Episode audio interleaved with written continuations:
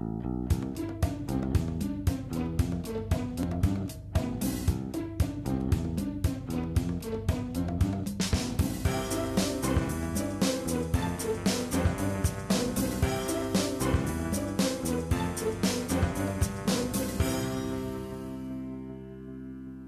Es ist der 14. September 2017. Hier ist der Sendegarten. Ihr hört die Stimme von Martin Rützler.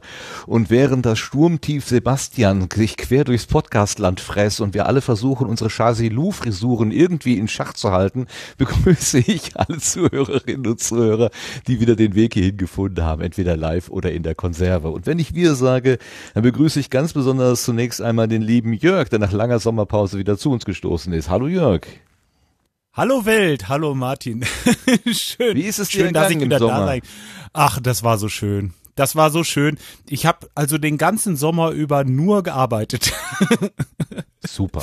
Erzähl war, gleich mehr. Nein, ich begrüße erstmal den Rest der Bande. Wo ja. noch dabei ist nämlich der Lars. Guten Abend, Lars. Schönen guten Abend allerseits. Der hat keine Pause gemacht, den haben wir in der letzten Sendung noch gehört. In der letzten Sendung haben wir auch gehört den Marc. Guten Abend, Marc. Guten Abend, jetzt verschluckt sich der Martin schon vor lauter Schreck. Ja, weil ich, ne, mit deinem Namen habe ich es ja nicht so. Ja, ja. Oh. Nee, das darf nur Jörg. Da, da kenne ich noch einen. das darf nur der Jörg. Nee, Wie, guten Abend. Du hast dich auch verschluckt bei dem Namen Marc? Nein. Nee, ich komme da immer nicht auf den Namen. Das ist das Problem. Ach so, der Dingens, genau. Ja, okay. Ein Name, den wir aber immer erinnern, nämlich, weil das Sturmtief auch so heißt, der, der liebe Sebastian. Guten Abend, Sebastian. Ja, guten Abend zusammen. Ist das nicht furchtbar, wenn du jetzt Nachrichten hörst und immer deinen Namen ja. hören musst? Ja, ja, also vor allem, ich habe heute Geburtstag und deswegen äh, ist das besonders toll, dann so ein Sturmtief oh. als Geschenk zu bekommen. Happy Na, immerhin. Birthday, to you. Happy, Happy Birthday. Oh, oh, ist so schrecklich. Happy Birthday, lieber, lieber Sebastian. Happy Birthday, to, you. to you. Das war jetzt im Sturmtief. Äh, Ein Sturmtief ist klasse. Stell dir vor, du hättest einen Stern zum Geburtstag geschenkt bekommen, womöglich noch einen unsichtbaren. Das konnte man früher. So, liebe Hörerschaft, habt ihr die Stimme erkannt? Das ist die Stimme unseres Gastes, der heute auf der Gartenbank sitzt. Wir begrüßen ganz herzlich Ajuvo oder Stefan, das müssen wir noch klären. Hallo. Ja, hallo, hallo. Äh, sagt ruhig Stefan, Ajuvo ist ja ein äh, schwer aussprechlicher Name, den ich ohne mein Zutun vor vielen Jahrzehnten bekommen habe. Und das hat, ach, das hat Gründe. Ähm, sag ruhig Stefan. Ist das denn ein Nickname oder ist das ein Realname? Nee, nee, das ist ein Nickname und zwar, oh Gott, ja, da sind wir schon direkt bei meiner Produktion damals TM. Ich mache ja sonst nix. Also ähm, es gab eine Zeit, da gab es kein Internet, aber Leute wollten über Entfernung elektronisch kommunizieren und betrieben sogenannte Mailboxen. Da konnte man mit selbstgebauten Modemen irgendwelche Nummern zum Teil in fernen Ländern anrufen und könnte dann konnte durch Tonwahl wie auf so einem Telefon Menüs bedienen und Nachrichten hinterlassen und abhören und auch mal Daten rauf und runterladen. Und diese Software war so, niemand konnte sich vorstellen, dass man mal tausende von Usern haben könnte, dass so Nick nicht mehr als fünf Buchstaben haben dürfe. Und zu der Zeit, als das gerade in war, war ich gerade in Italien, also berufstätig. Und äh, bis an die Studium war das, glaube ich, noch. Genau, Studium. Und ähm, äh, Ajuvo ist in der Gegend von Italien, wo ich damals war, irgendwie so ein Spitzname für einen harmlosen, netten Typen, sowas wie Eumel oder so. Äh, schreibt sich nur wahrscheinlich anders. Und dann hat mir jemand verfremdet, so nerdmäßig, das als mein BBS-Handle gegeben. Und seit Seit der Erfindung des Internets verfolgt mich das als mein Kampfname, auch, im, auch in der Seabase und überall sonst heiße ich überall Ajuvo. Ist halt so. Super. Kann ich, nichts geben. Und, es, und in den USA gibt's eine Firma, die so heißt. Das ist lustig. Die laden mich dann immer zu irgendwas ein per Twitter. ja, in Deutschland wäre das die Firma Eumel. GmbH und Co. Ja, genau. Wahrscheinlich genau. gibt's die sogar. Würde mich nicht wundern. Es Ach gab so. mal, ich, weiß gar ich dachte nicht. mal, das wäre dein realer Name. Nein, nein, nein, nein, nein, nein. Äh, aber das, das verfolgt. Das ist sowas wie was, was ich, sowas wie Starbuck oder Maha oder sonst irgendwie. Man heißt halt irgendwann so. Das sind so Kampfnamen aus der Zeit, als Hacken noch so juristisch noch nicht illegal, dafür aber äh, gesellschaftlich umso mehr illegal war. So, da hat man, da, da kannte halt niemand äh, die bürgerlichen Namen so voneinander. So, weil hätte ja jemand überwachen können. Genau, die langhaarigen Bombenleger hat er dann wahrscheinlich. Ja, Ja, die, nicht, den also ich habe natürlich keine, keine Bomben gelegt. Nein, nein. Ja, nicht, dass jetzt hier falsch. Oh Gottes Willen, was habe ich schon wieder gesagt? Auch ich rede. Also die Frage nach den Waffen und dem Sprengstoff, die wurde mir schon einmal die Woche gestellt. Also das war schon so. so nach dem Motto, was haben Sie dabei oder was? Ja, also allein schon im kleinen Grenzverkehr in die Deutsche Demokratische Republik wurde man natürlich nach Waffen, Sprengstoff, Funkgeräten, Devisen und anderem gefragt. Und wehe, man hat diese Frage nicht alle ernsthaftestenst beantwortet. Die waren genauso unsophisticated wie heute US Customs oder, nee, wie heißen die heute? TSA, Travel Security Agency. Das äh, ist diese geistige Negativelite, die in den USA so am, am, am, am Zoll steht. Ähm, und so ähnlich war das in der DDR auch. Das war Realsatire, nur wer gelacht hat, hatte verloren. Ja, Ja. keinen Spaß machen. Bloß. Ja, man, bloß. durf, man durfte bei der Frage nach den Waffen keine Miene verziehen, sonst war man dran. Mhm. Mhm, hm. Ja, so war eine das schlechte damals. Zeit. Keine gute Zeit. Reden wir gleich noch Ach, na ja, ja, ja. Ich, ich, ich würde gerne noch mal kurz zum Jörg zurück, weil er sagt, er hat den ganzen Sommer nur gearbeitet. Wir haben Jörg jetzt ein paar Tage nicht gehört. Erzähl doch mal ganz kurz, wie es dir ergangen ist, außer der Arbeit, lieber Jörg. Ja gut, ich habe natürlich weiterhin meinem Sport äh, ordentlich Zeit gewidmet auch, ne? Ähm, und ähm, ja, habe hobbytechnisch ein bisschen was angefangen hier mit der kleinen Fliegerei. So eine so eine Kopterdrohne habe ich mir gebaut. Das war so die letzte Zeit. Und Arbeit wirklich, äh, ja, das ist ganz interessant, kann ich ähm, an mal an anderer Stelle noch von erzählen. Aber ähm, was eigentlich das meiste an Arbeit war, hier war meine Heizungsanlage. Ich bin seit fast einem halben Jahr dabei, meine Heizungsanlage zu pimpen. Ja, wenn, dann mache ich es vernünftig und äh, ich äh, baue mir selber eine Steuerung und ähm, bin gerade in, also in einer finalen Situation, was die Heizung angeht. Es wird jetzt gerade äh, die Solaranlage aufs Dach gebaut. Morgen kommen die Röhren rein. Also dieses ist so eine so eine äh, Röhrenkollektoranlage. Weiß nicht, ob euch das was sagt. Vakuumröhrenkollektoren. Das sind ja ähm, auf jeden Fall. Ich habe jetzt äh, die Leitungen alle verlegt. Das sind 20 Quadratmeter Kollektorfläche und ähm, es ist äh, elektronisch soweit alles angeschlossen, dass der Motor, also die Pumpe läuft. Jetzt kann man die Röhren reinmachen, denn sonst, wenn du die Röhren reinsteckst, äh, das wird so schnell so heiß, äh, dass das anfängt zu kochen oben und dampft und und das ist alles äh, alles sehr sehr schwierig. Also weil das Gerüst muss abgebaut werden und ach es ist immer irgendwie was zu tun, irgendwie ist immer Stress, es ist immer irgendwie, weiß ich nicht, aber man macht es sich auch selber. Es ist nicht so, dass ich jetzt sagen würde, ähm, ich, ich, äh, ich müsste das unbedingt jetzt fertig haben, aber selber möchte man auch und dann treibt man sich halt so an und dann, ja, das ist halt das. Da bleibt nicht so viel Zeit fürs Hobby. Ein bisschen YouTube habe ich noch angefangen übrigens, Hobby. ja, doch. Äh, Nur nochmal zur, zur, zur, zur Hochzeit, zur Heizung zurückgefragt. Wir haben ja, wir gehen ja jetzt langsam dem Oktober, dem November entgegen. Da wird es ja tatsächlich auch mal kalt und man würde sich gerne mal die Heizung anmachen. Funktioniert sie denn wenigstens? Ja, das, das sowieso. Äh, Ich habe ja verschiedene Wärmeerzeuger. Das ich, so, also ja, die, die richtig, Pufferspeicher werden von einer Ölheizung im Moment beheizt. Diese, äh, dieser Drei-Wege-Mischer, diese, diese Steuerung für den Drei-Wege-Mischer und die Heizkörper funktioniert natürlich. Warmwasser funktioniert auch. Das ist alles sichergestellt. Das ist einfach bloß, wenn die Solaranlage jetzt rankommt, dann äh, ja, dann kann die halt auch Wärme erwirtschaften. Und wenn der Elektriker dann irgendwann mal soweit ist und ich meine Zähler habe, meine Drehstromzähler für die äh, für die äh, Wärmepumpe, dann funktioniert die auch und dann habe ich es auch. Also im Grunde genommen bin ich so ziemlich durch mit meinen ganzen Sachen. Ja. Okay. Ist das schon und du machst jetzt äh, äh, YouTube? Was, was machst du da? Also da habe ich einfach mal wieder mit angefangen. Ich habe, ja, was weiß ich, ich habe ja damals mit dem Marc zusammen hier so eine äh, Hero 3, wie der hier war, bestellt und ähm, Dieser Marc der da? Ja, dieser unser Marc, ja, ja, wie der hier war, weiß nicht, Marc kann sich vielleicht noch dran erinnern. Da habe ich mal äh, gedacht, guck mal, jetzt machst du mal so eine Actioncam. Und durch diesen Copter bin ich wieder auf die Idee gekommen, gut, da kannst du ja mal eine Kamera draufspannen und machst mal so Bilder von da oben. Das sieht ja ganz toll aus, ne? Und ähm, ja, jetzt hatte ich die Kamera, hatte die Bilder, habe einfach mal ein YouTube-Video gemacht. Ja, und jetzt habe ich sie eigentlich immer, wenn ich podcaste, auch mit hier stehen. Ja, sehr cool. Du kannst dich erinnern? Ja, das ist selbstverständlich. Klar. Was für eine Frage. Da haben wir ja noch nach äh, Zubehör, glaube ich, geguckt.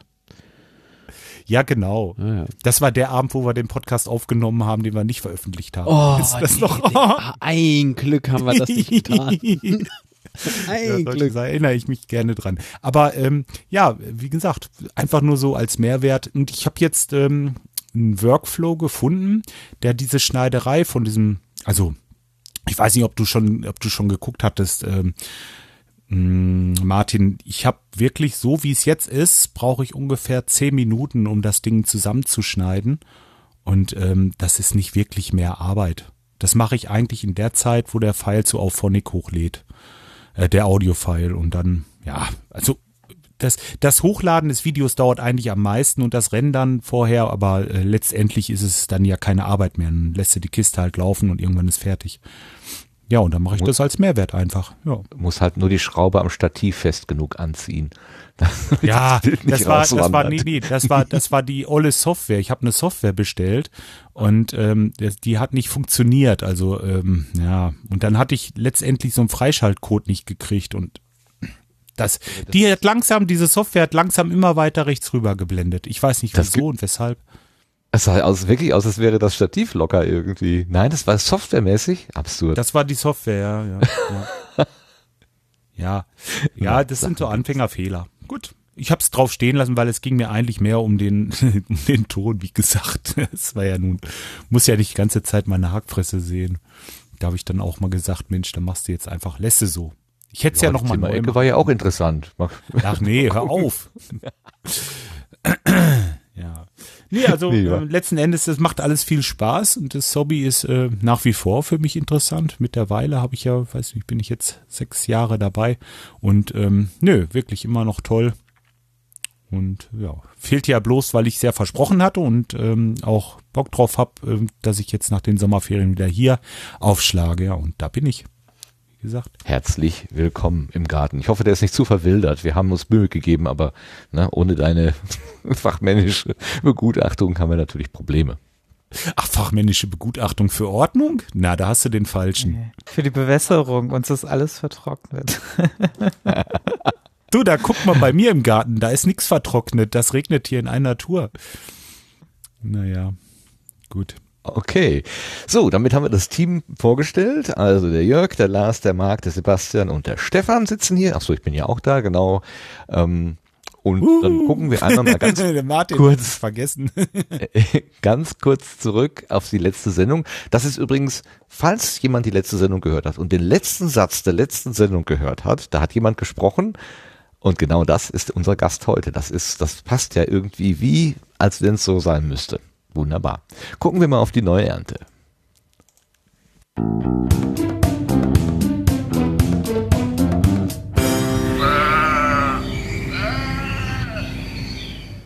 Und wie fast immer, muss ich sagen, ist unser Kommentarfeld leer. Ich habe nichts äh, gesehen, was uns irgendwie zu der Sendung erreicht hat.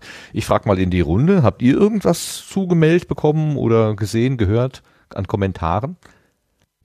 Nein. An Kommentaren erstmal nicht, nee. Aber ich hätte selber noch einen Nachtrag, wenn niemand noch einen Kommentar hat. Dann sag du doch mal was. Ja, ähm, wir hatten ja letztes Mal so ein bisschen gerätselt, wie, wie viel äh, denn ähm, Patreon jetzt wirklich, äh, als es um Geld verdienen geht, äh, so abknapst. Ähm, der Tim hat nochmal seine Sachen, die er, ich glaube, vor einem halben Jahr so auf Twitter mal äh, publiziert hat, äh, auch nochmal im Sendegate äh, reingeschrieben. Also es sind tatsächlich wirklich fast 30 Prozent, die da weggehen und bei Steady sieht es auch nicht viel besser aus. Ähm, das können wir nochmal verlinken, äh, den Beitrag im Sendegate. Also wer da nochmal reinschauen will, um sich eine Übersicht zu gönnen, äh, ja, welche Plattform eventuell die, die beste Wahl ist, um Spenden zu, entgegenzunehmen und vielleicht weniger ähm, Verlust äh, damit zu machen. Ja, das äh, wäre dann noch so ein Nachtrag. 30 Prozent, das ist aber unfair, finde ich. Also das ist ja schon Abzocke, ne?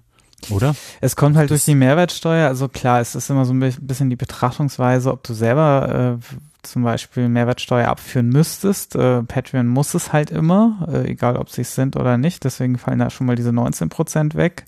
Ähm, wenn du jetzt privat wärst und das nicht beim Finanzamt irgendwie großartig abführen müsstest, dann sind diese 19 Prozent quasi schon mal per se weg. Das ist schon mal auch irgendwie schlecht dann. Ähm, und ja. Deswegen, aber das liegt halt daran, dass die halt kein Zahlungsdienstleister sind. Ne? Die sind also keine, äh, die sind also kein mhm. Zahlungsgateway, sondern die sind halt wirklich einfach nur eine Firma, die für dich quasi im Auftrag Dienstleistungen erbringt. Und das ist halt so das Problem an der Stelle. Deswegen fällt das so hoch aus. Und bei Patreon kommt ja noch hinzu, da ist ja auch noch der Währungswechsel dazwischen. Ne? Er kann auch mal besser oder schlechter ausfallen. Ne? Ich habe in den letzten Tagen so das Gefühl, dass mir dieses Podcastland, was ich über mehrere Jahre jetzt so kennengelernt habe, langsam immer fremder wird, weil aus allen Ecken sprießen jetzt neue Angebote, sowohl der Geldeintreiberei ähm, oder der Geldverwaltung, der Geldstrom äh, wie auch immer Verwaltung, als auch der äh, Podcast-Angebote, vor allen Dingen eben auch aus der professioneller Ecke, beziehungsweise Verlagen oder sowas, mhm. ähm, dass mir dieses Ganze langsam so komplett aus dem, aus dem Blick, äh, dass ich das Ganze aus dem Blick verliere. Geht euch das ähnlich oder seid ihr da relativ entspannt? Also ich, Lars, ich bin der Meinung, dass es, also Lars, Entschuldigung. Ach so, ja, Marc kann auch reden, natürlich. nee, nö, nee, nö, lass den Lars mal machen. Fang mal an, Marc, du hattest schon angefangen. Oh schrecklich mit dir. Ähm, Und ab. ja. Nee, ich bin aber auch der Meinung, dass das Podcastland äh, auch irgendwie immer weiter wächst. Ähm, hab aber jedoch auch, ähnlich wie du, Martin, in meiner Filterblase sozusagen so das Gefühl, dass immer mehr äh, monetarisieren möchten, zumindest. Äh, sei es über Patreon oder eben äh, mittels Paywall äh, das bei dem einen äh, besser oder nee, eher schlechter funktioniert. Ähm, aber ich weiß nicht, ist es jetzt äh, dramatisch? Also äh, es ist mir aufgefallen, aber irgendwie trauern muss ich jetzt, glaube ich, nicht. Nö, ich habe nicht gesagt, dass ich trauere. Ich habe gesagt, dass ich die Übersicht verliere. Das hat sich, also dieses wieso, Gefühl, irgendwie ein schnuckeliges, äh, ein schnuckeliges Biotop zu sehen, das ist mir verloren gegangen, weil das wächst an allen Ecken und Enden solche solche neuen Biotope hoch und da komme ich nicht mehr mit. Ich kann das nicht mehr, mehr im Blick behalten mehr, äh, äh, dann, dann äh, beschränke den Blick. Aber wenn du den beschränkst, dann haben wir weniger hier zu äh, sprechen. Das ist ja auch eher, eher, äh, nee, wie sagt man? äh, gegenschaffend. Das ist ja auch nichts. Kontrabassproduktiv meinst du? Ja, ja, sehr, sehr gut. Man merkt schon, wer hier die erste Geige spielt. Ja. Ähm, na, ich, ich, ich weiß nicht. Es ist, also es kann ja jeder monetarisieren, aber nicht jeder sollte. kann man das so sagen? Ich weiß. Mhm. Aber ich habe ich hab eine ähnliche äh, Wahrnehmung wie du. So, Lars, ja, jetzt ja, du. egal, jetzt aber genau. Soll ich jetzt? Ja, okay. Ja. ähm, ich äh, sehe das Ganze gar nicht so schlimm, weil ich immer wieder den äh, in den letzten Jahren den Moment hatte, äh, wo ich mal wieder einen neuen Podcast gesehen hatte und dann äh, schlug mir Twitter wieder andere Podcast-Accounts vor. Und äh, da habe ich dann gesehen, das ging immer und immer und immer und immer weiter und ich habe irgendwann im Prinzip aufgegeben, das alles überblicken zu wollen. Und äh, das ist mal mehr, mal weniger und äh, ja, ich hätte fast gesagt, ich habe dieses Gefühl kontinuierlich, aber ich finde es nicht schlimm. Also äh, ich habe mich von der Illusion längst verabschiedet, irgendwie, äh, dass ich glaube, ich hätte einen Überblick. Den habe ich nicht und äh, wenn ich was finde, finde ich was und ansonsten eben nicht. Okay, das macht mir Mut. Dankeschön. Sebastian, was machst du da? Wie, wie siehst du das? Ähm, ja, also jetzt im Sendegate kommt es ja auch immer wieder vor, dass da Beiträge kommen, wo ich schon ein bisschen so schlucken musste, war jetzt so diese Forderung nach, ähm, nach YouTube für Podcasts und ähm, äh, oder halt äh, nach einem äh, Netflix für Podcasts. Ähm, weil ich, also, dass man das quasi so, so auf eine Plattform zwingen will, das, also der Wunsch, den, den konnte ich nicht so ganz nachvollziehen. Da hat es mich so ein bisschen, ich weiß nicht, da grübele ich jetzt schon seit Wochen so ein bisschen drüber, ob das, also ich habe da noch keine abschließende Meinung gefunden, aber ich finde das irgendwie nicht so den richtigen Weg und bin da eigentlich sehr froh, dass es eine sehr offene Landschaft ist und das mit den Feeds eigentlich sehr dezentral organisiert ist und äh, nicht, nicht so zentralisiert ist wie bei YouTube, was ja auch durchaus Probleme macht. Ne? Mhm, klar. Was meinst du mit einer Plattform? Ich habe gerade irgendwie einen Anschluss verpasst. Äh, ja, im Sendegeld kam es halt hoch, dass sich jemand eine Plattform gewünscht hat, ähnlich wie YouTube oder Netflix, was natürlich erstmal so. zwei unterschiedliche Konzepte sind, also mhm. von der Monetarisierung her. Es geht, glaube ich, im Kern auch darum, dass man sich wünscht, aus, aus Hörer- und Hörerinnenperspektive vielleicht eine Plattform zu haben, wo man das Geld lassen kann, um nicht jeden Podcast jetzt hinter einer Paywall zu bezahlen das kann ich im Ansatz auch nachvollziehen, den Wunsch, weil klar, es wird dann, man kann natürlich nur eine begrenzte Zahl an, an Direktspenden wahrscheinlich leisten, jeder für sich, ähm, die irgendwo ist halt ein Limit erreicht. Aber ob das jetzt mit einer zentralen Plattform ähm, besser gelöst wäre und nicht noch andere Probleme aufwirft, da wäre ich mir halt auch nicht so sicher. Das ähm, deswegen bin ich eigentlich ganz froh, wie der Status quo eigentlich war und kann das auch so ein bisschen nachvollziehen. Klar, wenn das jetzt natürlich, ähm, ja, ich sehe da jetzt auch nicht die dramatische Chance, dass irgendwie, also die meisten machen das ja aus Leidenschaft und nicht, weil sie jetzt irgendwie ihren Job wechseln wollen. Ähm, das, äh, so ist meine Wahrnehmung zum, zum größten Teil. Genau. Naja, ich, ich meine ich meine aber jetzt auch zum Beispiel ähm, äh, Verlage, die jetzt plötzlich ähm, zusätzlich zum mhm. Printangebot oder zu dem Online-Print, also den, zu den Webseiten, dann auch noch gesprochene Webseiten äh, quasi, also mit Podcast äh, anfangen.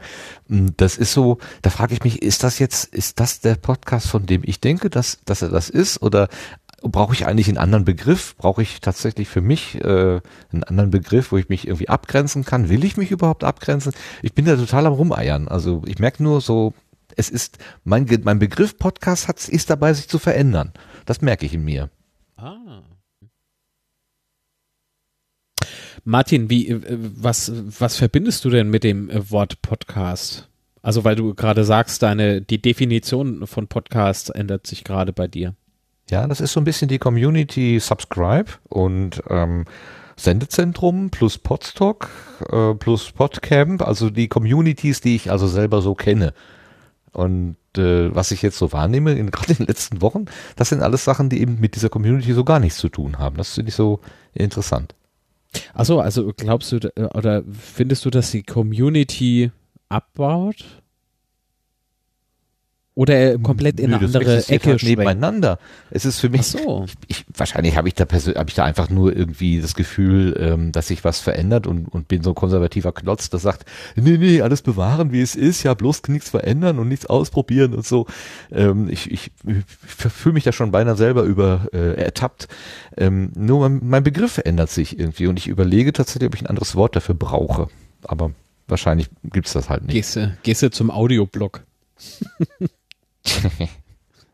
Nein, dass ich mich wirklich Hobby-Podcaster nenne vielleicht.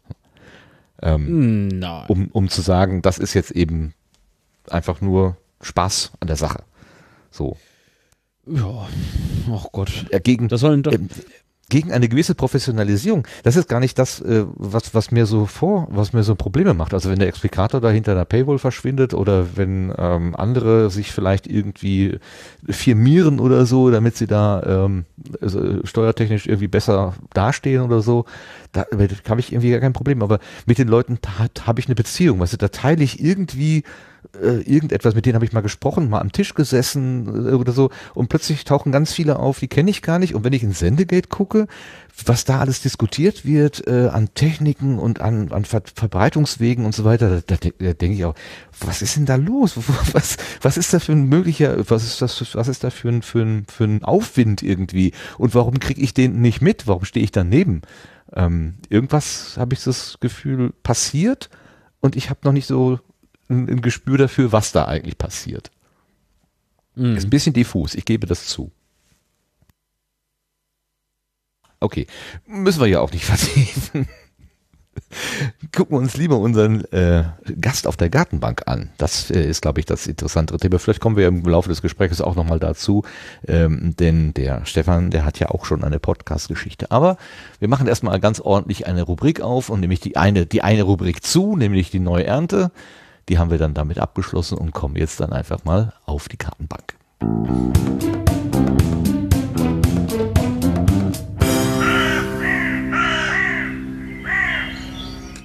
Auf der Gartenbank sitzt ein Mann, den wir im Podcastland ganz häufig unter Ayuvo äh, vorgestellt bekommen. Er stellt sich manchmal auch so selber vor, aber wir haben gerade schon geklärt, er möchte heute lieber Stefan genannt werden. Herzlich willkommen, Stefan. Hallo, weil ja, weil sich das besser spricht, äh, be beides geht, also äh, völlig okay. ja, äh, viel, vielen Dank. Eumel steckt ja auch was Negatives. Also wir haben das, glaube ich, beim letzten Mal oder beim vorletzten Mal hatten wir das doch, äh, Lars, angesprochen. Du hattest doch das mit dem Begriff Eumel irgendwie rausgesucht, ne? Äh, ja, das war von diesem, diesem anderen Podcast, äh, gab es das Wort Eumel in mehreren Bedeutungen, ne? Einmal ein, ein eher unsympathischer Mensch und einmal ein sympathischer Mensch und dann auch noch ein, ja, ein Ding. Ah ja, okay.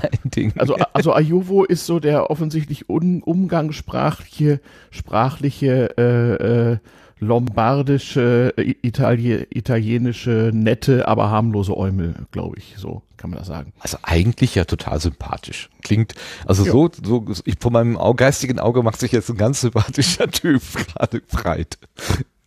Aber du bist ja auch ein sympathischer Typ. Aber ich würde gerne mal eins klären. Ähm, ich bin Baujahr 1965 und ich vermute, du bist gar nicht weit davon entfernt. Was für Baujahr bist du, wenn du es verraten möchtest? Oder wenigstens das Delta? Auch 1965. Och, hey.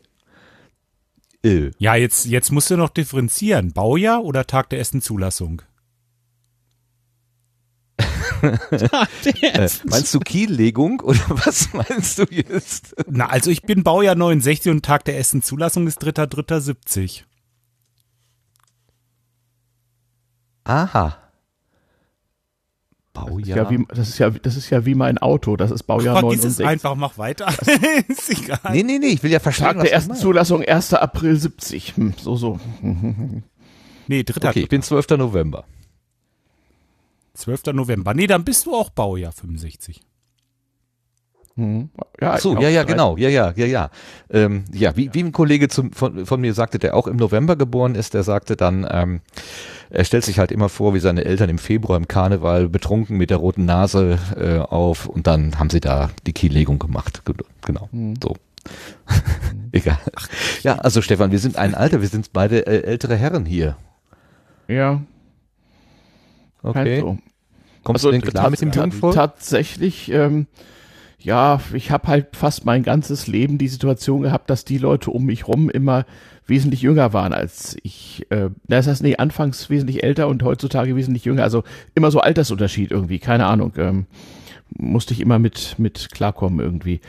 Ähm, und dann bin ich von ganz alten Leuten erzogen. Ich bin also so bei meinen Großeltern aufgewachsen, bei beiden Großelternpaaren und äh, naja, das war schon andere Zeit vielleicht. Also mein älterer Großvater war Baujahr 1890. Das ist dann schon ein Unterschied. Ne? Also, ja. Aber hält einen das nicht auch jung, wenn man mit jungen Leuten sich umgibt? Also mir geht das. So. Äh, ja, ja, naja, es kommt ein bisschen auf die Rolle an. Also heutzutage ja, jetzt wo ich so keine Erwerbsarbeit mehr leiste und sozusagen als Privatier vor mich hin mache äh, und dann in irgendwelchen Teams, die sich freiwillig zu was zusammenfinden, halt doppelt so alt bin wie alle anderen, da ist das ganz nice. Daher kommt ja auch dieses damals TM-Meme, weil das sagen dann halt immer die 25-Jährigen, wenn ich anmerke, dass wir das früher auch schon hatten oder was auch immer.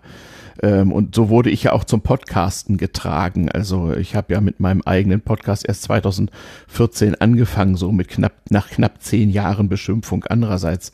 Äh, ich sollte das doch mal tun. Mm. Und ähm, als ich ganz klein war, war es umgekehrt. Da war ich immer der Jüngste in allen Zusammenhängen so. Ja. Ähm, und dann, ja, gar nicht, bin ich recht früh Chef geworden und hatte dann natürlich auch ältere und jüngere Mitarbeiter äh, aber komischerweise wenig Gleichaltrige. So dass ich das, das war immer ein Thema für mich irgendwie und habe halt immer gesehen, wie Leute sich je nach je nach Baujahr oder Tag der ersten Zulassung unterschiedlich sozialisieren, auch in ihrem Umgang äh, mit Technik zum Beispiel. Und das ist ein bisschen mein Thema. Mhm. Ja, wir müssen, glaube ich, mal ganz vorne anfangen sozusagen, aber äh, vorher möchte ich ganz quasi mal hinten anfangen. Äh, du hast gerade das Wort Privatier genannt und du hast bei diversen äh, Vorstellungen beim PPW und so weiter hast du das auch schon verwandt und ich habe immer mit Neid dahin geguckt und gesagt, mein Gott, das ist ja, was hat der bloß gemacht? Ich habe noch 15 Jahre Erwerbsarbeit vor der Nase und du bist schon Privatier und kannst dich im Prinzip frei bewegen. Ähm, hast du ähm, Mark, äh, Manfred Krugs T-Aktien gekauft 1990 und bist damit reich geworden oder was ist dein Geheimnis? Nee, Nee, ähm, gar nicht. Ich habe mich äh, als äh, meistens Selbstständiger oder nur kurzzeitig Angestellter, dann aber für gutes Geld, äh, darauf vorbereitet, mit äh, 60, äh, wie man so sagt, in den Ruhestand zu gehen. Und dann bin ich mit Ende 40 ganz schwer erkrankt und habe festgestellt, hm, vielleicht schaffst du 60 gar nicht mehr und habe mal gerechnet und habe dann festgestellt, okay, wenn ich also ähm, äh, sozusagen mit dem Geld, was jeder normale Angestellte so monats hat, auskomme, schaffe ich es auch mit 50. Und da habe ich gedacht, okay, dann äh, musste ich jetzt mal auf ein paar Dinge verzichten, aber dafür vorher aufhören, weil das letzte Hemd hat ja sowieso keine Taschen. Und so bin ich dann halt mit, mit 50 oder mit 49 habe ich dann halt aufgehört. Und äh, ja gut, wenn du so, wenn du, ich, wenn du nie in irgendeine Rentenversicherung eingezahlt hast und seit dem 20. Geburtstag äh, Unternehmer bist, naja, dann musst du halt ran schaffen. Ne? Ähm, ob das gut geht, weiß ich nicht. Also was weiß ich was, wenn wir die gigantische Inflation kriegen, dann äh, habe ich vielleicht ein Problem. Aber dann haben alle eins. Dann wird das auch irgendwie weitergehen.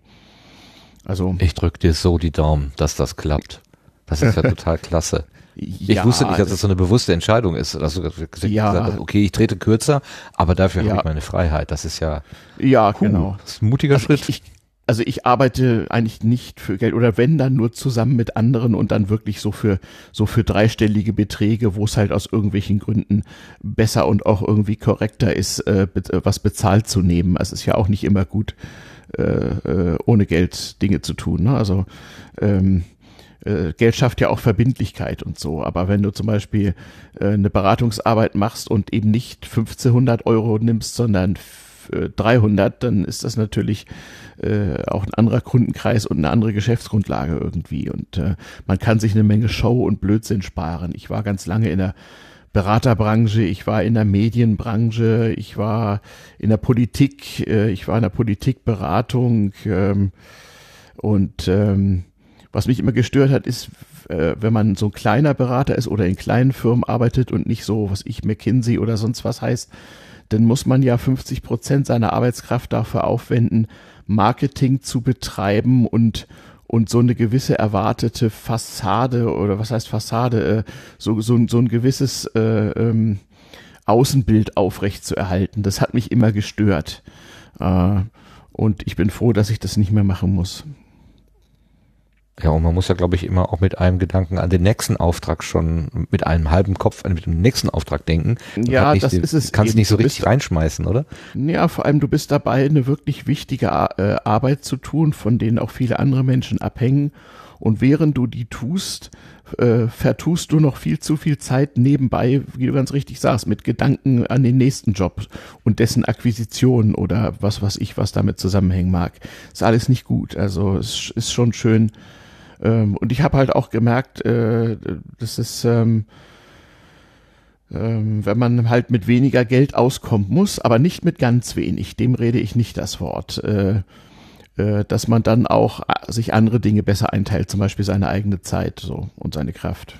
Das ist das kostbarste im Leben, die Zeit, die eigene. Ja. Ich habe das auch so festgestellt. Ich habe die, naja, wie ich mich 2000 selbstständig gemacht habe, so sage ich mal, die ersten zehn, zehn Jahre mhm. habe ich richtig reingehauen. Da hatte ich keine mhm. freie Minute. Ich habe nur zugesehen, dass der Laden läuft. Abends, wenn ich ins Bett kam, dachte ich schon, Mensch, was ist morgen auf dem Konto los? Wie geht's dir übermorgen und so? Und diese Gedanken, die habe ich so nach und nach immer weiter entfernt. Und mittlerweile ist mhm. mir das egal.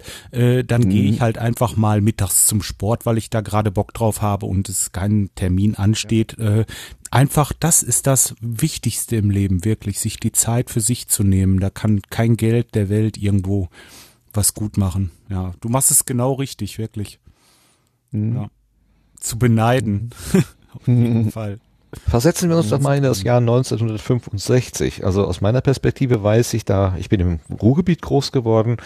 Ähm, damals äh, hat man den Feinstaub noch in Brikett definiert.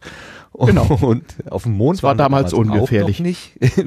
Mhm. genau, den, den, konnte man gar nicht einatmen. Oder wenn, dann hat man ihn mhm. gleich auch wieder ausgeschieden. Aber der, ja. der war auf jeden Fall nicht so gefährlich. Genau. Wo bist du denn und unter welchen Bedingungen bist du denn geboren und aufgewachsen? Ähm, ich bin als Kind von zwei damals schon sehr international viel reisend unterwegs seienden Eltern geboren und demzufolge als relativ kleines Kind, also jetzt nicht als Säugling, aber sobald ich so halbwegs, äh, äh, sagen wir mal, nicht mehr täglich meiner Mutter bedurfte, ähm, bin ich in Hamburg aufgewachsen bei zwei Großelternpaaren, die nicht weit voneinander weg wohnten und musste als sehr kleines Kind schon so ein bisschen selber klarkommen, aber ich hatte ja auch wie soll ich sagen, so zwei Omas, ne, zwei ganz liebe Omas und noch einen kleinen Bruder später und zwei Opas und die wohnten nicht weit weg und wenn es beim eins bei dem einen nicht mehr so gefallen hat, ist man mal zum anderen gefahren mit der U-Bahn. Ja, man konnte damals als Vierjähriger oder so alleine mit der Hamburger U-Bahn fahren, das war völlig ungefährlich. Ähm, und als Vierjähriger? Ja, ja, ich meine, das einzige Problem war das Öffnen und Schließen der Türen. Die waren damals noch nicht automatisch. Und es war ein ziemlicher Kraftakt, wenn man nur so ein Meter oder Meter zwanzig groß war, nicht die aufzukriegen. Aber sonst ging das. Ähm, Hast du das mitbekommen letzte Woche? Da ging äh, bei Twitter was rum, da hat ein Kanadier hat seine Kinder sechs, sieben und acht Jahre alt oder so alleine mit dem mhm. Bus in die Stadt fahren lassen und er ist von einer Nachbarin ja. angezeigt worden und hat Ärger mit dem Jugendamt bekommen. Ja, naja, ja, aber keinen wirksamen Ärger. Das ist ja nicht verboten. Also ich habe in dem Alter, mein, mein Vater arbeitete in England und meine Mutter in Japan und äh, ich bin alleine mit, mit, mit dem Flugticketschild um, so wie hieß da, wie heißt das, unbegleiteter Minderjähriger, äh, nach Japan geflogen. Und das war damals noch mit Zwischenlandung zum Tanken und 24 Stunden und so und das ging auch. Und ähm, klar hast du da mal Angst gehabt als kleines Kind unterwegs, so allein, ne? Aber äh, warst ja auch froh, wenn du dann Mami gesehen hast. Nö, also das, äh, das war nicht so. Es war vielleicht auch nicht so gefährlich. Natürlich, klar, Feinstaub gab's, alle haben geraucht wie die Schlote, Sicherheitsgurte gab's nicht. Äh, man durfte als kleines Kind, also ich jedenfalls Cola trinken, wie ich wollte und äh, und, und Bier kaufen. Man, man wurde als Kind äh, losgeschickt musste, zur Bude. Genau, Bier und Zigaretten holen, genau, also ganz wichtig und zwar hurtig, wenn mein Vater äh, so abends, der kam ja oft zu Besuch, nicht etwa mit dem Flugzeug, sondern mit VW Käfer und Schiff aus Herwich, weil Fliegen war damals viel viel teurer als heute im Verhältnis zum Einkommen. Das konnte man sich nicht einfach so leisten. Und äh, klar hat der mich Zigaretten holen geschickt und für, äh, wenn ich die nicht gekriegt hätte, wäre Vater aber fünf Minuten später da gewesen und der hat Ärger gegeben. Also für, den Verkäufer. Ähm, ja, so war das halt damals. Ähm, ich weiß nicht, ich es war halt anders, aber jetzt irgendwie besser, schlechter oder schwieriger oder so war es auch nicht. Also wie gesagt, so, so eine etwas äh, zwangsselbstständige Kindheit, will ich mal sagen, habe ich, äh, hab ich gehabt. Im Guten und im Schlechten. Ne? Also klar, äh, ist man fühlte ich mich manchmal ein bisschen einsam, aber ich wusste auch immer, dass ich viel mehr viel mehr durfte und konnte und hatte als die meisten anderen Kinder, die ich so in der Nachbarschaft und im Kindergarten und so ähm, so um mich rum hatte. Und äh, das war ja zum Teil auch total lustig. Also wenn du irgendwie in der Vorschule erzählt hast, was macht ihr denn so in Ferien? Ja, ich fahre nach Japan zu meiner Mami. Dann haben einige gedacht, ja klar, du fliegst gleich zum Mond oder was. Ne? Und erst als ich da mit vielen japanischen Transistorradios wiederkam, äh, haben sie es mir geglaubt, dass das wohl so war. Also so, so war das damals trainiert auf jeden Fall die Selbstständigkeit, da hast du schon recht. Das, äh, ja. ja, muss, muss halt klarkommen, genau, das stimmt. Klar ist das auch eine gewisse Überforderung, das will ich gar nicht sagen. Ich war auch ein, ein äh, immer sehr unwilliger Schüler. Also die Schule hat mich, mich immer genervt und ich habe mich dem so gut es geht entzogen und ich habe ganz früh selber lernen gelernt. Also ich bei meiner Einschulung, wie gesagt, beim Schultest konnte ich nicht nur lesen und schreiben, sondern auch einigermaßen rechnen und zwei verschiedene Handschriften. Also fand ich immer sehr lustig, was die da von mir wollten. Hm. Aber es war auch viel Verständnis dabei, muss man sagen. Also ich bin die ersten drei Jahre auf eine Kleinstadt, also fast Dorfschule gegangen, mit zwei Klassen in einem großen Raum und ich hatte einen Platz an einem Kachelofen um die Ecke, wo einen der Lehrer nicht gesehen hat. Und so war damals Schule und das ging auch irgendwie. Und wir waren bestimmt so 40 Kinder in einem Raum. Ging auch. Also. Okay. Was hast du dann gemacht nach der Schule? Wie hast du dich orientiert? Was, was, was war dein, was hat dich interessiert? Das Naturwissenschaftliche ähm, oder was anderes? Na, die Situation war die, das habe ich schon mal bei Martin Fischer bei Staatsbürgerkunde erzählt, äh, wie es dazu kam, dass ich so öfter in die DDR fuhr. Also äh, meine Eltern haben irgendwann, nachdem sie sozusagen bis 30 Party hard welt weltweit gemacht hatten, eingesehen, dass das mal anders gehen muss Und äh, mein Vater kriegte einen ganz guten Job in Niedersachsen und wir wohnten nicht weit weg von der damaligen Zonengrenze, wie es noch hieß, also der innerdeutschen Grenze. Und zwar sehr, sehr einsam. Zwar sehr witzig, mitten im Wald, in so einem James Bond-mäßigen Bungalow mit allen Schikanen, aber äh, ich hatte also wirklich einen schwierigen Schulweg mit Skiern und auf dem Pferd und ich weiß nicht wie alles. Ähm, und war plötzlich ziemlich einsam, ja. Also ich war aus dieser Großstadt raus und äh, wohnte sozusagen buchstäblich mitten im Wald, hatte natürlich ein paar Freunde und so, sowas nicht, aber der nächste Nachbar war schon drei Kilometer weg oder so, ne? Und hab mich dann furchtbar gelangweilt. Also Schule hat mich nicht groß interessiert. Äh, und so bin ich dann eigentlich so dem Nerdtum näher gekommen. Also durch Radios bauen. Ich hatte so auch so zwei Nerd-Opas, die in dem Bereich tätig waren. Einer war bei der Post Fernmelder und der andere war Tonmeister beim Film. Und dann, mit denen habe ich auch meine ersten Radios gebaut, äh, so noch, noch so mit Röhren und so. Und dann habe ich mir halt selber eben Radios gebaut und Funkgeräte gebaut und ähm, äh, hatte ganz früh, was war mein erster Computer? Ein Sinclair, ein ZX81, genau. Ähm, und habe aber davor schon Computer benutzt, also Mainframes, weil ich das über den Job meines Vaters machen konnte. Und bin halt so dann dazu gekommen, mich irgendwie sinnvoll zu beschäftigen, bis ich dann nach dem Abitur endlich diese Einöde verlassen konnte. Und dann bin ich erstmal in Göttingen studieren gegangen. Das ist zwar auch eine Kleinstadt, aber von da, wo ich dann herkam, war das die große weite Welt. Für welches ja. Fach hast du dich eingeschrieben? Äh, Betriebswirtschaft, BWL, das war damals tatsächlich noch eine Qualifikation und nicht wie heute so ein, so ein Nebenfach für alle. Und das war auch noch sehr akademisch, also das hatte nichts mit dem heutigen Bachelor-Master-Kram zu tun, sondern das war wirklich so aus einer Helikopterperspektive und durchaus auch philosophisch angehaucht, so eigentlich die, die Begründung von Wirtschaft und warum, wie es was sein müsste und was eine sozusagen moralisch einwandfreie Unternehmensführung äh, ist. Es hat, es hat heute alles englische Fachbegriffe, aber damals habe ich erlebt, wie aus der alten deutschen Betriebswirtschaft so durch Missbrauch von äh, amerikanischen Fachbegriffen äh, was anderes vor. Das war Shareholder Value, wenn ich es mal nennen darf. Das ist ein, das ist eigentlich ein amerikanischer Buchhalter-Hilfsbegriff äh, sozusagen. Und da wurde eine, eine Theorie, eine Ideologie, ein Bewertungsansatz für Unternehmen draus gemacht und das Ganze dann ähm, mit viel Marketing in eine völlig falsche Richtung abgebogen. Das war gerade so die Zeit, 80er Jahre. Ne? Ähm, äh, da, aber wir waren auch alle optimistisch. Also wie gesagt, ob, es war kalter Krieg. Äh, viele Jugendliche hatten ständig Angst vor dem Atomkrieg. Über die haben wir uns totgelacht. Und man war halt entweder ständig verängstigt oder man war Optimist. So, ich war halt Optimist und habe mich mit Technik beschäftigt und äh, und äh, dem Fortschritt der Menschheit oder was wir damals da, dafür hielten. So, so habe ich das für mich gelöst. Und BWL war, ich hätte genauso gut Jura oder, oder äh, irgendwie was Geisteswissenschaftliches auf dem Magister studieren können. Ich wollte also immer so ein, so ein Generalistenfach machen, äh, wo man so hinterher sich nichts verbaut, wo man sozusagen fast alles mitmachen kann. Ingenieur wäre auch gegangen, das wurde dann nur gerade nicht angeboten. So, also es war eigentlich, ja, so, das war so meine Idee. Und damals konnte man sich es auch nicht so aussuchen. Also man musste sich ja bewerben bei der Zentralvergabestelle für Studienplätze, ZVS, und wurde so ein bisschen zugeteilt. Und ich wusste halt, mit BWL hast du da ganz gute Chancen und das hat dann auch geklappt. Und Jura okay, hätte ich fast, ja, bitte, hätte fast weiter.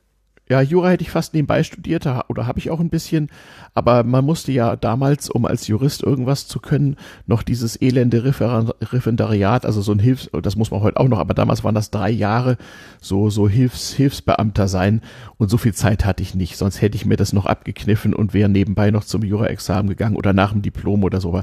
Das habe ich dann sein gelassen. Ich habe den Juristen immer geholfen, das fiel mir immer leicht und äh, meine Ex-Frau war auch Juristin und da konnte ich das auch immer gut anwenden. Denn, ja. Wenn du sagst, so viel Zeit hattest du nicht, hattest du irgendeinen Lebensentwurf da schon zu dem Zeitpunkt oder schlichte nee. Geldnot, weil du Geld verdienen musst nee. irgendwann mal? Nein, ich, nein, nein, nein, nein, nein, nein, ich hatte keine Geldnot. Also ich hatte zwar keine reichen, aber wohlhabende Eltern, die mir ganz viel ermöglicht haben. Also ich werde es ihnen nie vergessen. Ich hatte zum Beispiel beim Buchhändler in der nächsten Kleinstadt hatte ich äh, so ein, ein, Konto und durfte mir für den damals durchaus erheblichen Betrag von 100 D-Mark im Monat dort Bücher kaufen. Und ich meine, so ohne Internet und so ist das schon wichtig für, für ein Kind so. Ähm, und das war zu einer Zeit, wo ein Arbeiter in der Fabrik vielleicht 1500 verdient hat. Also das war nennenswert Geld. Ähm, und nein, nein, also ich kann nicht sagen, dass, dass mich die Not zu irgendwas getrieben hätte. Im Gegenteil. Meine Eltern haben auch brav meine Auslandsstudien bezahlt und äh, ähm, und äh, ich hatte auch sonst Freunde und Eltern von Freunden, die mir viel geholfen haben. Nee, ich kann nicht sagen, dass irgendeine Not geherrscht hätte, aber jetzt irgendein Plan, du musst das und das werden, nee, also den hatte ich irgendwie nie. Ähm, das mag vielleicht äh, der den Großeltern geschuldet sein, die nun in ihrem Leben mehrfach von vorne angefangen hatten, ob der Zeitumstände und immer gesagt haben, es geht irgendwie weiter und äh, die Leute machen sich heute viel zu viele Sorgen. Also wenn mein Opa vom Krieg erzählt hat, meinte er den Ersten Weltkrieg, ne? Und äh, ähm, in, in diesen Familien wurde auch äh, äh, drüber gesprochen, wie das früher so war im Guten und wie im Schlechten, äh, auch auch mit kleinen Kindern und so hatte ich einen gewissen Überblick so und äh, äh, mir war relativ schnell klar, dass es ziemlich sinnlos ist, einen Plan zu haben, was man denn in 20 Jahren macht, weil wie war das? Meine Oma sagte immer, wenn du Gott lachen hören willst, dann mach mal einen Plan. So. Den merke ich mir, der ist gut. Mhm. Ja, so war das. Meine Oma war zwar nicht sehr religiös, die war so eingefleischte Sozialdemokratin, aber ähm, äh, ja, das war so ihre Meinung und wahrscheinlich ja, ist das auch so. So Lebenspragmatismus, sie hat es ja so erlebt. Also wer einmal, ja, muss, äh, ja, wer einmal die Kriegswirren miterlebt hat und die, äh, ja, äh, die Tatsache, dass man von jetzt auf gleich ohne alles dastehen genau. muss, äh, genau. der, der, der kann ja fast gar nicht anders denken als. Äh, Na, oder dass das Leben überhaupt morgen, morgen vorbei sein kann. Also äh, äh, äh, genau das habe ich meiner Oma mal vorgehalten. Sie rede ja, als wenn morgen das Leben vorbei sein könne. Und da sagt sie, viele Jahre in meinem Leben war das so, dass das Leben morgen hätte vorbei sein können. Und dann erzählte sie mir vom Zivilschutz in Hamburg und wie sie irgendwelche brennenden Phosphorbomben von Dächern geschmissen hätte. Und sie sagt, hast du jeden Tag um dein Leben gespielt. Das gewöhnst dich auch dran. So war Oma. Ne? Musste halt, ja. Das, das können wir uns als Nachkriegsgeneration wirklich nicht vorstellen. Und also genau. ich, ich, ich kann mir, also ich, ich kann mich irgendwie hineindenken, weil ich viele, viele Geschichten erzählt bekommen habe, aus erster Hand sozusagen. Also meine Mutter erzählt mir immer wieder diese Sache, wie sie arglos über die Straße gegangen ist, dann kommt ein Soldat aus dem Graben, reißt sie runter, in dem Moment kommt ein Sturzkampfbomber und äh, schießt da die ganze Straße mit, mit, mit Maschinengewehr nieder und so weiter. Sagt immer, wenn der mich, wenn der mich nicht gerettet hätte, da in dem Moment, dann gäbe es ja. uns nicht mehr. So, ich mich mhm. auch nicht eingeschlossen. Ne? Ähm, Aber solche Situationen hatte ich in meinem Leben auch zwei, zwei oder dreimal und äh, ich, äh, Eigen, aus eigenem Erleben oder ja ja oh ja ja ja ja ja nee nee nee, nee hatte ich auch. Äh, wer also hat dich so, denn beschossen? So besch ähm, irgendwelche Räuber im, im, in, im Nacht, kurz nach der Sowjetunion war ich in der sü südlichen Sowjetunion beruflich tätig und äh, äh, da war halt die öffentliche Ordnung so weitgehend zusammengebrochen und äh, da gab's äh, so eine Situation schon mal. Aber da rede ich nicht so gern drüber. Ich habe mal ähm, äh, ich ich habe mal länger mit, mit Leuten aus dem Club drüber gesprochen und eigentlich ist auch nicht nur gut. Ähm, dann hatte ich mal einen Autounfall, wo es also wirklich um fünf Zentimeter hätte klappen können. Ähm, und dann bin ich mal mit meinem kleinen Bruder zusammen mit einem Flugzeug abgestürzt, was mein Bruder steuerte, weil er es nicht hingekriegt hat. Also so als Kinder in einem Segelflugzeug so. Das hätte auch reichen können. Also das, äh, ja, also kann ja jedem passieren. Und dann war ich mal ganz doll krank, darum habe ich auch aufgehört mit Arbeit und musste echt befürchten, dass ich nicht mehr lange nach hab. So. Ja. Ähm, und dann lernt man das irgendwie besser einschätzen und einordnen. So mit der Zeit. Oh ja, oh ja, das kann ich nachfühlen. Hm. Hm, ja, ja. So ungefähr. Gut, aber noch sind wir ja alle da und wir dürfen auch im, im Maßen dürfen genau. auch planen. Wir dürfen auch Gott ja. zum Lachen bringen an der Stelle. Der hat sowieso ja. nicht viel zu lachen mit uns, dann kann er das ja auch mal gut, gut oh, Der lacht immer. Bedeutet dir das irgendwas? Der, der Begriff Gott? Oder die, die Vorstellung? Ja, ja, also ich bin erz, erzprotestantisch erzogen. Also so, man geht an Ostern und Reformationstag in die Kirche, ne, sonst nicht. Ähm, ähm, bin ja, habe größere Teile meines Lebens in Schweden verbracht, wo das auch so ähnlich ist. Und äh, ja, äh, ja, ja, doch, doch bedeutet was. Also so als als kulturelles äh, äh, Element. Man muss ja nicht, man muss ja nicht jeden Tag pflichtbetend durch die Gegend laufen. Ähm, aber ähm, äh, zum Atheismus habe hab ich es irgendwie nie gebracht. Hm. ja. Ja.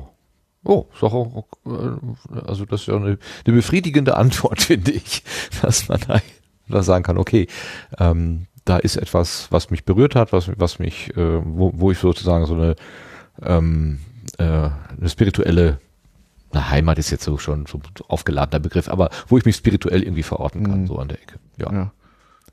Jetzt hast du aber gerade schon mehrfach erwähnt, dass du äh, gereist bist, also äh, Russland Mhm. hast du genannt, oder Sowjetunion hast du genannt, Ja, ja, ähm, ja. die DDR, Schweden Ja, plötzlich. Äh, ja. Was hat dich denn so viel reisen lassen eigentlich? Na, ich habe halt immer, also ich wusste ja vor meinen Eltern, wie das so ist mit dem Vielreisen. Ich hatte dann auch die Schnauze voll von dem Provinzdasein natürlich. Ich habe mich auch, wie gesagt, relativ unerschrocken in die nahe DDR gewagt, hatte da Freunde und so, hab denen geholfen. Ich habe Anfang der 80er Jahre in Polen, so, da war so Solidarność und so, sozusagen äh, versucht beim Umsturz mitzuhelfen, soweit man das mit 15, 16 kann, ne? Irgendwo so unterm Kirchendach heimlich Flugblätter produziert und so.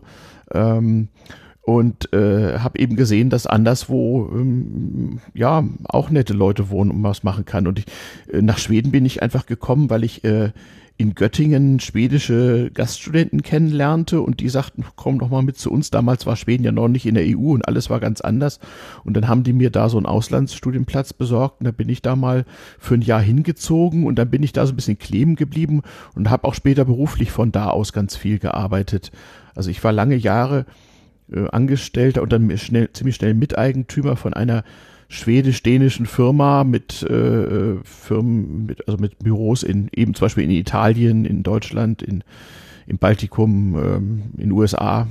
Ich bin auch mal jahrelang 14-tägig, äh, 14-tägig äh, Berlin, Los Angeles gependelt. Äh, das kann ich auch keinem empfehlen auf die Dauer, aber es geht wenn man sich für den Größten hält. Es war natürlich totaler Quatsch, aber ich fand das immer, ich dachte eine Weile, das muss so. Ähm und ja, jetzt reise ich nicht mehr so viel. Vorletzte Woche war ich in Rumänien, Freund von mir besuchen.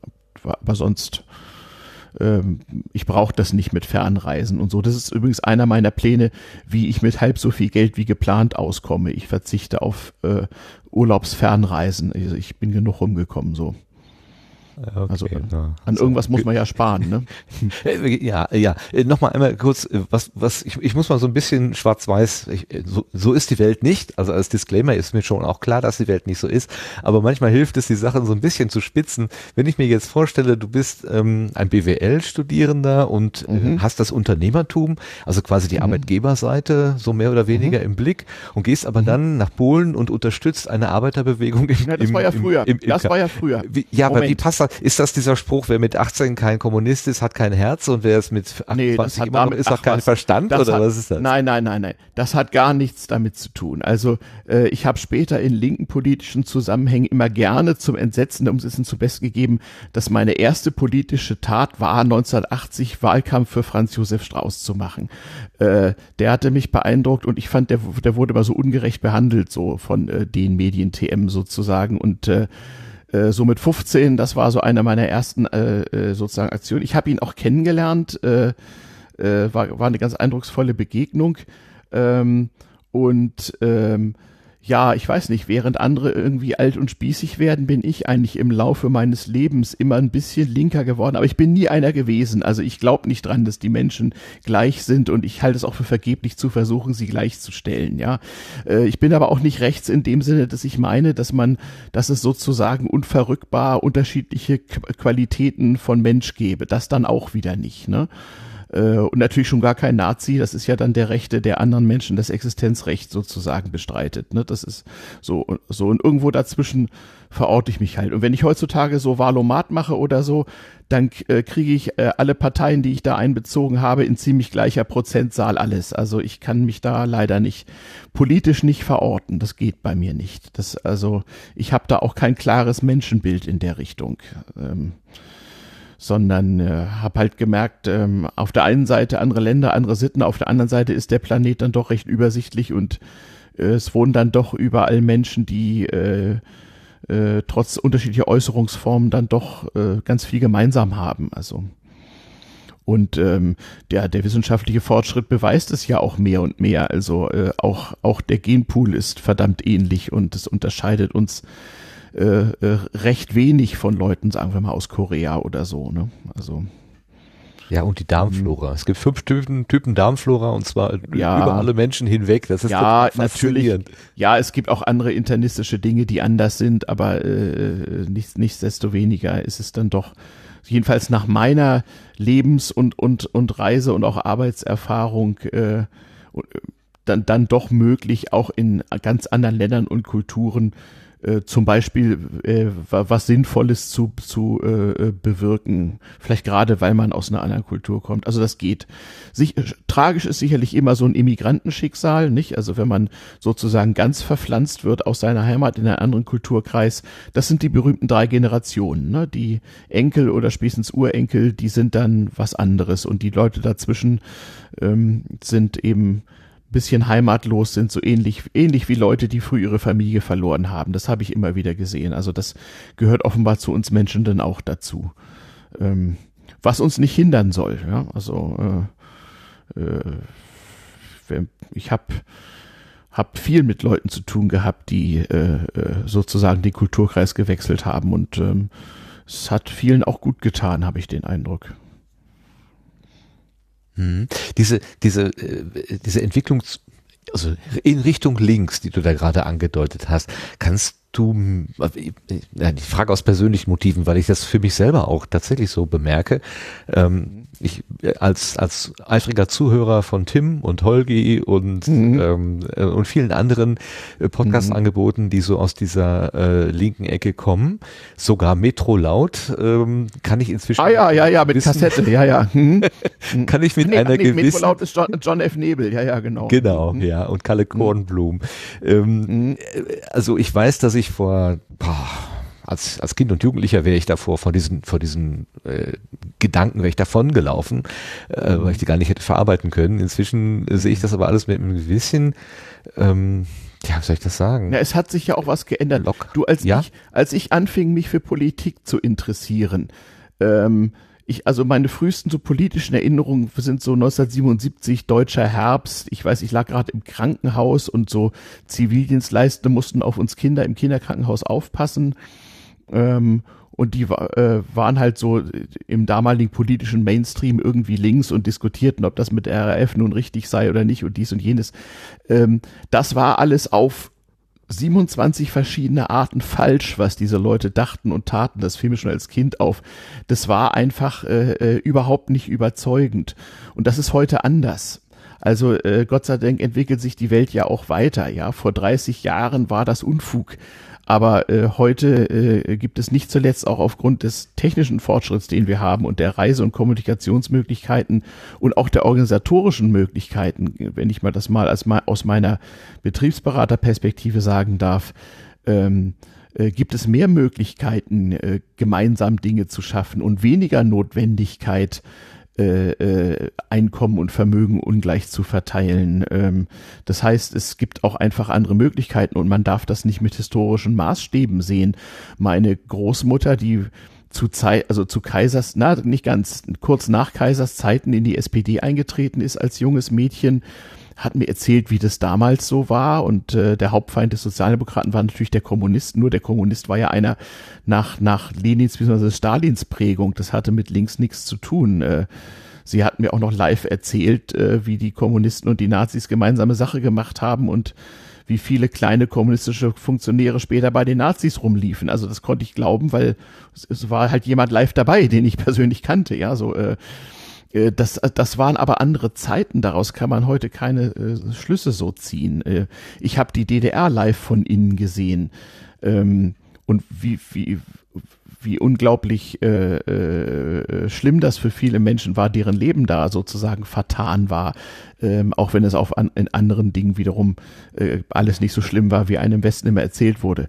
Ähm, ich denke, das ändert sich auch mal und nur weil jemand sagt, äh, was ich, ich habe 1980 äh, Wahlkampf für Franz Josef Strauß gemacht, dann heißt das doch nicht, dass ich heute äh, 2017 dringend in die CSU eintreten muss. Also Das ist doch eine andere nein, Zeit. Nein, nein, um Himmels Willen. Nein, das, also, Ja. das wollte ich jetzt damit auch nicht fragen. Nein, ähm, Mhm. diese, diese Auf, also, äh, also ich, ich wieder mal aus Perspektive. Mir gehen so ein bisschen die Augen auf. Ich, ich merke also, dass ich äh, in den letzten zehn Jahren Pe- Perspektiven in mich aufgenommen habe, die ich in den all den Jahren vorher irgendwie scheinbar nicht aufgenommen habe. Ähm, und, und ich, ich sehe die Welt teilweise mit, mit anderen Augen, größer, äh, vielfältiger, ähm, und hast du das für dich auch so erlebt, dass du so Momente hast, wo du, wo du gestutzt hast und gesagt hast, Moment, ich habe das so und so gelernt, aber jetzt bekomme ich neue Eindrücke und das sehe ich anders und jetzt gehe mal wieder, jetzt öffne ich mich mal irgendwie an der Stelle. Also äh, ich, das ist eigentlich schon fast eine rhetorische Frage. Natürlich wird es so sein. Äh, weil genau wie du es gerade beschrieben hast, ähm, die Dinge ändern sich und damit ändert sich auch das Individuum und auch die Richtig. Wahrnehmung also der ich, Welt. Also ich hatte ja ganz, wie ich erzähle, ganz früh die Möglichkeit, in anderen Ländern nicht als Tourist, sondern in anderen Rollen mit anderen Menschen zusammen was zu tun, auch politisch was zu tun. Also diese Polengeschichte war für mich natürlich sehr, sehr wichtig. Dann gab es zur gleichen Zeit Anfang der 80er Jahre in Deutschland eine sogenannte Friedensbewegung. Heiner Geißler ist gerade vor ein paar Tagen verstorben. Der, den fand ich damals sehr beeindruckend äh, äh, rhetorisch, aber auch in seiner Kritik an der Scheinheiligkeit der damaligen westdeutschen Friedensbewegung. Das habe ich geteilt. Ja, es, es, es, es war richtig. Also Pazifismus war damals die falsche Option. Ich kann mich noch erinnern, Heiner Geißler sagte damals, der Pazifismus der 30er Jahre hätte Auschwitz erst möglich gemacht. Und er hatte recht. Aber natürlich war man in den Augen der, der meisten de, des politischen Mainstreams der Jugend damals, war man mit der Meinung eine Minderheit. Ne? Aber ähm, äh, trotzdem war es richtig, das Gegenteil von Pazifismus zu betreiben und es hat wahrscheinlich auch die Welt gerettet. Ähm, das heißt aber nicht, dass das heute immer noch alles so, so, so sein muss oder dass man äh, äh, äh, heute sagen muss, das bringt alles nichts. Im, im, Im Zweifel muss man das muss man sagen wir mit Gewalt oder deren Androhung äh, äh, Konflikte lösen. Wir sehen gerade in, in Libyen oder in Syrien, wie das nicht geht. Ne? Also es kommt halt drauf an. Ähm, Also du bist kein durch, durch und durch äh, äh, Pazifist, der Gewalt einen. War ich nie. äh, Nein, äh, also ich sage immer, zumal, Hm? zumal habe ich mir gesagt, ich bin, äh, äh, nein, nein, ich bin, ich bin und war nie so ein Vulgärpazifist, ja. Also jemand, der sich zu einfach macht. Nimm mal so die, diese Billigrhetorik der Linkspartei von heute, so Frieden überall und so. Das ist Quatsch. Fun das funktioniert nicht. Aber äh, äh, Im Gegenteil, es gibt Situationen, da muss man, das habe ich uns selber auch erlebt, sich, sich mit Gewalt tatsächlich äh, so äh, muss man sehen, dass man seine Haut rettet. Das geht auch kollektiv. Und ähm, natürlich äh, äh, sind die meisten Menschen, auch du und ich, am Ende nicht bereit, alles, was sie haben und können, mit der ganzen Welt zu teilen. Da hätten wir nämlich sehr viel weniger. Ja, also das muss uns immer klar sein, äh, dass wir uns äh, aufgrund Invest des Investments sozusagen unserer Vorfahren in Infrastruktur und, und, und Wissen äh, glücklich schätzen können, zufällig hier zu wohnen. Und ähm, natürlich äh, besteht ein Teil äh, unseres Wohlstands darin, dass wir nicht, nicht jeden und nicht alle hierher lassen. Hm? So. Und sei es mit Gewalt. Ähm, das muss, muss man als Faktum anerkennen. Das, das heißt doch aber nicht, dass wir sagen, ja, ist eben so Pech gehabt, sondern man kann ja an der Verbesserung der Dinge im Allgemeinen trotzdem wirken. Ja. Äh, wie gesagt, ich, ich glaube nicht dran, dass, äh, das ist ja auch so, dass das links-rechts, ich glaube nicht dran, dass die Menschen äh, äh, alle, alle so gleich sind, dass man sie sozusagen äh, gleichstellen könnte. Im Gegenteil, der Versuch von Gleichstellung macht noch mehr Unrecht. Es gibt wahrscheinlich sogar irgendwie ein, ein gesundes Maß an Ungleichheit unter den Menschen in materieller und auch in sozialer Hinsicht, aber eben nur ein gewisses. Und das ändert sich auch unter den Bedingungen. Und ich glaube, heute können wir, können wir im so im philosophischen Sinne uns mehr Gleichheit, mehr, mehr gleiche Chancen für Menschen leisten als früher und das sollten wir auch wahrnehmen. Ja, und äh, dann macht es überhaupt nichts, wenn man aus der Perspektive von 1980 sagt, das, was ich heute mache und vertrete, ist links. Das wäre es vielleicht damals gewesen, aber das ist deswegen nicht, nicht verkehrt. Ja, also ähm, äh, ich habe eine schöne Diskussion gehabt, äh, wenn ich äh, einfach mal für meinen Podcast Werbung machen darf, äh, mit der Daniela Ishorst. Äh, äh, die macht ein, so einen Kunstpodcast, die geht, die geht in Museum und in Museen und so. Ich war mit ihr in einer Ausstellung ähm, über den deutschen Kolonialismus. Und äh, wir Ach, haben uns Hottentotten-Geschichte, ne?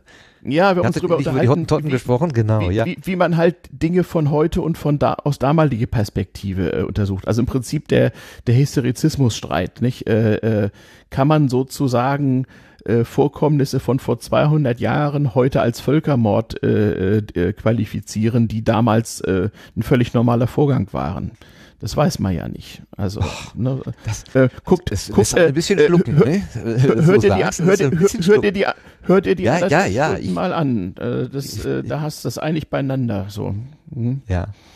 Ja, mit Daniela Und- kann man gut reden, das glaube ich auf jeden Fall. Ja, finde ich auch. Und ähm, äh, zu, zufällig hatte ich halt ein paar Informationen und ähm, äh, konnte halt mit so Perspektiven darauf beitragen. Ich wusste auch aus äh, Erzählungen von, von älteren Verwandten, was für Leute damals so in den deutschen Kolonien tätig waren. Ähm, und äh, äh, wie, da, wie das so war, das war natürlich auch eine sozusagen eine Chance für Leute damals mal irgendwie wegzukommen. Das war aber auch alles sehr viel schwieriger als heute und äh, das war halt auch ein bestimmter Menschenschlag, der sich äh, aufgemacht hat irgendwo in keine Ahnung Deutsch-Samoa oder so. Okay, das ist nun gerade ein Positivbeispiel. Sagen wir Deutsch, Deutsch-Ostafrika aufgemacht hat, äh, den Wilden nun Kultur und Ordnung beizubringen. Ja, also ähm, mit den besten Absichten oft gerade die ganzen äh, Pastoren, die ganzen Geistlichen, die äh, dahin gegangen sind, weil sie dachten, sie müssten die Menschen retten, die haben aus heutiger Sicht wahrscheinlich Verbrechen begangen. Das hätten sie aber nie so gesehen. ne? Ja, Das ist, das ist ein Drama. Also wir schweifen ab, aber äh, Ja, nee, auch das schadet nichts. Also wir sitzen im Mhm. Garten und wir plauschen und wo uns das Thema Mhm. hintreibt, da schauen wir mal, wie die, Ja. äh, wie, wie, was wir da so rausholen können. Ähm, Ja, zurück genau. zu, ähm, ähm, zu, äh, ja, ist äh, Stefan ein politischer Mensch? Ich würde jetzt mal sagen, du bist durchaus ein politischer Mensch, auch wenn der Wahlomat dir Schwierigkeiten macht, dich überhaupt einzuordnen. Äh, Mhm. Ja. Gehst du mit gewisser Sorge dem nächsten Sonntag entgegen, also Sonntag in einer Woche? Na, ich äh, bin wie immer Wahlvorsteher, selbstverständlich. Ähm, und äh, stehe also um fünf auf und fahre um sechs mit meiner Ente irgendwie aufs Bezirksrathaus und hole äh, die Fahnen und achte darauf, dass der Berliner Bär nach rechts guckt und äh, stelle die Wahlurnen auf und so. Mm, Und gehe da so meinen demokratischen Grundpflichten nach. Ähm, nein, habe ich nicht. Äh, warum sollte ich mir jetzt besondere Sorgen machen? Ähm, Äh, Nee, nee, dass du weißt, wo du dein Kreuz hinsetzt, das meine ich nur. Wenn, Ich wenn alles gleich gemacht. gut oder gleich Äh, schlecht wer, ist, wer, ist wer, schwierig. wer, wer, na, wer Wahlvorsteher ist, ist ja gehalten, vorher Briefwahl zu machen, weil man ja in Berlin nicht in seinem Bezirk, sondern irgendwo eingesetzt wird. Ähm, und insoweit habe ich das schon, habe ich das schon erledigt. Ähm, und nein, das ist nicht so schlimm. Also ich kenne ja viele Politiker, äh, nicht, vielleicht nicht sehr gut, aber doch irgendwie. Und ich, also bei der Erststimme kann ich das einfach nach, nach ich kenne halt beide Direktkandidaten in meinem Wahlkreis persönlich und weiß, also die beiden, die eine Chance haben und weiß, wen davon ich wähle und wen nicht. Ähm, und bei und bei der Zweitstimme äh, ist, ist es so, dass es natürlich äh, viele Möglichkeiten und, und Gründe gibt. Ähm, das, und da, das, da habe ich auch, ich habe da also auch keine Stammpartei, die ich immer wähle oder so. Ne? Ich wähle auch bei Landtags- und bei Bundestagswahlen unterschiedlich, je nachdem. Also hier in Berlin gibt's eine Partei, die man auf Landesebene auf keinen Fall wählen darf, die ich im Bund schon öfter mal gewählt habe. Also äh, nee, das geht schon, da kann ich mich schon entscheiden. Machst du das mit diesem Wahlvorstand schon länger und vor allen Dingen machst du das freiwillig oder hat man dich das Äh, so absolut, ja. Ja, also Ja? ich habe als ich habe als Jugendlicher erlebt, wie das ist in Ländern, wo man keine Wahl hat oder wo man sogar zum Sta vom Staat zu einer Demutsgeste in Form einer Wahlsimulation durch Falten gezwungen wird. Das habe ich in der DDR gesehen, das habe ich im kommunistischen Polen gesehen. Ich habe daran mitgewirkt, so ein Regime zu beseitigen. Ich bin wahrscheinlich, ich keine Ahnung, wahrscheinlich immer noch Mitglied der Gewerkschaft Solidarność, ich weiß gar nicht genau. Ähm, nein, also äh, äh, ich habe, glaube ich, das erste Mal Wahlvorsteher gespielt, kurz nach meinem 18. Geburtstag, ich glaube bei einer niedersächsischen Landtagswahl. Ähm, und seitdem mache ich das immer wieder. Nö, das äh, äh, finde ich sehr sinnvoll und, äh, und richtig. Das muss ja auch wer machen. Nichtsdestotrotz hast du gestern Abend im Datengarten ähm, eine für eine Informationsveranstaltung vom CCC hast du darauf hingewiesen, mhm. dass man möglichst den Kopf einziehen sollte, sonst könnte man dienstverpflichtet werden. Das fand ich sehr witzig, wie du das gesagt hast. Äh, ja, das ist in Berlin so. Also äh, nach der Berliner Landeswahlordnung, ich bin mir nicht ganz sicher, ob das bei Bundestagswahlen auch so ist. Das muss ich nochmal nachlesen vorher. Ähm, in Berlin ist es so, dass der Wahlvorsteher jeden Wähler, der in dem Wahllokal äh, wahlberechtigt ist, äh, für den Fall, dass es irgendwie, was weiß ich, was durch Ausfall oder Krankheit äh, Personalmangel gibt, per Handschlag zum Wahlvorstand äh, machen kann. Und da musst du auch mitmachen, das darfst du nicht ablehnen. Ähm, und äh, äh, das habe ich auch schon mal einmal gemacht. Ähm, äh, das fand ich und, eigentlich und wie hat die Person so reagiert? Ist sie schreiend rausgelaufen oder wie hat sie reagiert? Nein, gar nicht. Nein, nein, gar nicht. Äh, äh, nee, nee, das waren, das waren, das waren Mathelehrer und der hat das äh, alles sehr korrekt äh, äh, über die Bühne gekriegt. So, der, der hat halt so zugeguckt, aber man darf ja in einem Wahllokal wirklich nur zugucken und hat die Schnauze zu halten. Das schreiben die Wahl und äh, äh, die Wahlregularien genau vor. Und das war dem irgendwie zu wenig, das war dem anzumerken, ja. Und dann habe ich gesagt, wollen Sie mitmachen und habe ihn halt verpflichtet. So, das war eigentlich alles. Da hatte der Mathematiklehrer ähm, endlich was zu tun. Musste zählen oder was? Genau, der musste zählen und nachzählen und äh, musste Unterschriften äh, äh, im, Wahlver im Wählerverzeichnis äh, prüfen, so ja. Na, das wird er dann ja wenigstens können, als Mathelehrer zählen. Das hat damit überhaupt nichts zu tun. Äh, es geht, es geht das hartnäckige Gerücht, dass äh, äh Rechts, Rechtsanwälte, Lehrer und Polizisten sehr ungern verpflichtet werden. So. Ah ja. Mhm. Ja, ja. Die Polizisten sind ja schon verpflichtet vom dem Staate, von daher brauchen die keine weitere. Das ist ihnen wahrscheinlich ein bisschen zu viel. Lehrer vermutlich auch. Und die Rechtsanwälte, naja, die, die wissen vielleicht mehr, kann ja sein. Genau, ja genau. Die Lehrer auch. Und äh, deswegen äh, äh werden die angeblich, hält sich das Gerücht, äh, nicht so gern genommen. Ich weiß nicht genau, woran es liegt. Also schwer zu sagen. Ja, ähm, also ja, bitte? Also die, die, die Mitarbeiter des öffentlichen Dienstes sind natürlich gehalten. Also hier in Berlin hast du zu 50 Prozent äh, öffentlich Bedienstete in den Wahlvorständen. Weil die kriegen im Gegensatz zum Normalbürger ja auch einen Tag äh, Urlaub dafür geschenkt vom Staat, wenn sie sich einen Sonntag um die Ohren hauen. Während ja der nicht öffentlich Bedienstete halt eben Pech gehabt hat.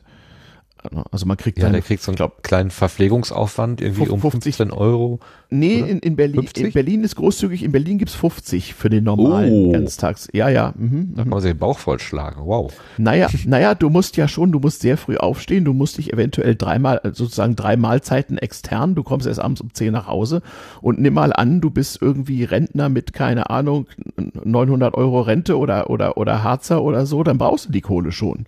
Also das ist schon richtig berechnet. Die wird auch nicht abgezogen vom sonst? Nee, nee, nee, nee, nee, nee, nee, okay. nee, nee, nee, die ist steuerfrei und alles, die kriegst du einfach so und die gibt's auch in Bar auf die Tatze, also kein Problem. Okay. Warum du gestern im Datengarten warst, äh, war, weil der Linus Neumann einen Vortrag gehalten hat über dieses ähm, diese PC-Wahlsoftware, die sie ja da im mhm. letzten halben Jahr analysiert haben. Ja, man kann es also, nachsehen. Media.ccc.de, immer wieder ein Quell steter Freude. Super.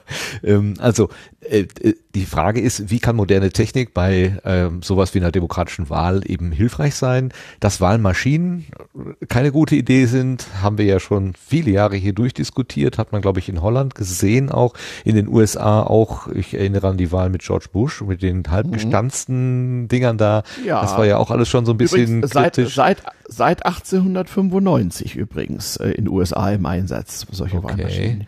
Mhm. wo man dann nicht wusste, sind das jetzt die Löcher ganz durch oder nicht durch. Aber immerhin hat man ja noch Hardware äh, oder irgendwo äh, Eben, eine Karte. Es ist nachvollziehbar. Es gibt ein Es ist immer noch nachvollziehbar, genau. Es sind mhm. nicht nur Excel mhm. oder Flips, geflippte Bits und Bytes oder so.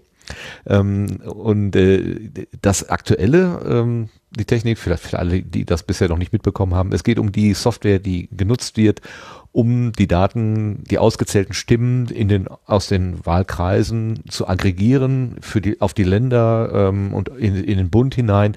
Da gibt's eben so eine Datenbankanwendung, eine wenn es mal eine Datenbankanwendung ist, ich glaube ja, es nicht bundesweit zig verschiedene, ne? ja. aber es ist eine von den öfter benutzten Und äh, ja, die hat halt äh, Mängel, nicht? Ähm, Genau, Wo, also also, okay. wohlgemerkt, da geht's nicht um die Auszählung der Wahl an sich, sondern da geht es um die Aggregierung der sogenannten Schnellmeldungen, also das Ergebnis, Genau. was man abends im Fernsehen sieht. Nicht? Äh, Und natürlich gibt's Gründe, warum das nicht allzu stark von dem abweichen sollte, was dann zwei, drei Tage später im händischen Zusammenzählen äh, äh, und Übertragen aller Listen dann äh, tatsächlich rauskommt. Ist klar, ne? Also es ist halt ungünstig, wenn äh, durch einen Fehler von Software äh, eine Partei äh, in, äh, am, am Sonntagabend 10% hat und drei Tage später hat sie fünf. Ne? Das wäre recht, richtiges, äh, ja, das wäre ein sehr großes Problem, glaube ich. Naja.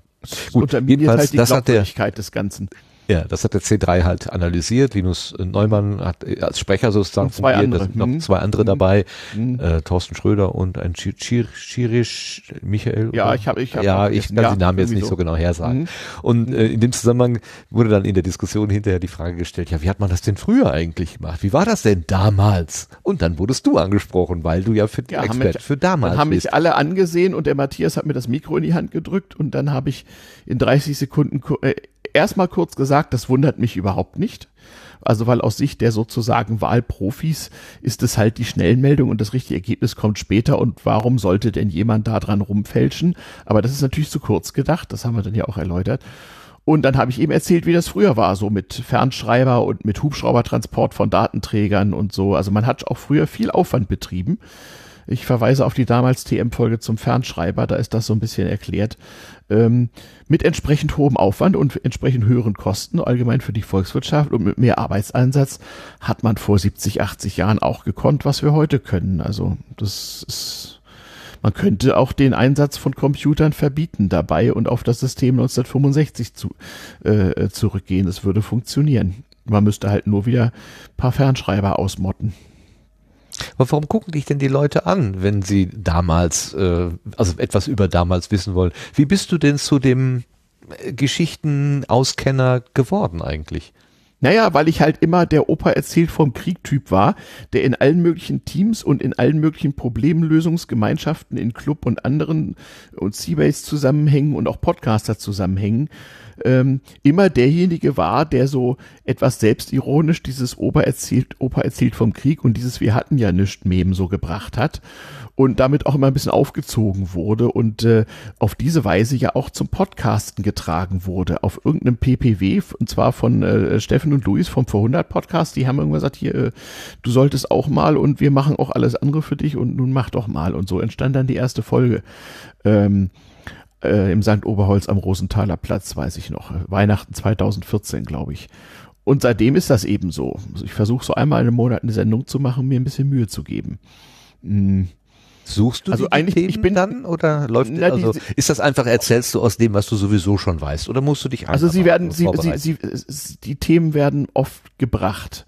Also die Schreibmaschinenfolge hat ein Hörer aus Gera sich gewünscht, indem er mir einen schreibmaschinengeschriebenen Brief schrieb und diesen Vorschlag machte.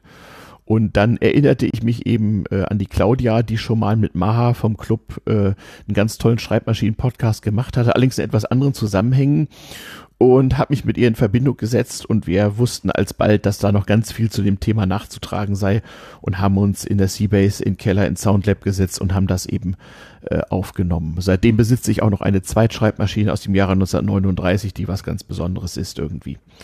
Ähm, oder die Fernschreiberfolge, das war auch so ein Hörerwunsch. Da hatte ich monatelang, unter anderem auch im Sendegate, rumgefragt.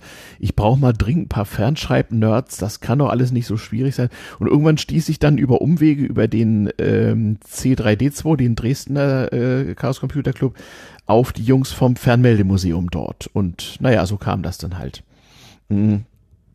Also es gibt relativ wenige Dinge, die ich mir aussehe. Oder einmal eine unserer populärsten Folgen ist ein Buch, wo Luis und ich, also Luis vom äh, Vor 100 Podcast und ich, äh, uns ein Buch über die Goethe-Zeit vorgenommen haben, was später auch preisgekrönt wurde, was damals noch keiner kannte, wo jemand sozusagen die Alltagskultur Anfang des 19. Jahrhunderts irgendwie beschrieb und äh, fanden wir beide ein sehr gutes Buch und wir haben im Grunde genommen bei Louis im Ruderclub in einer Stunde zwischendurch eine Buchbesprechung gemacht und haben gedacht, naja, wenn das mal was wird, wird. Das ist vielleicht jetzt nicht so gut gelungen. Und das war eine der äh, am, am positivsten kommentierten und am schnellsten, am meisten abgerufenen Folgen ever. Neben der mit dem Zeppelin, die fanden die Leute irgendwie auch ganz toll. Also man weiß immer nicht, ob man das selber gut findet und ob das die Hörer dann auch gut finden. Das hat miteinander nicht so viel zu tun. Ähm, ich habe natürlich einen Zettel mit Dingen, die ich mal machen will es scheitert ja oft auch einfach an, an, am Zeitbedarf der Gäste, gerade wenn sie so etwas älteren Datums sind. Also nicht jeder ist so flexibel und rege wie der Mailonator und kann mal eben eine Folge über West-Berlin aufnehmen. Ähm, ich habe seit zwei Jahren äh, äh, äh, einen unregelmäßigen äh, Brief- und Mailwechsel mit ein paar äh, recht alten Ex-Politikern, äh, wo es so äh, um so äh, die Wende in Deutschland und auch um so äh, die Friedensbewegung in den 80ern geht und äh, die älteren Herrschaften sind nicht so einfach zu bewegen. Also das kann noch eine Weile dauern. Ähm, äh, und was die technischen Sachen angeht, ähm, ja, da gibt manchmal eins das andere. Also die Folge über das Feldtelefon habe ich mal auf der Gulasch Programmiermacht aufgenommen, weil da die Feldtelefonleute vom Club sowieso gerade da waren und dann kann man denen ja auch ein Mikrofon ins Gesicht halten. Ähm, und es gibt halt auch spontan Folgen. Also äh, ich äh, mache da auch keine Sonder- oder sonst wie Folgen. Die heißen dann irgendwie Meta im Titel, aber ich nummeriere die ganz normal durch. Ähm, aber es gibt viele damals TM-Hörer, die hören, die laden sich diese sozusagen Meta- oder Sonder- oder Spaß- oder Klamautfolgen tatsächlich nicht runter. Das kann man sehen an der Serverstatistik. Sondern die wollen wirklich nur damals TM Classic, also alte Technik und wie das so war damals. Äh, da, die unterscheiden das schon. Hast du denn eine Vorstellung, wie deine Hörer, äh, also was, was das, wie die, wie die sich zusammensetzen? Also sind das, ja, das will, junge das will Leute, ja jeder die was gerne. Über, alles, ja. äh, das will ja jeder gerne. Ja, also ich weiß ein bisschen, wenn ich gefragt habe, wie viel hören dein Podcast, sage ich immer so um die 3000, vielleicht auch dreieinhalbtausend. Genauer kann ich das wirklich nicht sagen ähm, weil nur etwa, also die Hälfte hört Podcast, wie wir das uns so wünschen, mit Feed und Podcatcher und so. Äh, es gibt so eine Hardcore-Hörerschaft von so etwa 700, 800, die äh, auch morgens um vier sofort läuft der Download los. Ähm, ich mache ja Feedback nur per E-Mail, Kommentare sind aus, habe ich gar keine Zeit und keine Lust zu. Ähm, und ich bekomme ganz viel auch äh, äh, Feedback eben per Briefpost, ähm, auch von älteren Leuten zum Teil. Ähm, äh, damals TM wird äh, von ganz verschiedenen Leuten gehört, jungen, alten, die haben natürlich auch unterschiedliche Fragen und Wünsche, das ist klar. Die Alten wollen natürlich oft korrigieren oder einfach Erlebnisse oder technische Details äh, ergänzen, die sie halt noch wissen von damals.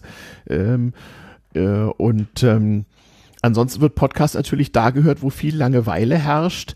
Also ich kann schon deswegen nicht genau sagen, wie viele Leute mein Podcast hören, weil ich weiß, dass er von vielen Leuten äh, auf Server gelegt äh, wird äh, zum weiteren Abruf intern. Also ich habe äh, einen Hörer in Nepal, der hört das irgendwie über ein dortiges Netzwerk von ähm, so Entwicklungshelfern, die das, äh, da legt das einer auf deren Server.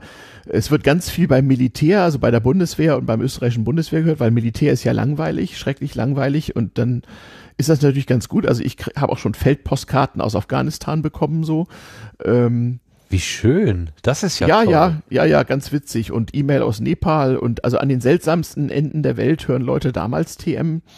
Ähm, wie gesagt, die handgeschriebene Kärtchen von Omas äh, sind immer ganz süß und äh, die Schreibmaschinen geschriebenen Briefe von Leuten, die zum Beispiel irgendwo im Altersheim sitzen und einfach sich entschuldigen, sagen, ähm, ich muss leider Schreibmaschine schreiben, trotz Vertippung, weil ich wegen meines Parkinsons nicht mehr mit der Hand schreiben kann oder so. Sowas gibt's auch. Ähm, und äh, manchmal rufe ich die dann auch so die älteren Leutchen auch an, also schreibt dann so freundlich zurück und so und äh, da erfährt man dann nochmal das eine oder andere und mehrt so sein Wissen auf diese Art. Ähm, Aggregierst ja. du das dann auch irgendwie nochmal nach? Also hältst du das nochmal fest, das Feedback, was dich jetzt nicht digital erreicht, also als Kommentare bei dir? Nee, so viel, so viel ist es nicht. Also ich habe, mhm. wie gesagt, das Feedback geht meist über E-Mail. Ich habe so 30, 40 Hardcore-Hörer, die also äh, ständig alles immer kommentieren und immer ganz hart dabei sind und äh, natürlich mit unheimlich viel Vorschlägen und so weiter kommen. Also ein bisschen Fantum gibt's da auch, aber in überschaubarem Rahmen eigentlich und eigentlich alles nette. Ähm, und ich habe äh, ansonsten ganz viel so einmal Feedback, wo ich auch sagen würde, das ist statistisch echt nicht valide. Man kann, das ist, es freut einen dann halt, ne, klar, aber es ist jetzt nicht irgendwie, äh, dass man jetzt denkt, wenn du jetzt eine Strichliste führst, wirst du irgendwie schlauer davon oder so.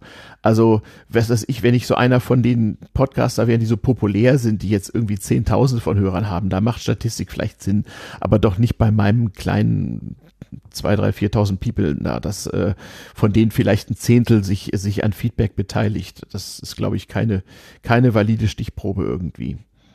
Zwei, dreitausend People, ein ein Paar, das ist doch gut, Mensch, das ist super.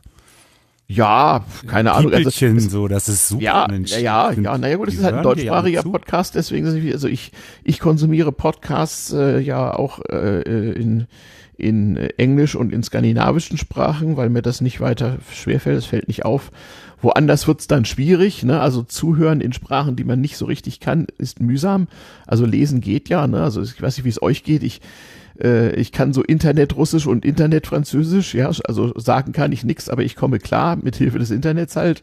Auch so ein Phänomen. Und so kriege ich natürlich auch manchmal Anfragen von Leuten, die wirklich, wirklich sehr schlecht Deutsch können, wo ich mich immer frage, wie machen die es um Mülls Willen?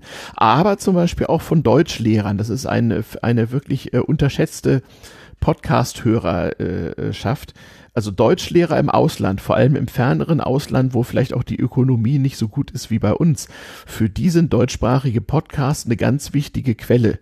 Ähm, also ich habe auch ab und zu schon E-Mails bekommen von Deutschlehrern aus Afrika und Asien, die äh, schon ganz ähm, also wo man den Fragen schon, schon entnehmen konnte, dass sie wirklich wissen wollten, wie sich bestimmte alltagskulturelle Dinge früher und heute in Deutschland verhalten, weil sie das für ihre Schüler, für ihren Unterricht brauchen, um ihren Deutschunterricht sozusagen sinnvoller zu gestalten. Ähm, also da merkt man schon, es gibt Leute, die hören das wirklich ganz, ganz genau. Ebenso wie die alten Leute, die einen wirklich in ganz kleinen Details äh, korrigieren und sagen, so hätten sie das aber nicht sagen dürfen, Komma, weil ähm, schon interessant, wie viel Konzentration viele Leute aufwenden beim, beim Podcast hören. Ähm, das äh, natürlich gibt's auch die, die in der Bahn oder so das hören oder eben was weiß ich was beim beim Wache schieben beim Bund oder so ist ja klar. Weißt du, dass du der Grund dafür bist, dass Sebastian beim Podstock zum ersten Mal in seinem Leben an einer mechanischen Schreibmaschine gesessen hat? Da kann man mal sehen. Ja, so war das damals. Wir hatten ja nichts. Ich hatte, ich hatte mich so beeindrucken lassen von deiner Fernschreiber-Sendung, so zusammen mit der Information aus dem Was denkst du denn Podcast, wo die Nora äh, erzählt hat, dass die Rita sich der modernen Technik verweigert und am liebsten mit ihrer Hermes Baby Schreibmaschine mhm. arbeitet, habe ich mhm. mir gedacht, mhm. okay, ähm, dann nehme ich mal meine alte Reiseschreibmaschine mit zum Potsdok ja, ja. und wir gucken mal, ja, ob wir da so ein bisschen rumklappern können. Und ich, ja, ich also, habe mich wirklich gewundert, dass äh, da Leute dabei gewesen sind. Sebastian ist jetzt mein Kronzeuge sozusagen, für die das keine bekannte Technik mehr ist. Also, also nee, aus, ver aus, vergessen, vergessene also Kulturtechnik. Aus, aus dem Museum mhm. bekannt oder aus Filmen oder so, aber mal selber mhm. da dran mhm. gesessen, nee. Mhm. Das, mhm. das war für mich ganz augenöffnend, muss ich sagen. Mhm. Mhm. Na, das passiert, glaube ich, öfter, dass Leute auf die Weise mal gucken, was habe ich denn hier noch? Mhm. Es haben auch ganz viele Leute mir später geschrieben, sie hätten sich jetzt endlich mal einen Flug mit dem Zeppelin gebucht, solange das noch geht.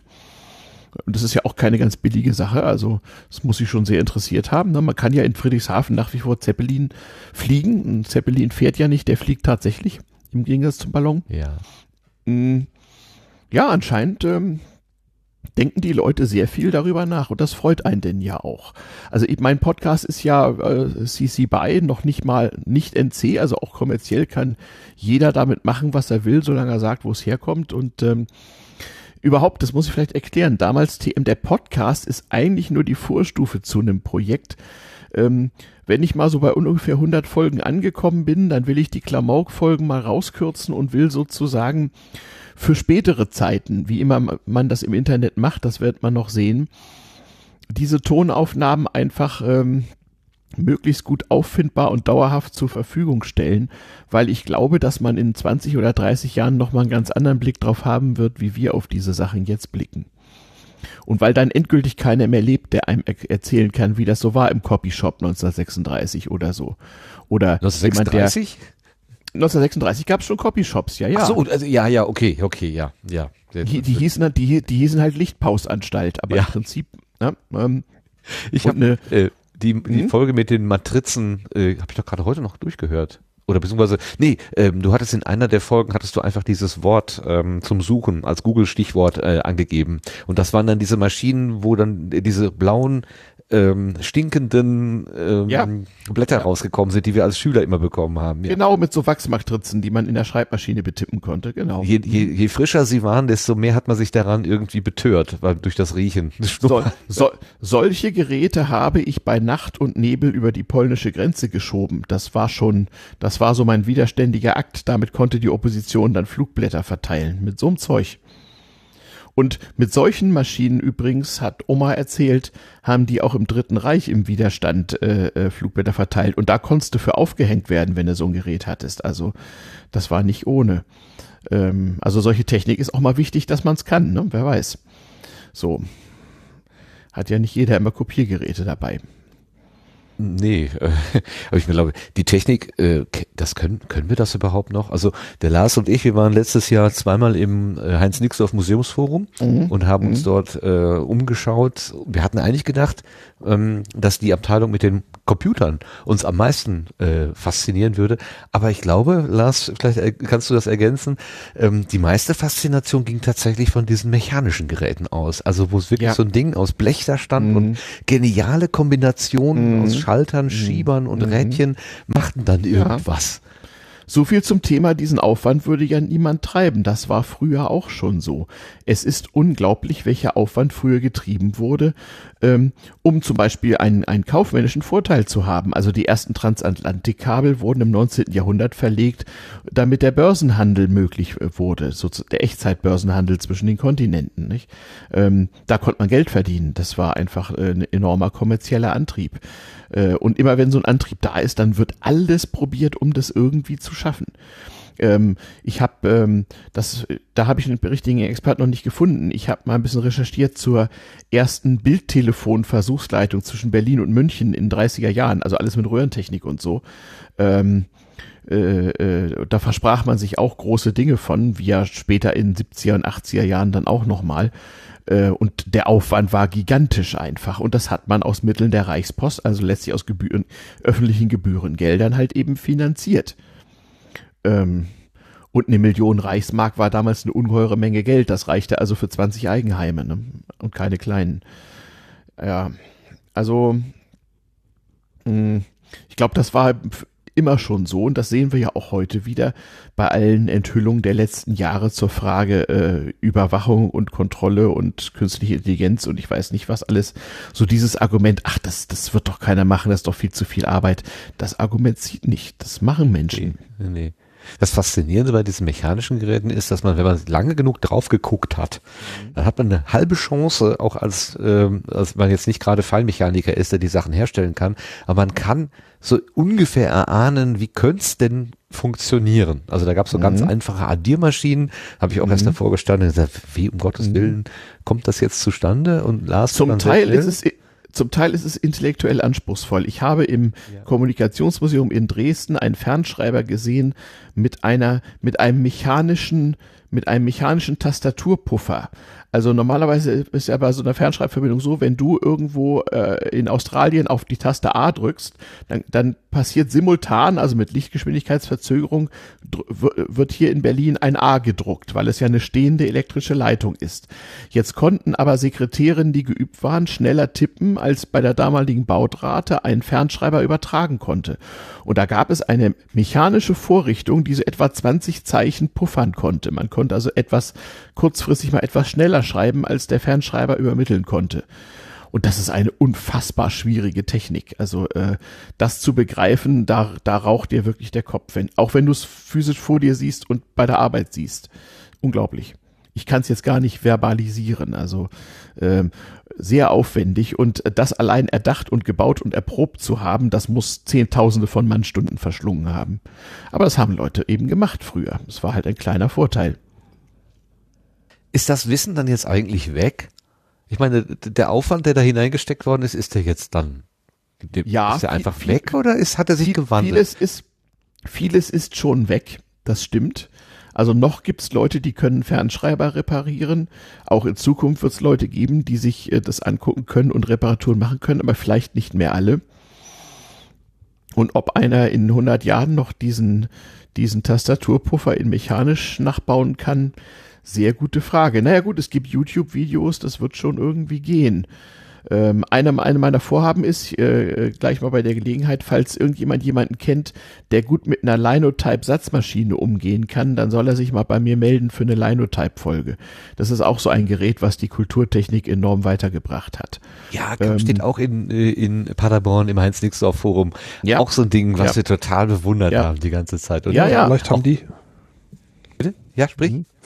Vielleicht haben die ja auch einen Ansprechpartner, mit dem man da mal was machen kann. Ja, ja, das Museum ist die zweitbeste Lösung. Besser wäre, wenn ich einen fände, der privat eine hat oder so, so eine kleine Druckerei betreibt und sowas noch kann.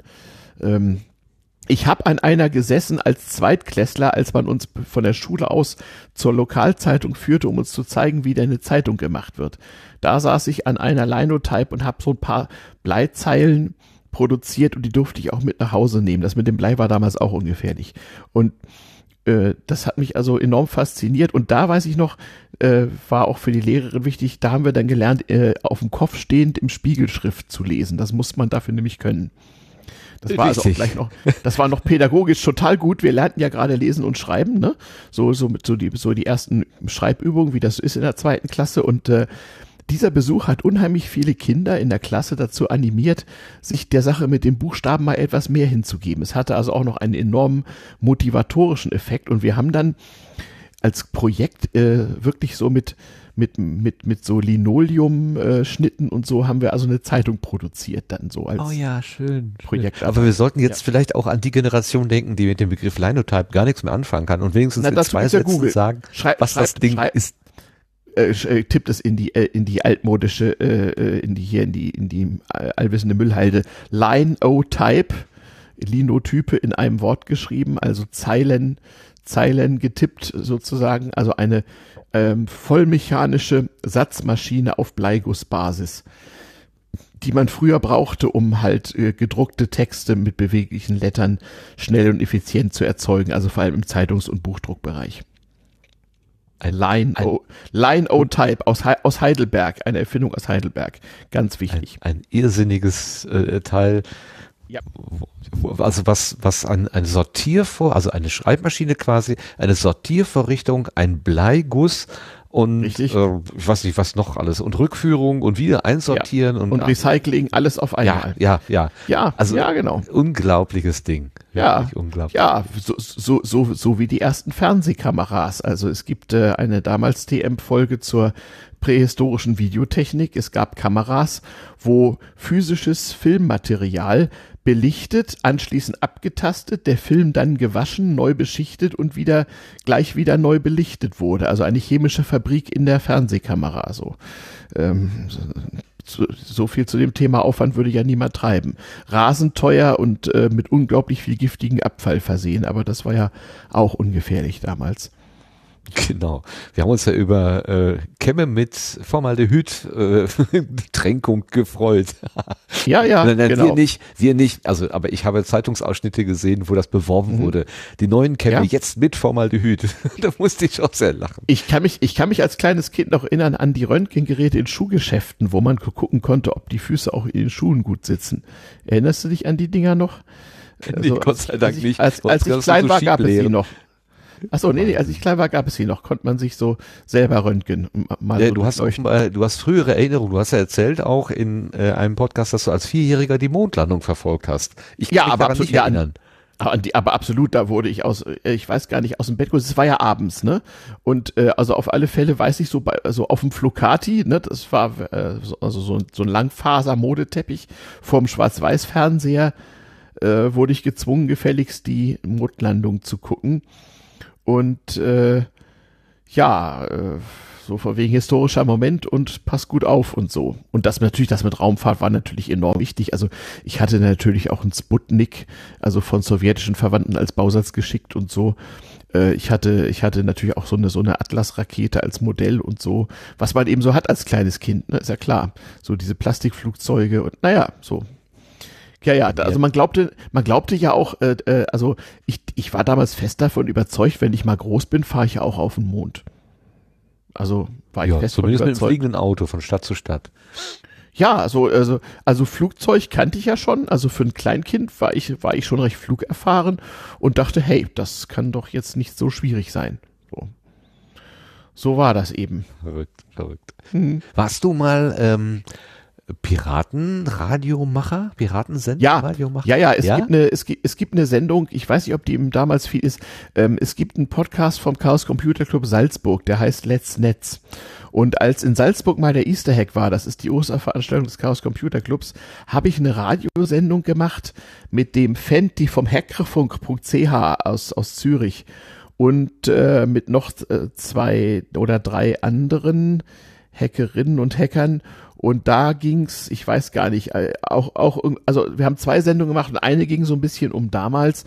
Und da habe ich das erzählt, ähm, äh, wie, ich habe ja erzählt, ich, mir war furchtbar langweilig und ich habe halt äh, versucht, so die CB-Funkgeräte ein bisschen zu pimpen und so, äh, einfach um nicht so einsam und allein zu sein irgendwie. Ähm, äh, und war dann auch in so einem Funk, in so einem Amateurfunk-Club oder war das zumindest so irgendwie so adjungiert als äh, äh, etwas zu junges Objekt, wo die von den äl älteren Herren so etwas misstrauisch beäugt.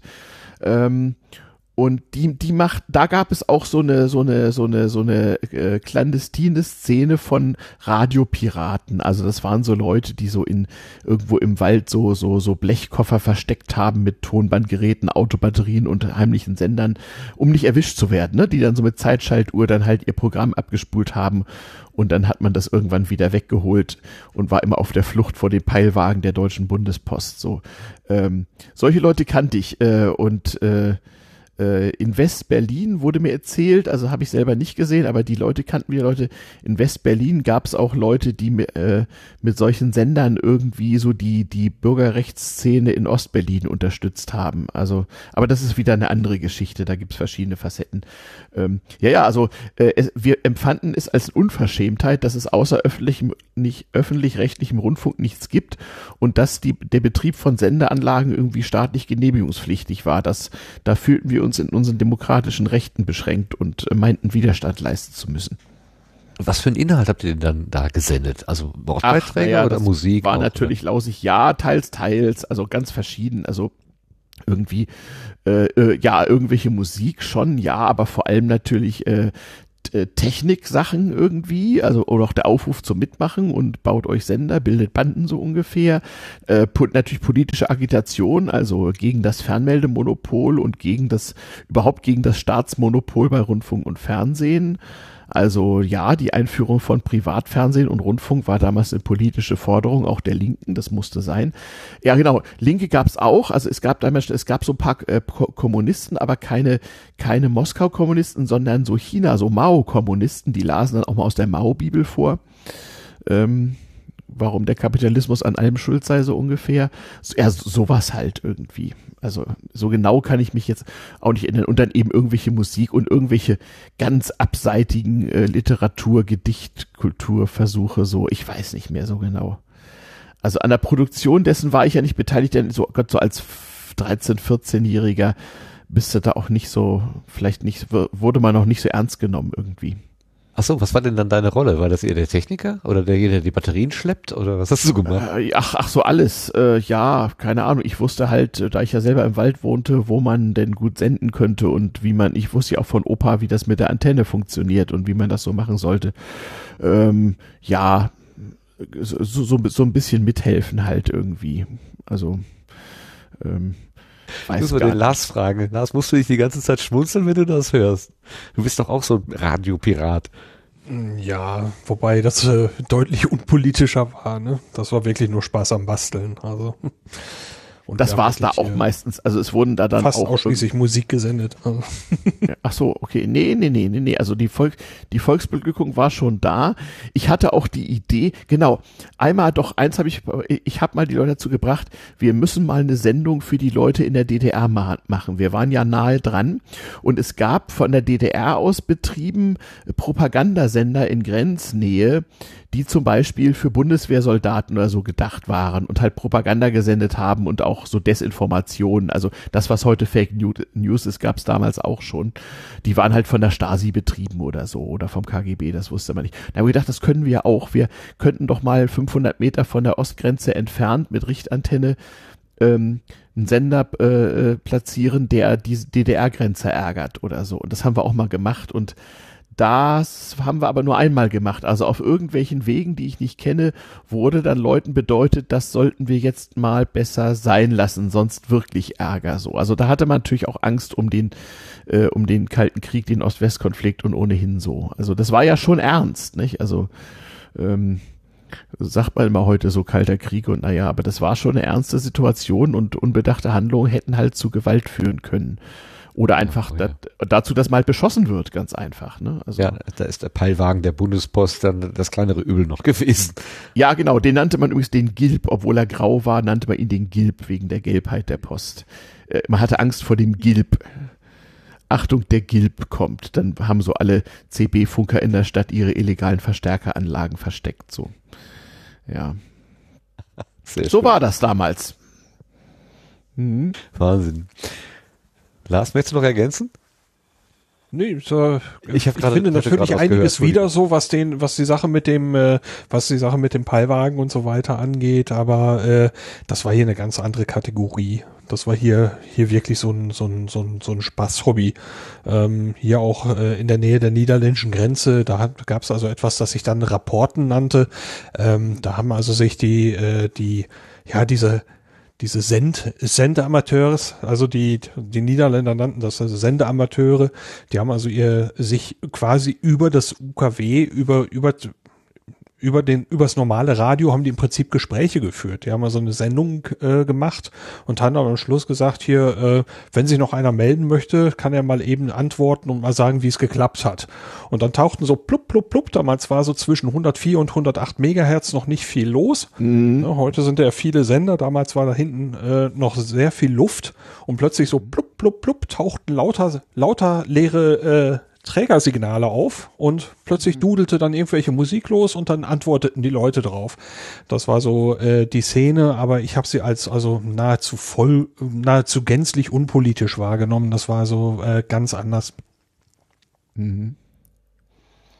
Ja, also an der an der äh, ostdeutschen Grenze war das nicht so spaßig wie an der westdeutschen. Da war das eine ernste Sache und ähm, wurde auch verfolgt. Also das war nicht ganz einfach. Und da hätte man auch wirklich schwer Ärger gekriegt, wenn man erwischt worden wäre. Äh, das war allerdings ja auch so, dass äh, ich kenne jetzt den richtigen Begriff nicht, aber äh, das war also wirklich eine Sache, die dann auch in, im Prinzip in den Akten und äh, in die Führungszeugnisse und so weiter aufgetaucht wäre. Äh, ja, wenn und, man sie, und sie haben deine Geräte zerstört und aus deiner Bude Sägemehl gemacht. Das ja auch noch, ne? Ja, also, also äh, der, der, der finanzielle, der materielle Schaden, der war dann auch nicht ohne. Das war hier auch so, äh, dass ja, also ja. im Prinzip das ganze Studio rausgeschleppt worden wäre. Genau. Während Alles kaputt gemacht, was irgendwie elektrisch funktioniert, genau. Mhm. Während ja, auf ja. der niederländischen Seite haben sie haupts hauptsächlich den Sender mitgenommen. mhm. Und dann hatten die Leute meist noch ihre Plattenspieler und die Mischpulte und so alles da und haben sich einfach einen neuen Sender geholt und haben einfach weitergemacht. Nee, nee, auch Plattenspieler ähm, und Mischpulte, die wurden alle ja, ja, schön, hier, äh, hier, hier, mit, mit großen Löchern versehen und dann kriegte man sie kaputt wieder zur Entsorgung. Ja, ja.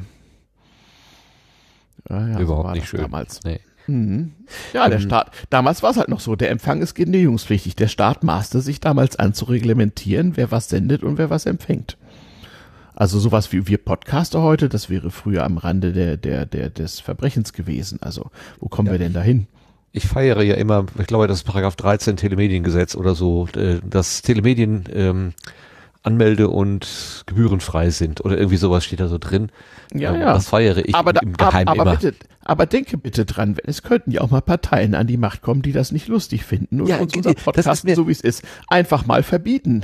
Das, das ist, ist überhaupt mir kein auch Problem. durch den Kopf gegangen. Genau, so wie das da drin steht, dass es eben nicht angemeldet werden muss, kann das ja auch jederzeit wieder geändert werden. Also das nicht kann man durchaus reif. Wenn man der Meinung ist, dass den Volkscharakter verdirbt, dass hier überall gepodcastet wird, dann gibt es vielleicht hier demnächst Genehmigungspflichten oder es gibt Staatsdiener, die Podcasts hören und monieren, wenn da etwas nicht so richtig ist.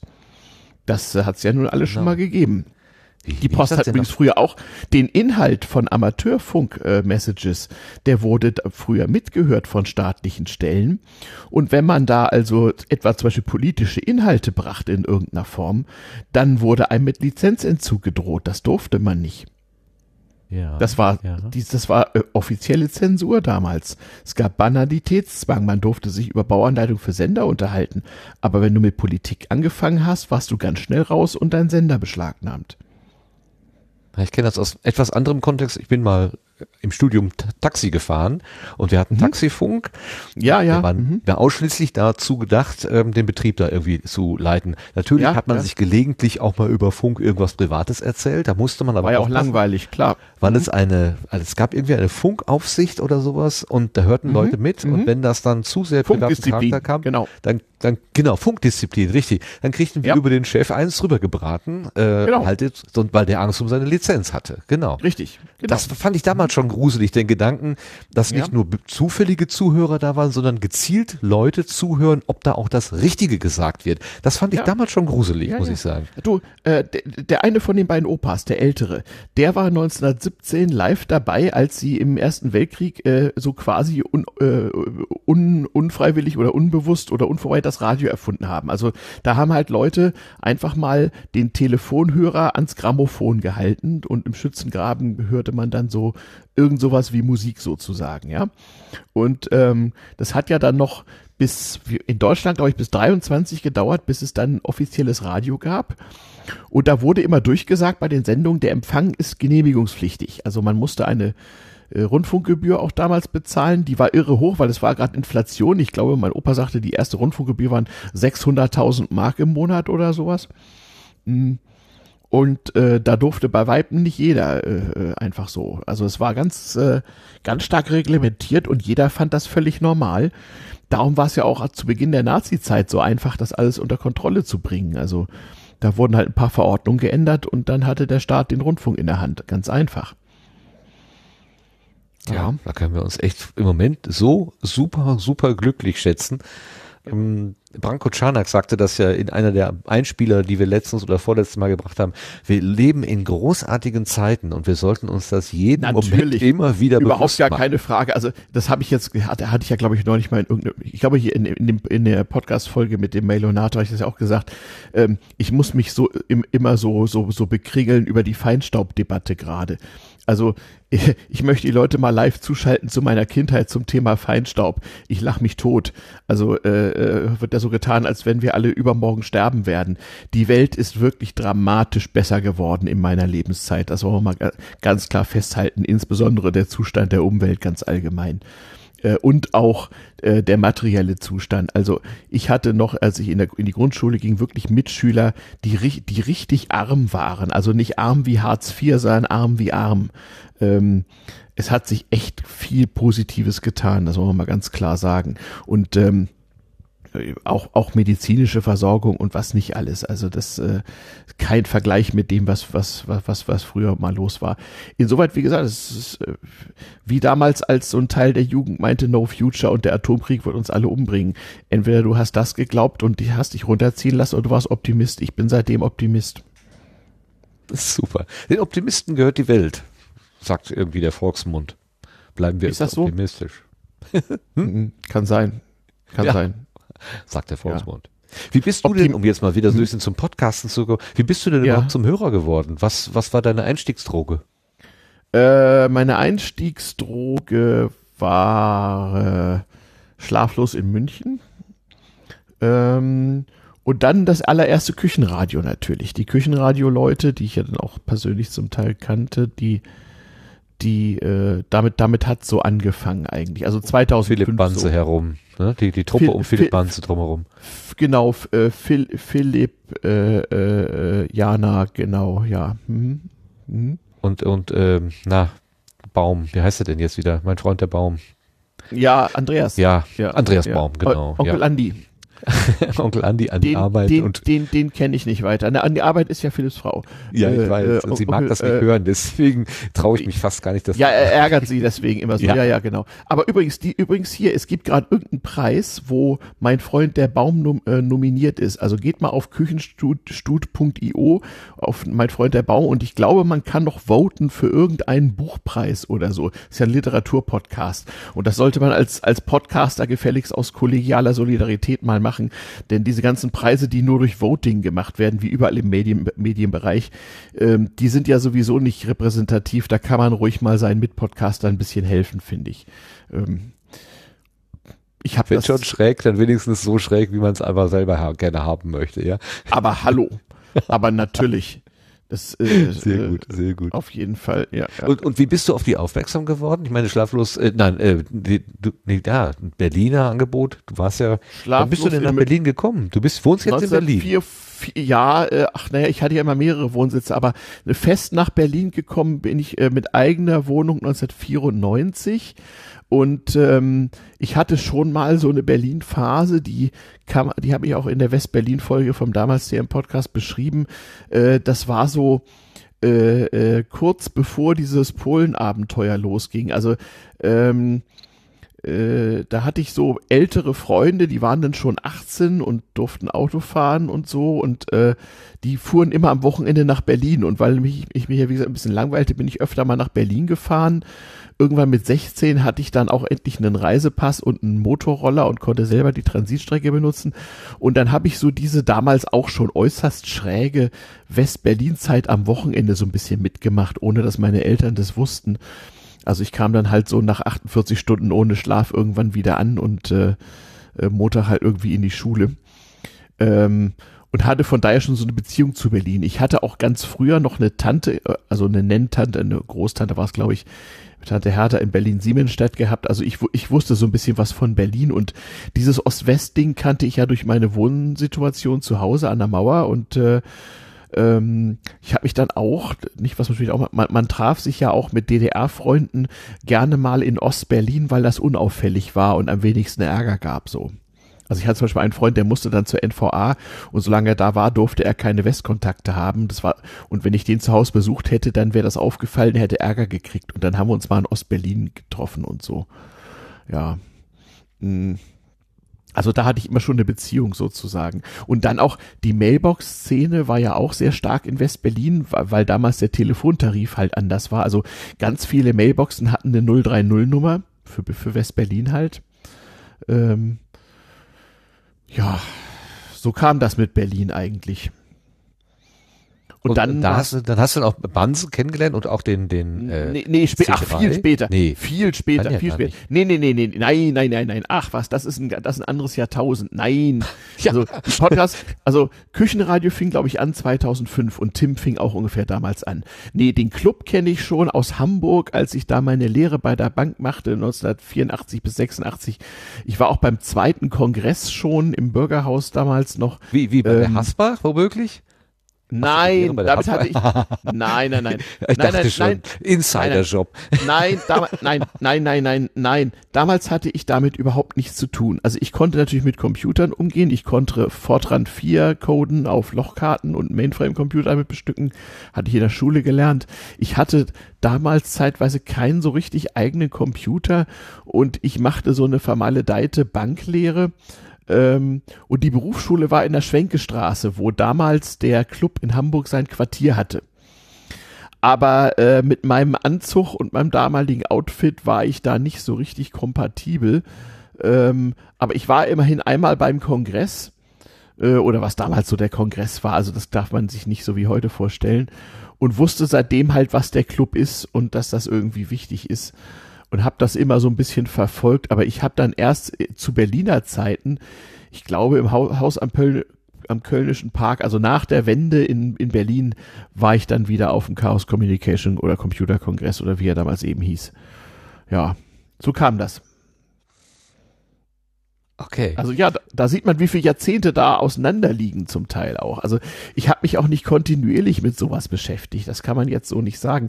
Äh, ich weiß zum Beispiel auch noch, es gab auch noch Zeiten, da war das Computer haben ja schlimm. Ähm, ich habe mich engagiert für die Volkszählung von 1983, die dann ja verboten wurde und 87 nochmal gemacht oder so äh, weil ich nach den damaligen Maßstäben der Meinung war, dass es mit dem Datenschutz schon zu gewährleisten sei und dass das wichtig ist. Das ist auch so. Also eine, eine, eine äh, Datenerhebung nach damaliger Zeit, da würden wir uns heute freuen, wenn es so wäre. Aber nichtsdestoweniger, damals war das umstritten. Es gab viele Leute, die sagten, nein, Volkszählungsboykott, Überwachungsstaat und der Besitz eines Computers machte einen fast schon zum Komplizen des Überwachungsstaates. Also wenn du etwa bei den Grünen oder so warst, dann, dann, dann warst du als Computerbesitzer schon, schon einen Schritt vorm Parteiausschluss. Die waren so extrem technikfeindlich, das durfte man gar nicht erwähnen, dass man einen Computer bedienen kann oder so. Ähm, und so war es auch so bei mir in der Schule. Ich hatte Informatikunterricht gehabt, da war das auch so äußerst suspekt und an der Uni ja auch. Also wenn du vor dem Internet studiert hast, dann hast du einen Computer nur gesehen, wenn du aktiv danach gesucht hast. Ansonsten war das alles noch mit, mit Karteikarten und, und Durchschlag und Zetteln und Schreibmaschinen und sowas halt. Ja, ja. Das ist eine, also, dass, dass eine Generation, mit der ich jetzt zu tun habe, das alles nicht mehr kennengelernt hat, das geht mir ganz selten auf. Mhm. Ich habe immer das Gefühl, mhm. ja, die haben doch das alle dasselbe, dieselbe äh, Geschichte, dieselbe Historie, aber natürlich nee, nee, nee. nicht. Es gibt Ach, halt was? Menschen, die sind ähm, schon immer mit Handy in der Hand aufgewachsen. Das ist, ich ja. ich kann mir das überhaupt nicht so, ich kann gar nicht mehr reindenken. Ja. Also ich habe in meinem Leben deswegen habe ich auch eingangs ja. die Frage gestellt, wie du jetzt mit dem ganzen Jungvolk so klarkommst. Letzte Episode naja, war zum Beispiel, hab, da hatten sich Jungs und Mädels irgendwie ein großes Projekt ausgedacht, wie sie weltweit äh, Podcasterinnen und Podcaster vernetzen und so eine Art mhm. Facebook für Podcaster aufbauen. Und ich mhm. habe so, ja, Leute, macht's mal eine Nummer kleiner, äh, nicht gleich mit der ganz großen Nummer so. Und da habe ich aber auch mhm. gemerkt, mein Gott, du bist jetzt schon der 50-jährige Grandler, der sich jeder ja, ja. neuen Idee gleich versperrt. Opa erzählt Lass doch die Jugend ja, erstmal laufen sozusagen. Wie gehst du da? Also ich habe na, ich habe in meinem ganzen Leben immer gern Unterricht gegeben, auch an Universitäten, in den unterschiedlichsten Zusammenhängen in den verschiedensten Ländern und habe also immer sozusagen mit Studenten zu tun gehabt, aber auch mit Erwachsenen, die älter waren als ich, die was von mir lernen wollten oder mussten. Und ähm, von daher kenne ich die Situation, sagen wir mal. Äh, und ich konnte immer auch, äh, sagen wir mal, ähm, ähm, Unterricht unterhaltend gestalten, indem ich eben so ein Storytelling-Element einführen konnte. Und das war ja dann oft ja auch dieses Opa erzählt vom Krieg-Ding. So wissen Sie übrigens das damals schon und so weiter und so fort. Das bringt halt eine ganze Menge oft. Also wenn man in so einer Unterrichtssituation ist, wo man halt in einer begrenzten Zeit ähm, eine Menge Informationen rüberbringen muss oder zumindest zu, zu deren äh, zu deren Rezeption irgendwie beitragen muss. Ähm, und ähm, wahrscheinlich fällt mir das deswegen jetzt auch leicht. Also habe da eigentlich sehr wenig Probleme. Dann in dieser Beratersituation, äh, wo man ja auch manchmal ungewollt in Chef- oder Führungsrollen kommt, da muss man ja auch mit sehr viel jüngerem Personal auskommen und so ein bisschen Vorbild sein und so. Also nö, das, das war immer so. Das ist nicht so schlimm. Und Aber, du hast auch hm? Verständnis hm? für die schrägen Ideen der jungen Leute. Ja, na sicher. damit geht's also, so, kannst also, du umgehen. Also das, das war ja früher genauso. Also äh, ja, was ja. glaubst, was glaubst du, wie mein Opa angeguckt wurde, als er irgendwie 1918 seinen Eltern erklärte, nö, ich bleib beim Militär, ich mache jetzt äh, äh, drahtlose Nachrichtenübermittlung an Bord von Flugzeugen und U-Booten. Wobei man wissen musste, nach dem Ersten Weltkrieg waren Flugzeuge und U-Boote erstmal verboten. Aber das mit dem Flugzeug man gelöst, man hat diese Versuche nämlich in die Sowjetunion und nach Mexiko verlegt. Und hat man halt da Versuche gemacht. Also flexibel sein war auch damals schon wichtig. Das hat Opa gemacht. Ja. Ähm, also, das, das, und das waren dieselben Vorurteile. Also so nach, ja, so nach ja. dem Motto, das mit dem Radio wird sich doch niemals durchsetzen. das, ähm, genau. das war so. Gut, noch gucken wir jetzt noch zum Abschluss kurz auf den praktisch tätigen Podcaster, Stefan, was benutzt du für Technik? Was hast du so als mhm. Mikrofon, Rekorder und so ja, weiter, Schnittprogramme, ja, ja. Publishing? Was hast du da so im Einsatz? Ja, also äh, ich nehme Face-to-Face -face auf mit einem H6 und entweder HMC 660 Headsets, noch die alten erste Generation, bevor sie populär wurden.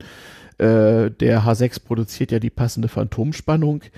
Äh, noch gerne benutze ich äh, den T-Bone HC95, mit dem ich jetzt zu euch spreche. Ähm, ich äh, transferiere das Ganze mittels SD-Karte auf äh, einen meiner äh, Computer und äh, lasse das Ganze von Auphonic nachbearbeiten und von Auphonic und Podlove Publisher nach einem vorgegebenen Setup relativ schnell und einfach äh, publizieren. Also hochladen, Texte reinhauen, Enter drücken, warten und dann ist es da. Ähm, und ich versuche auch, das so zu machen, wie Gott den Podcast geschaffen hat. Also keine Musik, keine Intros, Outros, äh, äh, äh, keine Soundmarken oder sowas und äh, nur ganz wenig Schnitt, wenn es einfach nötig ist, um Störungen oder sowas rauszukriegen. Ähm, ja, das sind so meine, meine Podcast-Prinzipien eigentlich. Face-to-Face -face ist äh, Programm oder äh, weil es sich einfach äh, so ergeben hat. Also du hast in der Nullnummer, die habe ich mir heute angehört, hast du gesagt, dass du auch über, überlegtest, ähm, per Skype äh, Interviews hm. zu machen oder so. Bist ja. du davon abgewichen dann? Davon habe ich dann abgewichen. Nicht damals dachten wir, die Skype-Situation würde sich nochmal verbessern. Das äh, tut sie ja nun nicht. Und ich habe dann eben auch recht, recht bald gemerkt, ähm, wie schwierig das dann doch ist, äh, äh, so, solche, solche Inhalte zu produzieren, wenn man den Gegenüber nicht ähm, äh, vor sich hat, vor allem wenn der Gegenüber mit der Mediensituation so schon zumindest emotional ein bisschen, vielleicht nicht über, aber doch gefordert ist. Ähm, die Sendungen werden dann schon besser, wenn man sich zusammensetzt. Ähm, und insoweit nehme ich mein tragbares Equipment dann auch äh, gerne mal mit. Ähm, und ja, also ich will, ich will sagen, es ist jetzt nicht ein steinhartes Prinzip im Sinne, alles andere ist Mist, so jetzt nicht, aber grundsätzlich entstehen damals TN-Sendungen schon face-to-face, -face, ja. Ich mag das auch viel lieber. Aber es ist halt ein bisschen schwierig, jeden zweiten Donnerstag naja, ich wollte äh, mit der ich ganzen wollt, Truppe hier zusammenzukommen. Ich, ich, ja. ich wollte gerade sagen, wenn du einen Boulevard- und Unterhaltungspodcast machst jede Woche, dann ähm, kannst du das natürlich vergessen. Wenn du so wie ich einmal im Monat äh, äh, versuchst, einen anständigen deutschen Qualitätspodcast zu produzieren und ab und zu mal eine Klamauk-Sendung und einfach mal äh, zwei Headsets und den H6 mitnimmst, wenn du irgendwo hinfährst, wo interessante Leute sind, dann ist das natürlich was anderes. Ich habe auch jetzt nicht den Anspruch, so gut zu werden wie viele andere Podcaster. Ne? Also es gibt ja nur eine Menge, Menge Sendungen, wo man merkt, also äh, denkt man zum Beispiel bei so Geschichtspodcasts an hier Zeitsprung, Daniel Messner und Richard, wie immer weiter heißt, die beiden Österreicher da, ja, Zeitsprung-Podcast. Die, mhm. ja, die kommen, ich glaube, kommen die nicht einmal die Woche oder alle 14 Tage oder so? Nee, ich glaube, alle 14 Woche. Tage. Jede Woche. Jede Woche. Und das ist ernst, das ist ernsthaft Arbeit. Das sind also zwei Historiker, die da also Geschichte aus der Geschichte erzählen das ist ernsthaft Arbeit, da muss ich sagen, also so viel Aufwand würde ich echt nicht treiben. Also dazu ist es dann doch Hobby. Also wie gesagt, es soll ja mal so als Solitär- und äh, Tondokumentquelle im Internet äh, stehen zur Benutzung für alle, die sowas mal gebrauchen können.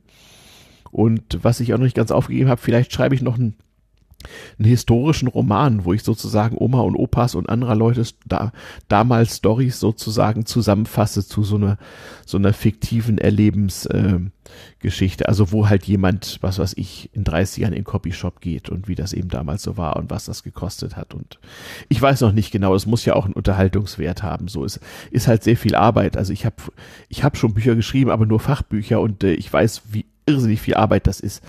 Und ähm, äh, man braucht dafür dann ja auch eine Lektorin oder einen Lektor und so und ah, also da habe ich mich noch nicht aufraffen können, aber mal sehen, wenn ich sag, wenn so 100 Folgen damals TM da sind, kann man an sowas mal mal denken und irgendwann ist dann auch mal gut. Also ich werde das jetzt nicht machen äh, bis kurz vor meinem Tod oder so, sondern ich mache dann irgendwo nach Folge 100 dann auch mal was anderes. Ja, Steffen und Luis vom Vor 100 Podcast, wo du gerade die Zahl 100 nennst, wären doch vielleicht ja, ja.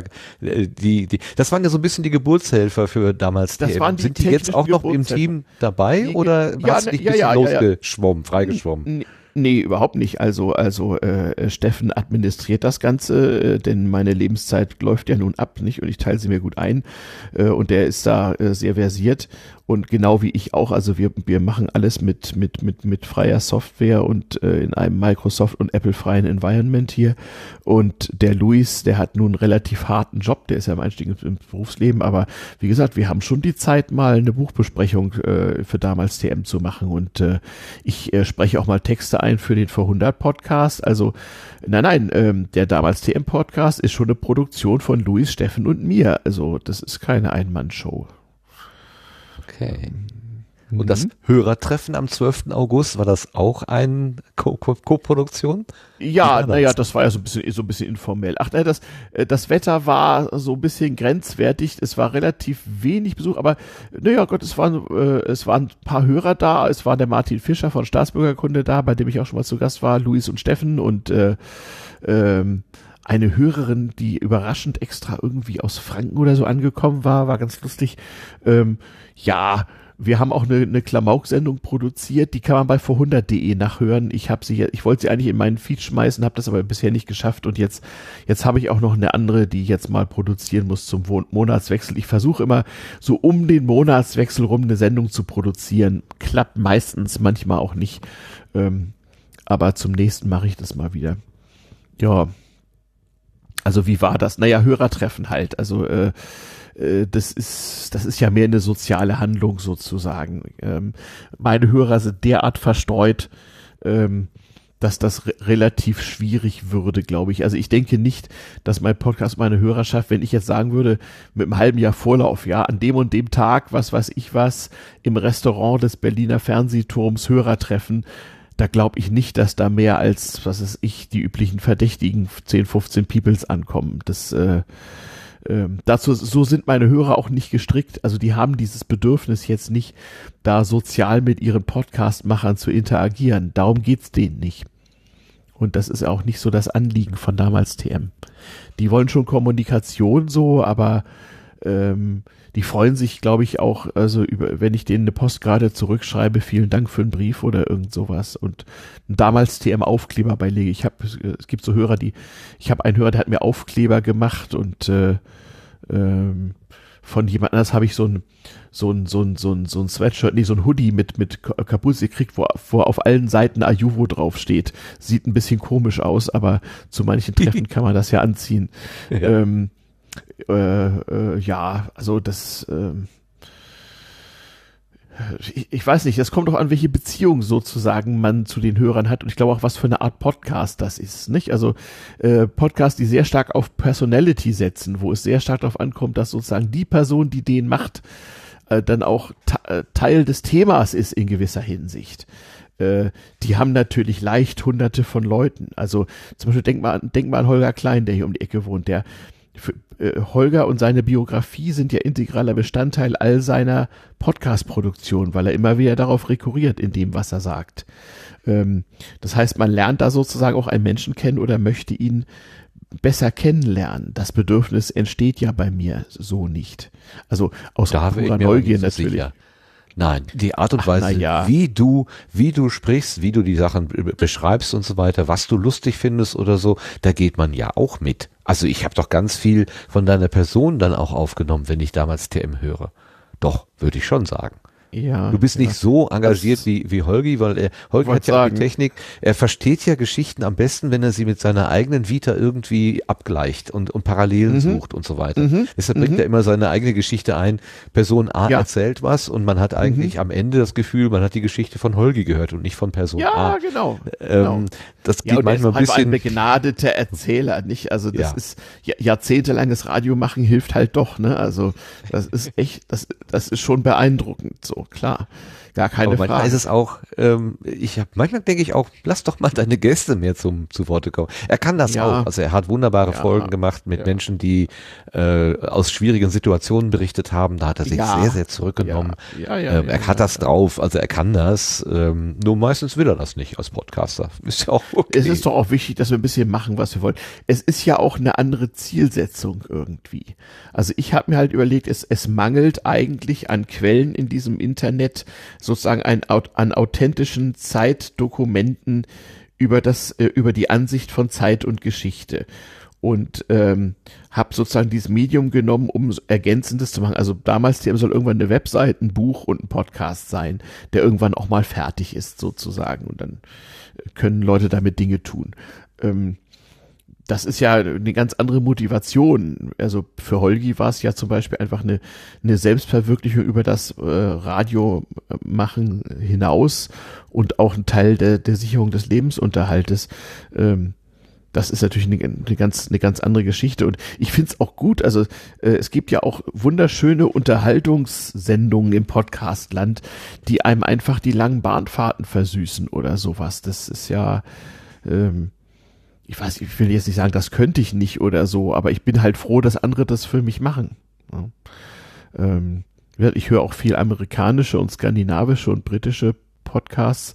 Ähm, äh, da gibt's ja auch, sagen wir mal, ein bisschen andere Ausdrucksformen zum Teil. Äh, die Briten haben es sehr gut drauf, so Unterhaltung und Informationen noch besser zusammenzuführen, als wir das können. Ähm, und äh, äh, ich bin schon ganz froh, dass ich sozusagen äh, noch weniger Leerlauf in meiner Restlebenszeit habe, sozusagen. Und Podcast kann ich auch im Altenheim noch hören. Ne? So. Ja, ja hoffentlich. Denn wie du ja, ja immer, immer, gerne sagst, das Motto von Tim hast du dir zu eigen gemacht. Podcasts werden auch in 500 Jahren noch gehört. Na, man muss zumindest daran denken, ähm, wie denn wohl unsere, äh, die, die nach uns kommen, auf das schauen, was wir hier machen, denn dieses Internet vergisst ja nichts. Und äh, in irgendeiner Form kann es durchaus sein, dass das äh, äh, irgendwie aggregiert wird, durchsuchbar wird und Teil unseres Kulturerbes wird. Denn bedenkt mal, was wird denn aus den 2010er Jahren so an kulturellen Artefakten überbleiben? Ähm, da spielt das, glaube ich, schon eine gewisse Rolle, was wir da tun. Und wenn wir da jetzt, wo wir es noch können, so die 100 Jahre davor noch irgendwie ins Podcastland reinholen, dann ist das, glaube ich, ein verdienstvoller Einsatz, wo man sich sagen kann, da habe ich jetzt auch noch was Sinnvolles getan. Ich fürchte, es werden Minidiscs sein oder dreieinhalb Zoll Disketten oder DVDs, die kein Mensch mehr abspielen kann in zehn Jahren. Ja, ich weiß nicht so genau. Also es, äh, Edison Walzen kann man ja auch noch abspielen. Also ich weiß nicht genau ob das unbedingt sein muss. Manche Sachen halten natürlich physisch einfach nicht. Also der jüngere meiner Großväter hat mir einen Schrank voll Magnettonbänder vererbt, die natürlich alle durchkopiert waren. Ne? Ihr kennt diesen Durchkopiereffekt von Magnetbändern vielleicht noch, wenn die sehr lange in einer Rolle lagern, dann verteilt sich sozusagen die Magnetisierung von Schicht zu Schicht und man hat dann ein schwaches Echo der nächsten Umdrehung Magnetband beim Abspielen. Das kann man natürlich heute elektronisch wunderbar rausfiltern. Also selbst sowas wie auf Kunde könnte das wahrscheinlich mit geringen Motivier äh, Modifikationen. Hm so dass sich da auch noch ganz viel retten lässt. Also das, das äh, Business des Digitalisierens analoger Tonträger steht, glaube ich, noch am Anfang. Aber Holger hat zum Beispiel schon recht. Also äh, äh, ein Podcast auf Vinyl ist sicherlich der Gipfel der Langzeithaltbarkeit, den man zurzeit erreichen kann. Den also Tipp schreibt uns Max Snyder auch gerade in den Chat. Schallplatten sind also doch zweimal 25, zweimal 25 Minuten, ne? Äh, Im Doppelalbum dann viermal 25 Minuten sind schon ein wichtiges Format. Ich war neulich auf einer Geburtstagsfeier zu Besuch, also wo ich eigentlich gar nicht eingeladen war, sondern mit einem Freund von mir dahin ging, weil ich ihn besuchte außerhalb und äh, der sagte, heute Abend gehe ich mal zu einer Feier, ach komm einfach mit. Und der, das Geburtstagskind ähm, sammelte Vinylplatten. Und weil ich das eben da vorher erfahren hatte, hatte ich äh, so ein paar olle Platten, die ich noch hatte, mitgenommen und so eine so alte Paul Simon und Neil Diamond Platten und so ein Zeug.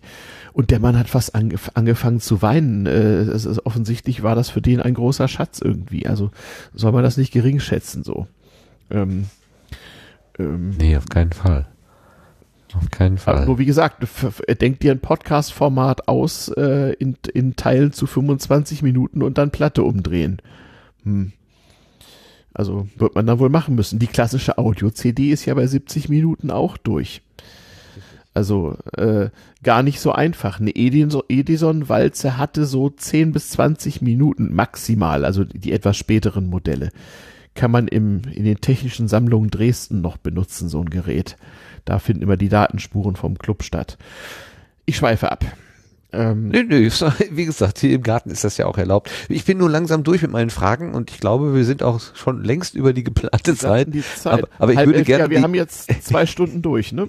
ja, ich würde aber gerne den Rest des Teams noch äh, fragen, ob ihr noch Fragen an den Stefan habt, bevor wir jetzt äh, quasi von der Gartenbank runtergehen und ins Querbeet. Stefan, bleib bitte einfach unser Gast und misch dich in alle Themen, die dann noch kommen, gerne mit ein. Wir nehmen nur den Mhm. Fokus von dir weg sozusagen. Absolut. Ich habe die Weinflasche auch noch nicht ganz leer, also geht. Ah, sehr gut. Gute Vorbereitung. Ja. Marc, Lars, Jörg, Sebastian, habt ihr noch irgendwas zu ergänzen, zu befragen? Es sind ja viele Themen, Ja, ich hatte zwischendurch immer was, aber das habe ich dann wieder vergessen jetzt. ich weiß es nicht mehr. Ja, du hast vom Fernschreiber erzählt, die du, den du bei der Ja. Bundeswehr benutzt hast. Ja, genau. Ja, das war einer der Sachen. Ja, dann die T100. Ähm, weiß nicht, ob dir das was sagt, Stefan. Kennst du Nee. die? Kennst du Nee, nicht? sagt mir nichts. Okay. Aber Das war mit so einem Lochstreifen an der Seite und es war auch. ja, hatten die alle. Ja, ja, ja, ja. Das, das Wahlgerät und das Lochstrafengerät waren externe Geräte und bei der Bundeswehr gab es auch noch die Kryptogeräte zum weiter dran flanschen. Also ja, es war genau. noch mal so ein mit, so, mit so Drähten musstest du da irgendwie Genau. den Schlüssel setzen. Ja, ja. Genau, Das- wie beim Analogrechner musstest du genau den, den Schlüssel setzen Genau. und manchmal auch noch wie, wie bei der Enigma musstest du so die, die Rollen einstellen. Ja, ja. Ja, genau. Sowas. Ja, genau. Ja. Ja Ich bin übrigens auch. Amateurfunker. ja. Aha, da haben wir es. Ach, Erinnerst du dich noch an Maschinenfunk? Also Ja, Fernschreiben über Funk? PS31 oder was meinst du? Ja, sowas, genau. Mit, sowas mit der affenartiger Geschwindigkeit, entweder Morsecode, aber auch TTY, also äh, äh, Teletype-Code in, Ja. in irrsinniger Geschwindigkeit. Da Und ganz schmalbandig war das ja, ne? Ja, Wie es Morsen genau. selber auch, ja. Oh ja. Ja, ja, genau. Man brauchte ja nur fünf, äh, fünf, sozusagen fünf Bit Verschlüsselung, äh, nicht Verschlüsselung, also fünf Bit Codierung war das ja. Hm. Ja, kenne ich auch noch. Ja. Ja, genau. Tja, da haben so wir war das. Contests mitgemacht. Jo. genau, wer am schnellsten das übermittelt, genau, ja, ja, genau. Ja, da hat Ja. der Jörg mich beim, beim Kongress letztes Jahr, hat er mich ja total fasziniert. Wir sind da rumgelaufen und irgendwie bei den Amateurfunkern hängen geblieben und du konntest das genau alles erklären, was die da treiben, was diese Ja, Freaks genau. da vor ihren Zahlen übersäten Bildschirm und mit diesen lustigen Peaks da. äh, Du konntest mir das alles erklären, da habe ich echt schwer gestaunt. Das also war- war Bildschirme und beeindruckend. Wasserfalldiagramme hatten wir früher nicht. Nee. das stimmt wohl. Ja, ja, so einfach. War, also das war früher einfach, nein, früher war die Technik einfacher und heute ist vielleicht die Bedienung ein bisschen einfacher. Ich war froh, dass ich zu meinen Geräten irgendwann einen digitalen Frequenzzähler dabei hatte und nicht mehr auf Skalen mit so einem Strich raten musste, wie die Frequenz wohl gerade sei. Hm. Ja, ich bin auch über den CB-Funk daran gekommen. Dann Hm? haben wir die amerikanischen CB-Funkgeräte gepimpt, dass wir mehrere Bänder hatten und haben dann auch USB oder solche Seitenbänder, vertauscht. Diese ganzen Sachen, ja, ja, sowas alles gemacht. Ja, ja klar, das haben wir auch, ne? Und ähm, ja, Verstärker aus Italien importiert und solche Genau. Sachen. Und dann Italien war das Verstärkerland, genau. ja, ja, ich habe aus Triest habe ich mal so ein äh, so ein Cetagi äh, BV Mhm. 2001 oder irgendwie so ein Riesending habe ich damit geschnürt. Genau, verbraucht unheimlich viel Strom, verzerrt Ja. ohne Ende. Aber knallte. Ne? Mhm. Ja, das war schon, war ganz, war ganz lustig und auch eine interessante Zeit, vor allen Dingen, wie du sagtest, Ja. auch mit den Postautos. Und dann kam ja, Ja, ja. irgendwann, äh, ja, Ende der 80er habe ich dann, oder Anfang der 90er, weiß ich gar nicht mehr so genau, den Amateurfunkschein gemacht, auch gleich mit Morsen und Kurzwelle. Mhm. Ja, das war interessant. Den hätte ich auch gemacht, aber die älteren Herren im Funkerclub fanden mich zu jung und zu kindisch und meinten, dass ich, dass das noch nichts für mich sei. Und so, so, so, so wurde ich von Gott, oh diesen Gott. Kursen ausgeschlossen. Ja, ja. Naja, gut, das war das, wo ich ein bisschen was zu sagen konnte. Mm, Bei den anderen Sachen bin ich meist raus gewesen. Gerade Politik bin ich nicht so bewandert, muss ich ehrlich sagen. Ich, ich nutze auch immer den Valomat. Ah, na, wenn er dir was bringt, dann sollst du ihn. Aber es ist wirklich eine tolle Einrichtung, ja wirklich für Leute, die gar nicht wissen, äh, was sie machen sollen. Äh, die können sich da wirklich äh, schlau machen. Ist besser als nicht hinzugehen, auf jeden Fall. Es ist sowieso alles. Also, man soll auf jeden Fall Ne. mehrere Valomaten spielen. Also das ist unterschiedlich, was warum. Ja, ja, genau, ja. Das ist äh, Ergebnis ist immer ein bisschen unterschiedlich, das stimmt. Ja, aber wie gesagt, das war das, was ich noch sagen wollte zwischendurch. Jo, Ich weiß schön. ja nicht, ob die anderen noch was haben. Hm. Ich so Nee, nicht. klingt nicht so. Nur, nur, nur komische Erinnerungen, die bei dem Wort Cetagi wieder, wieder hochkamen. Ganz, ja, ja, ja, genau. Mhm. Bei welchem Erinnerungen Wort? an, Italien? Äh, nein, äh, der, der, Verstärkerhersteller. Ähm, Ach so, Entschuldigung, ja. ja, also das, das, war, das sogenannter, war damals so, sogenannter Brenner. Genau, ein Brenner, genau, so hießen die. Oh Mann, sowas habe ich auf Bergkuppen geschleppt mit dem Fahrrad und mit Autobatterien Genau. und Antennen gezogen, um endlich mal bis nach Italien funken zu können. Oh Gott, ja, naja. Ich habe aus dem Garten habe ich ein Orts-QSO in New York auseinandergedrückt. Das ging Ja, in den 80ern noch.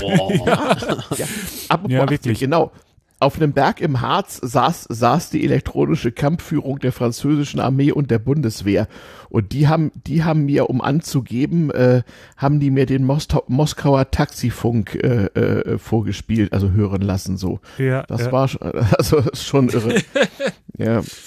Mhm. beeindruckend. Ja, das ging halt, weil ähm, das gerade offen war, ne? Das Band. Genau. Das, ist, äh, das ist Ja. alle zwölf Jahre wechselt das. Ähm, also ist es wieder da, oder? Wie ist das? Genau, hin Sonnenflecken und sowas. Genau, das Band Ja, war offen. ja. Und, und auch die. Geografie ist praktisch. Es gibt tatsächlich vom Oberharz bis Moskau keine nennenswerte Erhebung mehr, die da irgendwas ablenkt oder so. Also man kann da wirklich, äh, Mhm. Das hat mit der- hat man mit nur die der- Erdkrümmung Krümmung als Problem, ja, so. Ja, und das hat mit der Reflexion zu tun in der Stratosphäre oder wo ist das? Ionosphäre. Das, das Ionosphäre, wo die, äh, wo die Strahlen wieder zurückkommen und wenn die so wie Ja. so ein Ping-Pong-Ball immer hin und her Genau. gehen, ähm, je Dann besser braucht man eine möglichst ebene äh, Oberfläche. Darum geht das über Weltmeere so gut. Genau, Mhm. ja. Genau. Ging wirklich, Ja, äh, Technik, die begeistert. So war das damals, liebe Kinder. Damals Spaß gemacht, da hatten wir kein Internet. Mhm. Nee. Nee, aber wir haben uns tierisch gefreut. Also wenn ich eine QSL-Karte, so eine Postkarte über Empfang, wenn ich eine QSL-Karte aus irgendwie was weiß ich was, ja, zum Beispiel Italien kriegte, dass einer mich da empfangen hatte, hey, die habe ich aber, die habe ich mir aber irgendwie mit der Stecknadel in meinem Kinderzimmer an die Wand gepinnt, so, das war schon ja, was. klar, das ist was Besonderes. Mhm. Ja, ja. Ach, damals, die gute alte Damals. Zeit. Als die Welt noch so einfach war, jeden Tag, man wünschte sich eine atomwaffenfreie Nacht jeden Abend, aber ansonsten war alles gut. Aber die wünscht Ja. man sich jetzt ja bald ja, wieder, wollte ne? Ja, aber War das war das zynisch oder nicht? Eine, At eine atomwaffenfreie Nacht. Hm? So war das nämlich. Wahnsinn. Ja, Ja, gut. Tja. Okay. ich höre weiter zu. Liebe äh, Mitpodcaster hier, äh, sollen wir von der Gartenbank runtergehen? Ja. Habt ihr noch was? Marc, Sebastian, ihr seid so still. Wir sind zu jung. Ja, uns erinnert das jetzt eher Warte so nur an so eine, uns erinnert Das das, gerade so ein bisschen an so eine, an so eine TV-Show oder sowas, ne, was der Großvater noch wusste, könnte diese Folge heißen. Ähm, nee, ich bin, Äh, ich, bin da auch so ein den bisschen raus. wir hatten ja nichts. Jetzt, äh, ja, gut. hm. Kenne ich Ja, einige, so die sagen das heute noch. Also, hm. Mhm. Früher war mehr Zukunft. früher mal, Ja. oh, der ist gut. Mhm. Sehr gut. Genau. Trifft doch nicht von mir. okay, komm. Wir gehen einfach mal ins Querbeet und gucken mal, was sich da so ergibt. Erstmal Dankeschön, Stefan, für diese wunderbare äh, Jo, Ausführung, für deine Geschichten aus deinem äh, Leben. Der Meldonator hat dir gerade geschrieben, er würde eine weitere Folge vom damals TM hören, wo du diesmal der Gast bist und findet das ganz toll. Also das finde ich sehr Ja, nett, ja, wie er das formuliert mit hat. Mailonator mache ich noch eine West-Berlin 2 Sendung. Irgendwann nächstes Jahr haben wir schon Die war großartig. Die war groß, also die erste war großartig. Ich habe mit großen Ohren zugehört. War toll. Ja, genau. Richtig toll. Großer Spaß. Genau. Aber wir gut, haben so viel, wir haben- so, ja, äh, Ja. äh, später. Macht mal weiter. Okay, wir kommen ins Querbeet.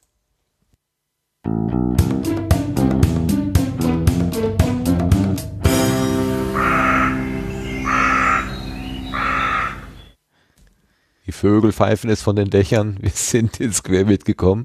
Und wenn ich jetzt hier in meiner Liste finde, worum es geht, dann kann ich euch auch sagen, dass uns das erste Thema vom Sebastian mitgebracht worden ist. Es geht Okay. um Sketchen. Podcast in a Nutshell. Genau, das ist eine Sketchnote ähm, vom Marco Hitschler, der äh, unter anderem den Podcast Zirkusliebe hat. Ähm, da hat er jetzt die, äh, ja, ist schon, glaube ich, ein, zwei Wochen her, wo er im Sendegate ähm, mal seine Sketchnote äh, fallen gelassen hat, die auch Was ist eine Sketchnote? Äh, das ist quasi eine Zeichnung, ja, die, ähm, oh, jetzt, jetzt komme ich ein bisschen ins Schwimmen, also eine Sketchnote ist eine Zeichnung im Prinzip, die halt äh, etwas visualisiert, also einen, einen Vorgang oder einen, einen Vortrag halt in äh, kurz zusammenfasst, quasi in, in kleinen Grafiken.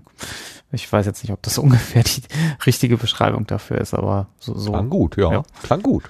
Ähm, also so, so nehme ich sie wahr. Ähm, ja, äh, und da hat er eine ganz tolle Sketchnote gebaut zum Thema Podcast. Ähm, und zwar wirklich einmal den kompletten Weg vom Hörenden bis zum Machenden und wie es entsteht und welche Techniken angewendet werden können. Also auch alles, was bei uns in der Community, also eigentlich sein Ziel war, glaube ich, mal irgendwie einen Blogbeitrag zu schreiben, wie, wie das ganze Podcast-Thema zusammenhängt.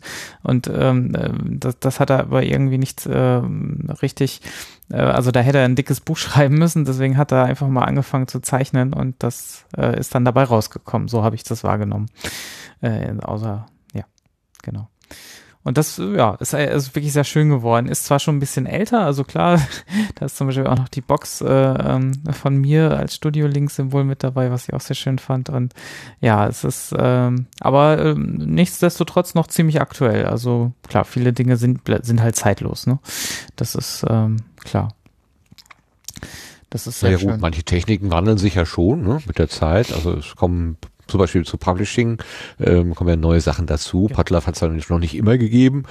Ähm, so, aber ich, ich, als ich das gesehen habe und es nahm gar kein Ende, ich scrollte so runter und ich scrollte und scrollte und scrollte und es kam noch mehr und noch mehr. Das war so schön. Also ähm, ja, ja. Vor allem sind ich finde das so irre. Er schreibt ja im Sendegate, dass er sich gar nicht getraut hätte, das der Öffentlichkeit quasi so mitzuteilen. Also, das wäre so schade, wenn wir das nicht gesehen hätten. Ja, also wenn ich so, absolut so zeichnen könnte, dann wäre ich schon froh.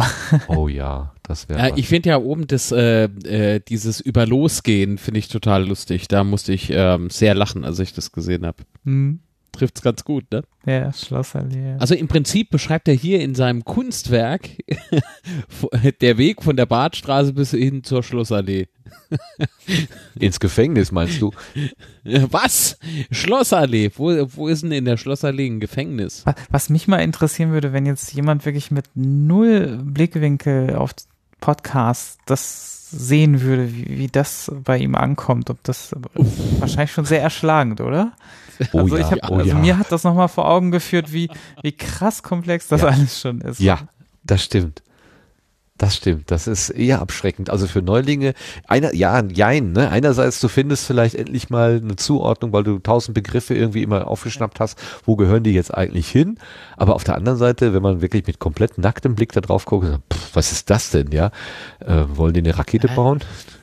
ja, ist schon sehr viel Stoff, das stimmt. Ja, ja vor allem, wenn man bedenkt, dass jedes, dass das ja wirklich nur eine Zusammenfassung ist und jede, jedes, jedes Stichwort, was dort fällt, eigentlich nochmal so ein Unterkomplex an, an Themen äh, für sich aufmacht. Ne? Mhm. Ja. Ja, aber es, also ich glaube, dass das für viele auch einfach eine Orientierungshilfe sein kann, weil sie dann die Begriffe irgendwie in eine Zuordnung bringen können.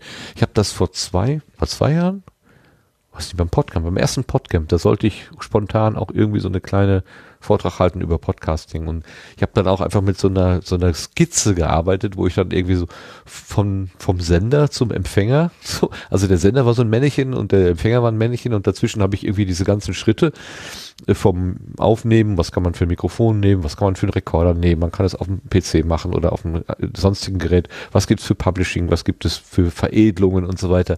Und das war schon, obwohl es relativ klein und ausschnitthaft war, war das schon recht erschlagend. Aber ich glaube, äh, ähm, selbst mir ist dann noch mal klarer geworden, wo, wo reden wir denn eigentlich drüber, wenn wir über den Publisher sprechen? An welcher Stelle in der ganzen Kette steht das Ding denn eigentlich zum Beispiel? Also ich fand das für mich sogar äh, äh, erhellend. Das, das war sehr schön. Äh, also dieser, dieser auch auch ein wichtiger Punkt, finde ich, ähm, in dieser, in diesen Sketchnotes äh, ist die Richtcharakteristik, ähm, was das überhaupt heißt. Ne? Es gibt ja Leute, die, die haben das bis heute noch nicht richtig geschnallt. Ähm, er hat ja auch passend, wo war es denn jetzt? Ach so, genau oben drüber. Ähm, sie ist äh, wie komisch, ich bin laut und sie ist leise zu hören. Ne? Warum ist das so? äh, macht er nochmal drauf aufmerksam. Jedes Mikrofon hat seine eigene Charakteristik ähm, und hat dann eine Spalte oder zwei drunter eben diese, diese verschiedenen Nieren da auf, äh, aufgezeichnet. Das, das, das beispielsweise sollte man jemandem mal zeigen, der von Podcasting noch nicht wirklich Ahnung hat. Da, da wäre ich dann mal sehr drauf gespannt, ob der damit was anfangen kann. Schön finde ich auch den bei Skype NSA hört mit schon mal der erste Hörer. Sehr Ja. schön, ne? Also so ein bisschen. Erste Hörer. Auch. ja. ja, man kann alles Ja, ja. positiv sehen, ja. Ja, absolut. Warum denn auch nicht? Meinst, äh, meint ihr wirklich, die haben so einen Podcast ab? Aber erst, aber erst wenn Feedback kommt, dann sollte man Angst haben. Solange kein Feedback kommt, ist alles gut. Ja. Die haben so einen total gelangweilten Automaten, so wie diesen Marvin, der sich immer alles anhören muss und dadurch depressiv geworden ist. Oh Gott. ah. Ah ja. ja, Auf jeden Fall, also das äh, ist ein kleines Geschenk für die Podcast-Welt, was er da gemacht hat. Äh, und schön, dass du das hier vorstellst, finde ich, find ich sehr, sehr Mhm. gut. er hat auch noch mal geschrieben, er würde es auch noch mal versuchen, irgendwann bei Zeiten noch mal ein bisschen zu überarbeiten, aber ich finde das auch schon ziemlich gut gelungen, ja. Ich finde das so auch schon ziemlich geil. Ja, der, So. eine Verbesserung ist ja, da steht Kopfhörer, wo Headsets hingehört. Also das muss natürlich noch korrigiert werden, das geht ja nicht. Hat Herr Stockmann sofort angemerkt. Ah, Das, also, Ah. ansonsten ist alles gut, aber das wisst ihr doch wieder in, sehr schön. nee, wer macht denn eigentlich von euch äh, Sketchnotes? Macht das jemand von uns? Ich wünschte, ich könnte es. Ah ja, komm, ich wünschte, ich könnte es. Äh, Schon mal ausprobiert. Äh, Ja, für mich selber, wenn ich Notizen mache, vielleicht, aber so nichts, was ich wirklich äh, auf diesem Niveau, wie er das da macht, äh, ich glaube, ja, müsste ich glaube ich erstmal irgendwie mal äh, von jemandem gezeigt bekommen, der das vielleicht ein bisschen, ist glaube ich auch eine eigene Form, wie man Gedanken zusammenfasst, also. Na, und das muss man, glaube ich, schon mal irgendwie so ein bisschen strukturiert angehen, glaube ich, sonst verzettelt man sich da auch sehr schnell. Ne?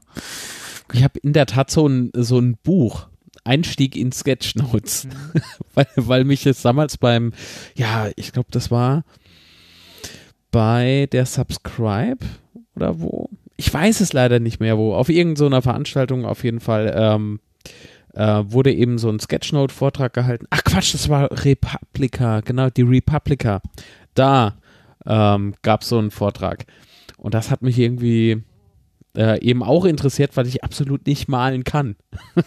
auch nicht sketchen. Und du, du hast äh, bei, an meinem Beispielbild da sowas von gar nichts erkannt. Und daraufhin äh, habe ich mir tausendmal, nee, tausendmal nicht, aber bestimmt zehnmal diesen Vortrag nochmal im Nachhinein angeguckt. Ähm, konnte es immer noch nicht und deswegen mal so gegoogelt, was so alles gibt. Und dank Amazon ähm, bin ich da eben auf so ein Büchlein gestoßen.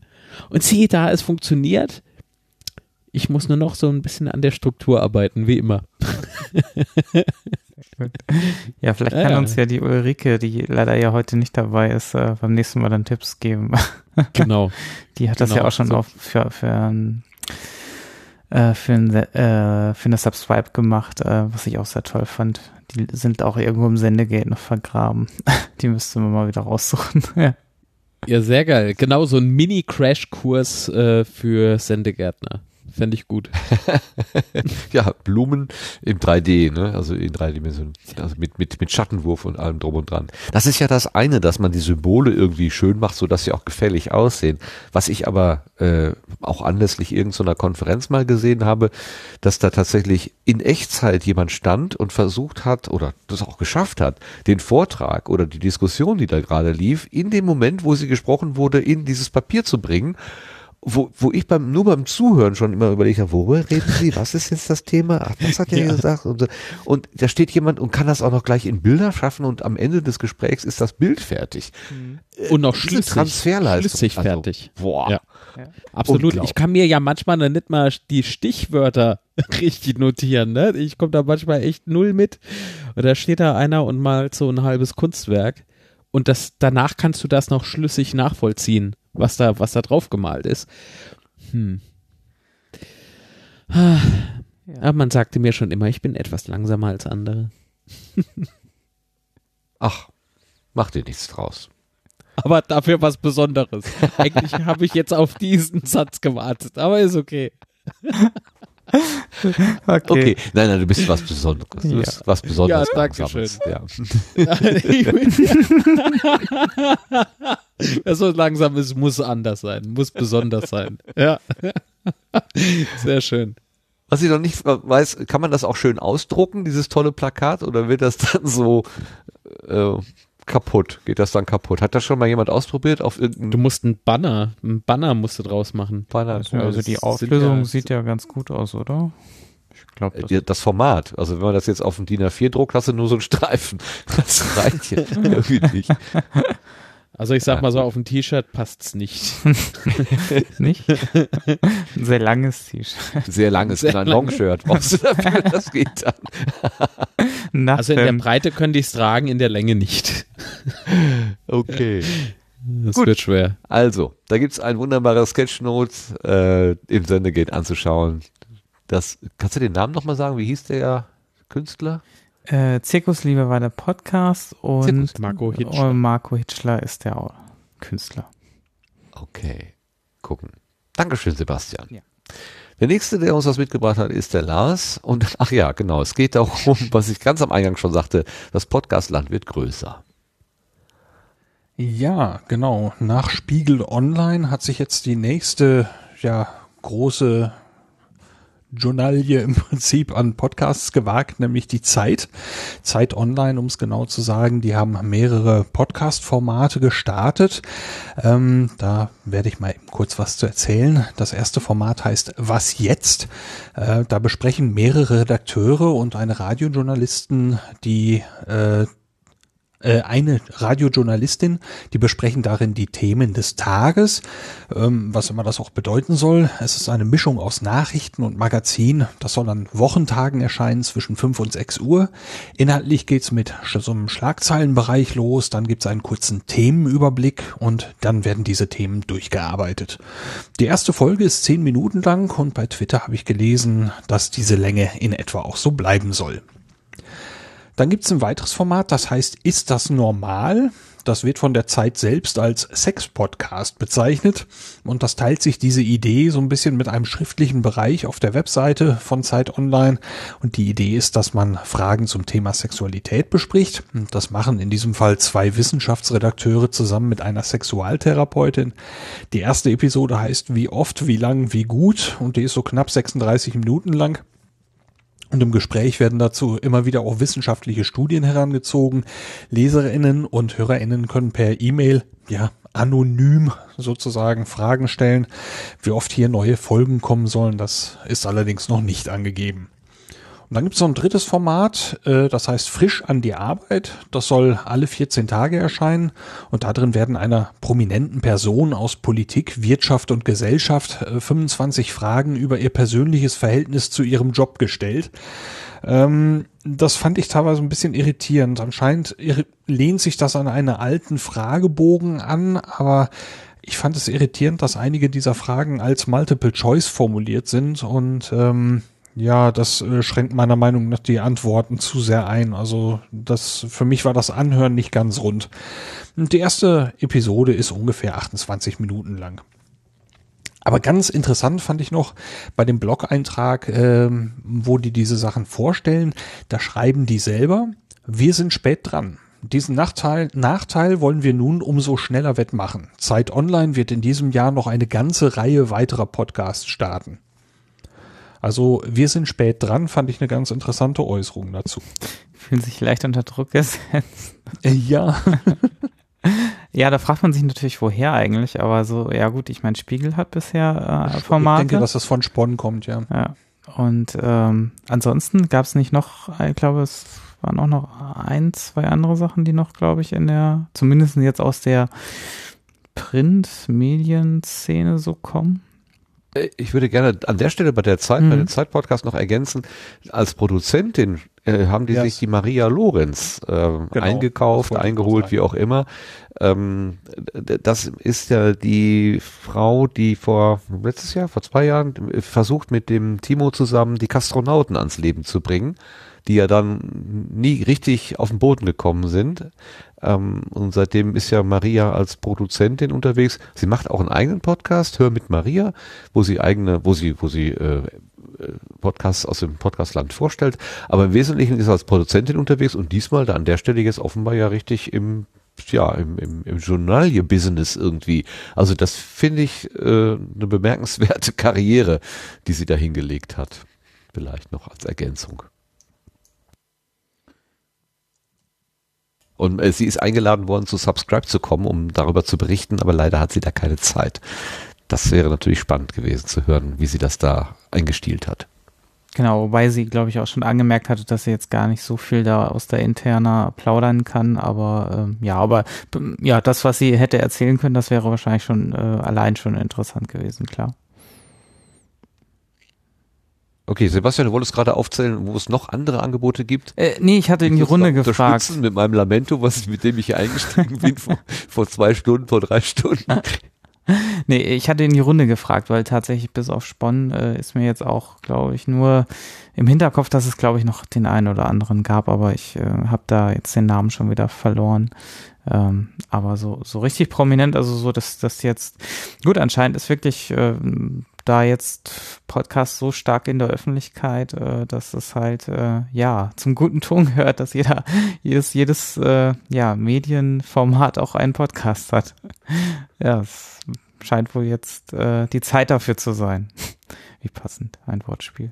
Ja. Im Moment irritiert mich das ein bisschen, muss ich sagen. Also dass, dass äh, Radiostationen äh, Blogs machen, wo sie auch durch lange Texte dann nochmal ihre Nachrichten reinschreiben, daran habe ich mich irgendwie gewöhnt, obwohl das ja eigentlich auch eher so, hm, Radio ist ein Audio, Audiomedium, warum haben die da noch so lange Texte stehen? Und dass jetzt die Anstalten, die lange Texte produzieren, sagen, ja, dann fassen wir das auch nochmal ins Audio zusammen, ist jetzt so ein bisschen dasselbe nochmal andersrum. Ähm, das kommt mir gerade komisch vor, aber mit dem Gedanken, wenn die Radios Leute, wenn die Radio Leute Text machen, dann können die Textleute auch Radio machen, ist das ja eigentlich völlig richtig. Also trotzdem bin ich etwas irritiert noch kommt noch nicht so ganz mit. Also zu dem Aspekt, ähm, äh, zu Transkription ist natürlich immer noch zu sagen, ähm, klar, so, so als, ähm, als äh, also Menschen mit Hörschädigung oder ähnlichem, die werden natürlich ausgeschlossen bei Podcasts. Ne? Das ist im Sendegate auch nochmal so ein bisschen klarer geworden, warum Transkriptionen neben, sage ich mal, auch für als zusätzliches Material natürlich auch gut dazu da sind, um niemanden auszuschließen von Inhalten. Ne? Das äh, hilft natürlich an der Stelle enorm, da auch, ähm, ja, ähm, jetzt fällt mir das wie das Fachwort nicht ein. das ist mir letztens schon passiert. Barrierefreiheit ähm, oh. herzustellen. Oh. Ja. Aber ist das jetzt schlimm? Barrierefreiheit herzustellen? nein, nein, nein, nein. ähm, weil, weil Martin eben gesagt hat, er findet es komisch. Also ich gehe mal davon aus, äh, dass du Martin äh, mit komisch nicht gerade lustig meinst, sondern eher seltsam. Irritierend, einfach irritierend. Irritierend. Sozusagen. Okay. Aber ich, ich meine, das ist ja, in anderen Bereichen ist das ja halt auch so, dass die Leute mit einer Spezialisierung anfangen und sich dann ähm, öffnen äh, äh, und, und das Angebot wird ähnlicher einem einem, einem Konkurrenzangebot, äh, was bei einem anderen Fokus gestartet war, ähm, äh, und sich aber an der Stelle dann auch weit geöffnet. Dann hat man fast zweimal das Gleiche. Und, äh, und so sehe ich das gerade bei den Redaktionen, könnte es, es ist sehr weit in die Zukunft gedacht, aber sieht so ein bisschen so aus, ähm, als wenn ich jetzt ein guter Radiosprecher bin, ja, was mache ich denn? Gehe ich jetzt zum Radio oder gehe ich zur Zeitung? ja, früher war das eindeutiger, heute ist es vielleicht nicht mehr ganz so klar. Also du meinst, das verschwimmt ja, wo, alles so ein bisschen ineinander. Wobei die ähm, äh, Zeitungen ja durchaus auch schon mit anderen Medien experimentiert haben. Ich meine, auf Zeit.de gibt es ja schon längerem auch kleine Videoschnipsel als Nachrichtenunterstützung. Mhm. Äh, also insofern äh, experimentieren die ja schon länger mit anderen Medienformaten und führen da jetzt nicht konsequent nur Textformate. Na, also insofern ist das ja nur eine konsequente Fortführung ähm, mit mehreren, mehreren Medienformaten zu experimentieren. So, so. Und ich finde das auch eigentlich gar nicht so verkehrt. Also ähm, warum nicht? Also es nimmt ja eigentlich niemanden etwas weg, sondern es kann ja nur was Tolles Neues entstehen eigentlich. Es bereichert. Ja. Genau. Das stimmt. Das ist auch das, was ich mir immer wieder selber sage, wenn ich sage, du, ich verliere hier total den Überblick, dass ich dann sage, ja, warum denn, warum willst du denn gegen Vielfalt sein? Sagt dann meine zweite innere Stimme, die auf der anderen Schulter, die auf der anderen Schulter sitzt und sagt, ja, natürlich bin ich nicht gegen Vielfalt, also probiert euch alle aus, macht, probiert mal. Im Wendegate wurde ja auch schon vom Potfaden äh, gesprochen. Das ist ja auch ein bekanntes Phänomen. Man startet erstmal mit viel äh, Schwung und dann lässt das so langsam dann nach. Ach so. Ja. Ich kenne das ja auch nee, aus, du, eigener, aus eigener Produktion. Ach, Räusper, guck an. ich wollte ja nichts sagen. Nee, Dankeschön, dann sag auch nichts. ja, ja. Bleib nee, aber treu. ich finde halt, solange solang, äh, der eigentlichen Podcast-Landschaft äh, nichts weggenommen wird, ne? Und einfach nur dazukommt und, und eben eine Vielfalt, äh, Vielfalt entsteht, also eine größere wie bisher, ja, da kann es eigentlich nur gut sein. Es ist mehr Arbeit für uns. Wir müssen noch mehr im Auge behalten. Das ist das Problem. No. Irgendwann müssen die sich bei uns alle Pflicht melden. Ja, wer kommt, vor allem wer nicht geht. so wichtig nehmen, das ist es. ja, aber was ja auch sehr schön zu erkennen ist, dass die ja schon, also zumindest jetzt Zeit Online, ähm, auf den technischen äh, Errungenschaften unserer Community so ein bisschen aufgesetzt haben, indem sie zum Beispiel den, ähm, äh, den Subscribe-Button benutzen, auch bei Podigy hosten. Also insofern äh, ist ja das in, zum Beispiel jetzt ein schönes Beispiel dafür, dass die auf, auf uns, auf Techniken der Community auch zurückgreifen, was ich eigentlich auch einen sehr schönen Effekt finde. Ja, du darfst das mit dem uns sagen, weil du ja auch ein Technikmensch bist. Äh, ich habe mit dem Subscribe-Button so gar nichts zu tun. Ich finde das total toll, dass sie das nutzen, aber ich würde mich dann nicht in das Wir integrieren.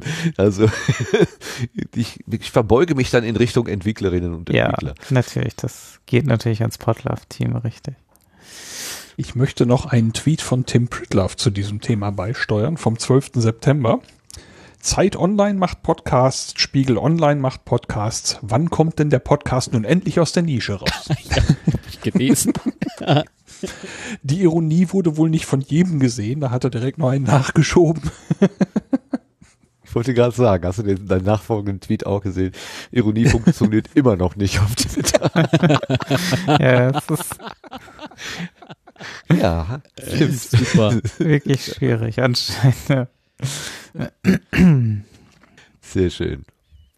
Okay, also es gibt von den großen Häusern auch jetzt Podcast. Hier, äh, Sascha Lobo hatten wir doch auch, die, äh, der hatte auch oh. diese Kolumne. Was? Ah, nee, nix. Bei, de, bei dem Namen, da, da, da fällt mir dieser Debatten-Podcast wieder ein, der ja vor äh, geraumer Zeit gestartet ist, der aber irgendwie so gar nichts mit Debatten zu tun hat. Deswegen bin ich aktuell so auf, auf den Namen so ein bisschen pff, nicht schlecht zu sprechen, aber ja, sprich dich aus. Ich will es irgendwie nicht mehr hören. ich will es ja, aktuell nicht mehr hören. Da ist das nicht schön? Wir haben ja auch die Möglichkeit dazu, Nein zu sagen. Wir müssen das ja nicht anhören. Das ist ja wunderbar. ja, das predige ich ja auch immer allen, aber selber halte ich mich da nicht dran. Was ja, ich mir schon angehört ich habe für Sachen, wo ich denke, warum naja. tust du dir das an? Warum nur? Warum nur? Warum nur? Weil ich einfach naja. nur weiß, wissen will, wie es zu Ende geht. Also wie es ausgeht. wie es zu Ende geht, wäre in dem Fall. Nein, so meine ich das nicht. Bisschen hart. Hm, nee, es ist, es ist ja alles nicht. schön und gut. Und ich weiß schon, das muss sich keiner anhören. Ich fand das nur so irritierend und, und ich, ich kann mit dem Angebot halt nichts anfangen.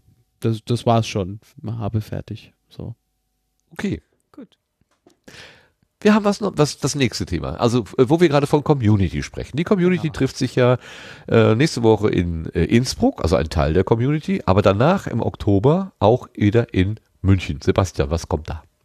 Genau, die Subscribe hatten wir ja schon öfters jetzt erwähnt, ähm, die Subscribe 9 und da ist jetzt in der letzten Woche ähm, der Call for Papers oder Call for ähm, ja, äh, Vorträge äh, gestartet. Ähm, das heißt, vielmehr Call for Participation heißt das eigentlich offiziell, äh, wo man jetzt Vorträge einreichen kann und auch Workshops im Syndicate äh, entsprechend eintragen kann, um schon mal so ein bisschen vorzufühlen, wer denn überhaupt Interesse an so einem Workshop und ähm, damit das Ganze auch im Programm landen kann.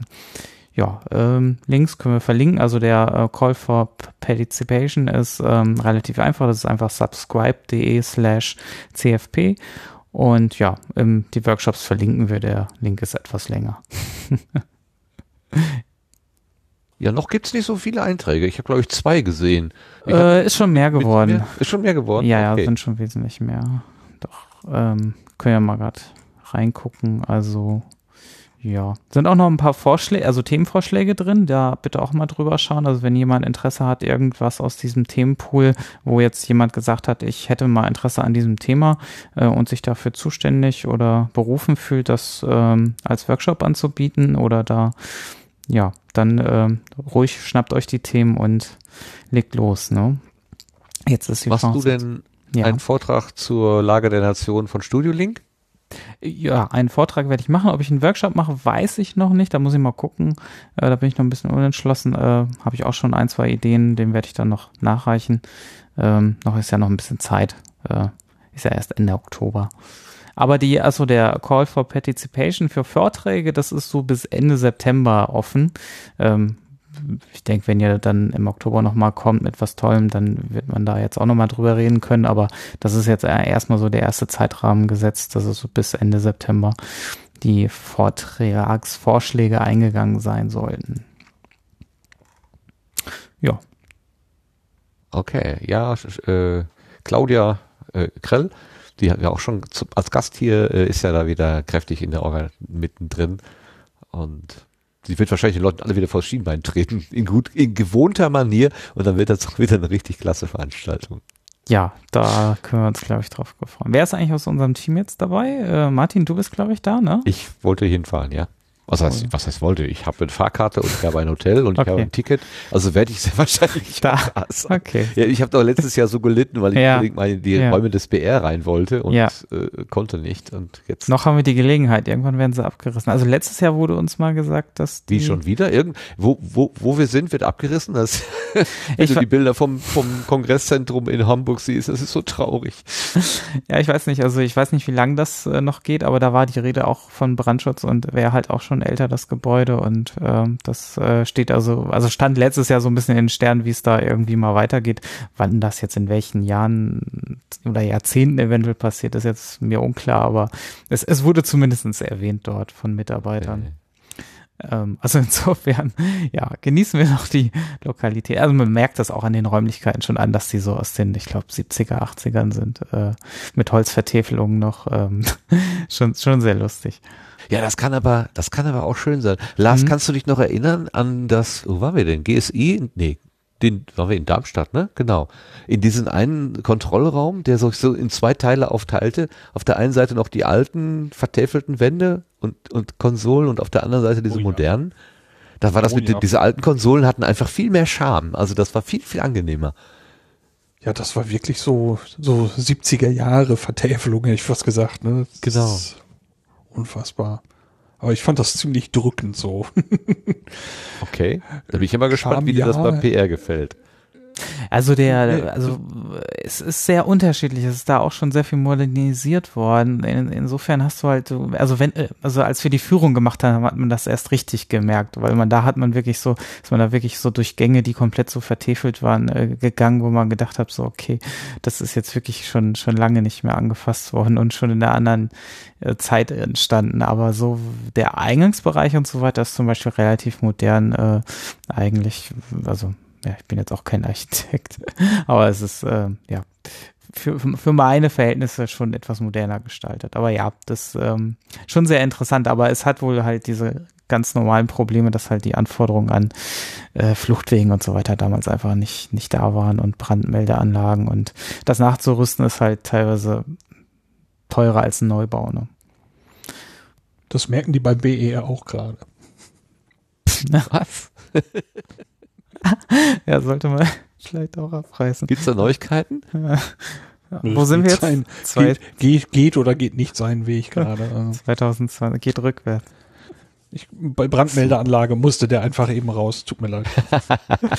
Ja, Ja, damals, damals, als da gebaut wurde, hat man ja auch gedacht, Asbest wäre eine ganz tolle Idee. Und jetzt heute hat man das Problem, dass man das Zeug wieder rausholen muss irgendwie. Ja. Gut, jetzt sind wir ein bisschen abgeglitten. Ähm, Nee, wir sind bei den Katastrophen und bei den Sachen, die zu Ende und kaputt gehen. Und da sind wir eigentlich beim Thema Weltuntergang. Und da erzählt uns der Lars mal was sehr drüber. gut. Ja, genau. Zum Thema Weltuntergang, äh, da geht's mal mit einem Trailer los, der da produziert worden ist. Der ist so knapp zweieinhalb Minuten lang oder so. Teile des Gebietes kontaminiert. Bleiben Sie zu Hause und halten Sie Fenster und Türen geschlossen. Ich wiederhole, verlassen Sie nicht die Gebäude. Augenzeugenberichten zufolge gibt es vermehrte Zwischenfälle. Das Ende ist nah. Bereuet eure Sünden. Es gibt keinen Grund zur Besorgnis. Wir haben das unter Kontrolle. Das Gebiet wird weiträumig evakuiert. Experten sprechen von einer Mortalität von bis zu 98 Prozent. Das ist viel höher als bisher angenommen. Im Oktober. Plötzlich, da waren diese Dinger da, wie aus dem Nichts. Wird alles enden. Dies ist keine Bitte. Verlassen Sie umgehend die Stadt und ziehen Sie sich in die Berge zurück. Sektor 23 ist vollständig evakuiert. Weitere Meteoriteneinschläge werden erwartet. Die Küstenregionen sind besonders gefährdet. Die Geschichtenkapsel veranstaltet den Themenmonat Weltuntergang. Mama, wir, wir sind auf dem Weg aus der Stadt raus. Wir versuchen aus der Stadt zu kommen. Hörst du das, Mama? Geschichten, Gedichte und Hörspiele zu den größten Katastrophen aller Zeiten. Die Lichter. Seht ihr die Lichter am Himmel? Meine Damen und Herren, es ist kaum vorstellbar, aber Südamerika hat aufgehört zu existieren. Es ist alles weg. alles! Wir hatten nie eine Chance. Du kannst dabei sein. Mit deinen Ideen, mit deinem Podcast, mit deinen Geschichten. Es hat sich ausgebreitet. Es ist überall. Selbst Atomsprengköpfe können ihnen nichts anhaben.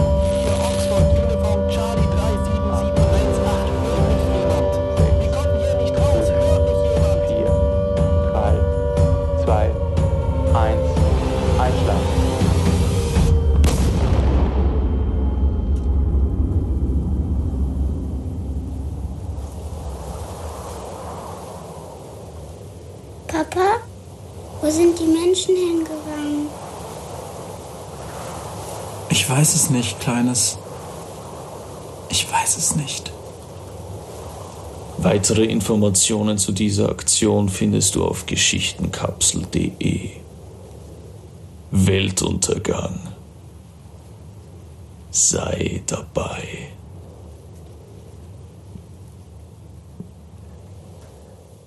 Ja, und damit ist eigentlich schon äh, ganz, ganz viel gesagt von dem, was die da machen. Also die Geschichtenkapsel äh, widmet sich im kommenden Monat, also im Oktober, dem Thema Weltuntergang. Und das haben die sich ganz breit ausgedacht, ganz breit gefächert und alle Podcastenden können da mitmachen.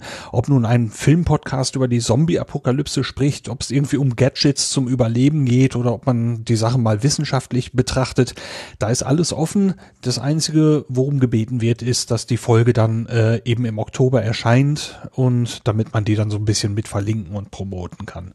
Und weitere Informationen gibt's im Sendegate und mit einem eigenen Beitrag oder eben unter einem für, mit einem Blogbeitrag unter geschichtenkapsel.de. Und dieser Trailer, äh, den ich gerade gespielt habe, davon gibt's auch ein Video, ähm, das auch ziemlich schön produziert ist. Äh, da kommt dann auch noch ein Link mit dazu. Da möchte ich gerne den Stefan mal fragen, als auch alten Mann. Stefan, kannst du dir vorstellen, warum das junge Volk so viel Spaß am Weltuntergang hat? Nö, ehrlich gesagt nicht. Ich habe eben so gedacht, ja, Weltuntergang damals, haha.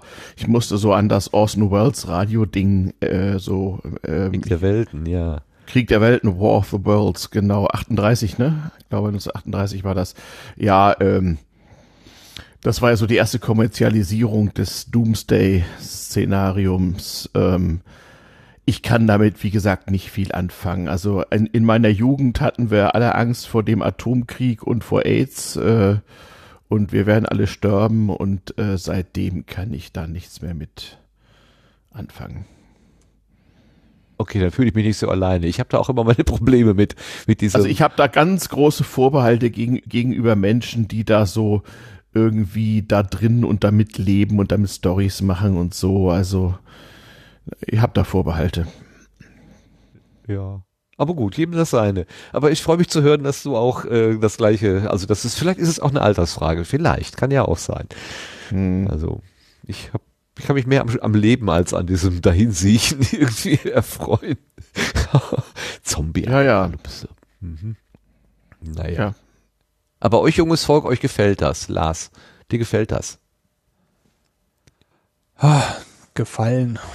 Ähm, da machen wir ein ziemliches Fass auf. Ich glaube, das sollten wir jetzt nicht ganz groß breit treten, aber äh, was ich mit dem Weltuntergang verbinde, ist eben aus, aus meiner Jugend eine ganz konkrete Angst, eine ganz konkrete Sorge. Ähm, und äh, das ist jetzt nicht unbedingt äh, Spaß darüber nachzudenken, aber äh, es gab eben diese dieses apokalyptische Szenario, diese Sorge davor und äh, sagen wir es so, ähm, darüber denke ich immer noch gelegentlich nach und ich finde es auch interessant darüber nachzudenken. Okay. Sebastian, wie ist das bei dir? Äh, also mich, ähm, also ich bin mal gespannt, was dabei rauskommt. Also ich kann mir das auch noch nicht ganz vorstellen, was, was jetzt genau dafür Folgen entstehen werden darum. Deswegen bin ich jetzt erstmal, ähm, ja, ich, ich, ich muss, ich würde das erstmal auf mich wirken lassen, was dabei entsteht. Also ich bin dem aufgeschlossen gegenüber, aber ist jetzt auch nicht so, dass ich den Weltuntergang entgegenführe oder sowas. Ähm, das, ähm, ja, das, das muss man einfach mal wirklich von Fall zu Fall entscheiden, was da jetzt draus entsteht. Ich glaube, so, ganz den Gedanken habe ich da auch noch nicht hinter, ich habe da auch noch keine Zeit gehabt, mich mit zu beschäftigen. Ähm, aber ich, es könnte durchaus was Spannendes vielleicht rauskommen, was vielleicht auch zum Nachdenken einfach anregt. Ne? Also es ist ja eigentlich auch relativ themenoffen, was da genau drunter fällt oder drunter verstanden wird. Und ja, ist halt ein Themenschwerpunkt, glaube ich, der einfach gesetzt werden soll. Genau. Da kann man alles Mögliche mitmachen. Das ist eigentlich, eigentlich nur so ein Aufhänger. Ähm, ich selber müsste allerdings noch sagen, dass ich tatsächlich auch, äh, wenn ich jetzt äh, Bücher lese und so weiter, äh, da ist ziemlich viel düsteres Zeug dabei, was eben auch mit äh, Endzeit-Szenarien und so weiter sich beschäftigt. Äh, und ja, ich finde das sehr interessant, das zu lesen. Ähm, ob das jetzt eine Sache ist, ähm, es gefällt mir oder so. Äh, ja, ich lese es aus irgendeinem Grund, ähm, weil ich es interessant finde, mich damit zu beschäftigen und zu überlegen, äh, äh, sind diese Szenarien, äh, halte ich diese Szenarien für glaubwürdig oder äh, was macht so ein, ein, ein Szenario eben mit der Menschheit, mit der Gesellschaft, mit den Menschen untereinander? Äh, da kommt eben vielleicht das Beste oder auch das Schlechteste aus den Leuten raus. Ähm, sowas finde ich äh, sehr spannend, mich damit zu beschäftigen. So. Also mit der Extremsituation der Gesellschaft quasi. Wie, wie, wie, was passiert in der, okay, als Herausforderung. Genau. Okay. Was, was sagt der Optimist Jörg dazu? Moment, ich Jörg, muss bist erst du da? Newton. Ja, ja, doch, ich bin da. Ach so, ähm, alles klar. na, das interessiert mich nicht sowas. Also ich, ich äh, mag das eigentlich sogar gar nicht. Ähm, ich halte da nichts von, ehrlich gesagt. Mag ich mich in meiner Freizeit nicht mit belasten mit solchen Sachen. Du empfindest das eher als Belastung, als Ja, als Belastung. Ja, ja, das oder? belastet mein Gemüt. Nein, sowas höre ich nicht und sehe ich nicht gerne. Hm? Okay. Mhm. Ach so, wir haben ja noch den Marc, den Lebenskünstler.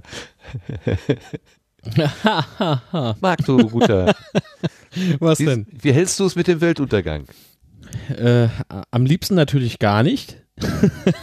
also es, es kommt halt äh, drauf an, was jetzt äh, die Geschichtenkapsel mit dieser Aktion bewirken will. Wenn es ähm, es gibt so viele verschiedene Podcasts. Die einen werden das aufgreifen, werden ähm, vielleicht über die politische Lage äh, diskutieren wollen. Das kann ich mir vorstellen. Ähm, Filmpodcast ist ja ganz klar, da, da gibt es im Prinzip ja nur zwei große Regisseure. Der eine macht nur Lensflares und bei dem anderen macht es in jedem Film Bumm und die Welt geht unter. Ähm, ja, aber jetzt so Weltuntergang als, als richtiges, ernsthaftes Thema aufzugreifen, boah, nee, da halte ich es, glaube ich, auch so wie Jörg. Das, das ist so deprimierend und belastend und äh, du kannst dir da dein Köpflein richtig verrenken, das ist, das ist zu viel. Du weißt aber Äh, schon, dass ja. wir uns an der Aktion beteiligen wollen, ne? Jeder Mensch, der mit mir zu tun hat, beschäftigt sich zwangsläufig auch mit dem Thema Weltuntergang. Das ist normal.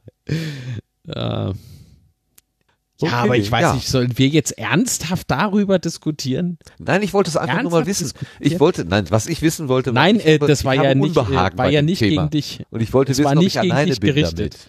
Ja, nö, bist du nicht alleine. Bist du nicht alleine. Aber so, solange es eben um fiktive äh, Dinge geht, wie beispielsweise Zombie-Apokalypse oder ähm, keine Ahnung, die ETs landen und wollen uns alle totknuddeln oder sowas. Äh, das, ja, wenn so ein Weltuntergang aussehen könnte, in, in filmischer Hinsicht, äh, bin ich voll dabei.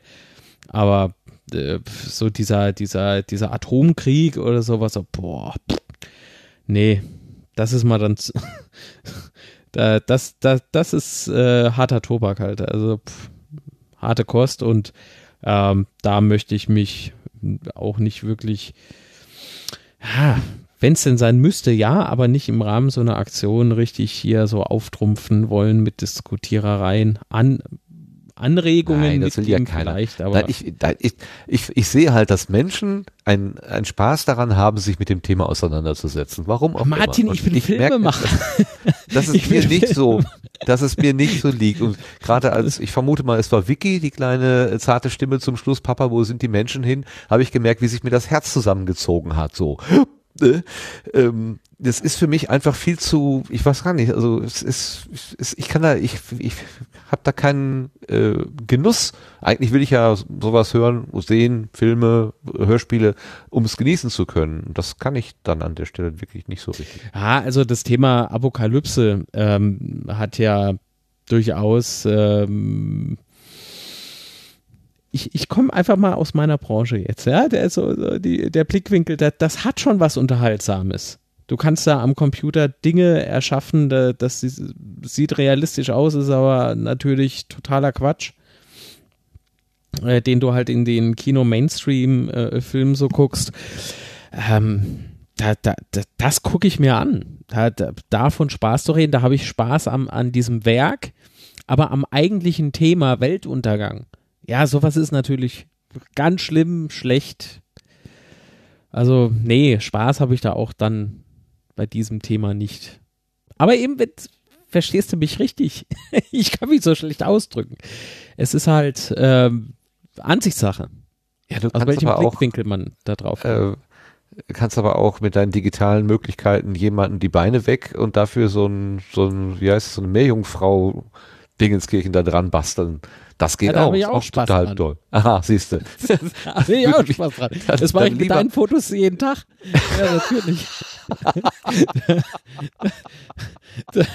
Okay. Martin Rützler, meine Meerjungfrau. Free Willy, Free Willy.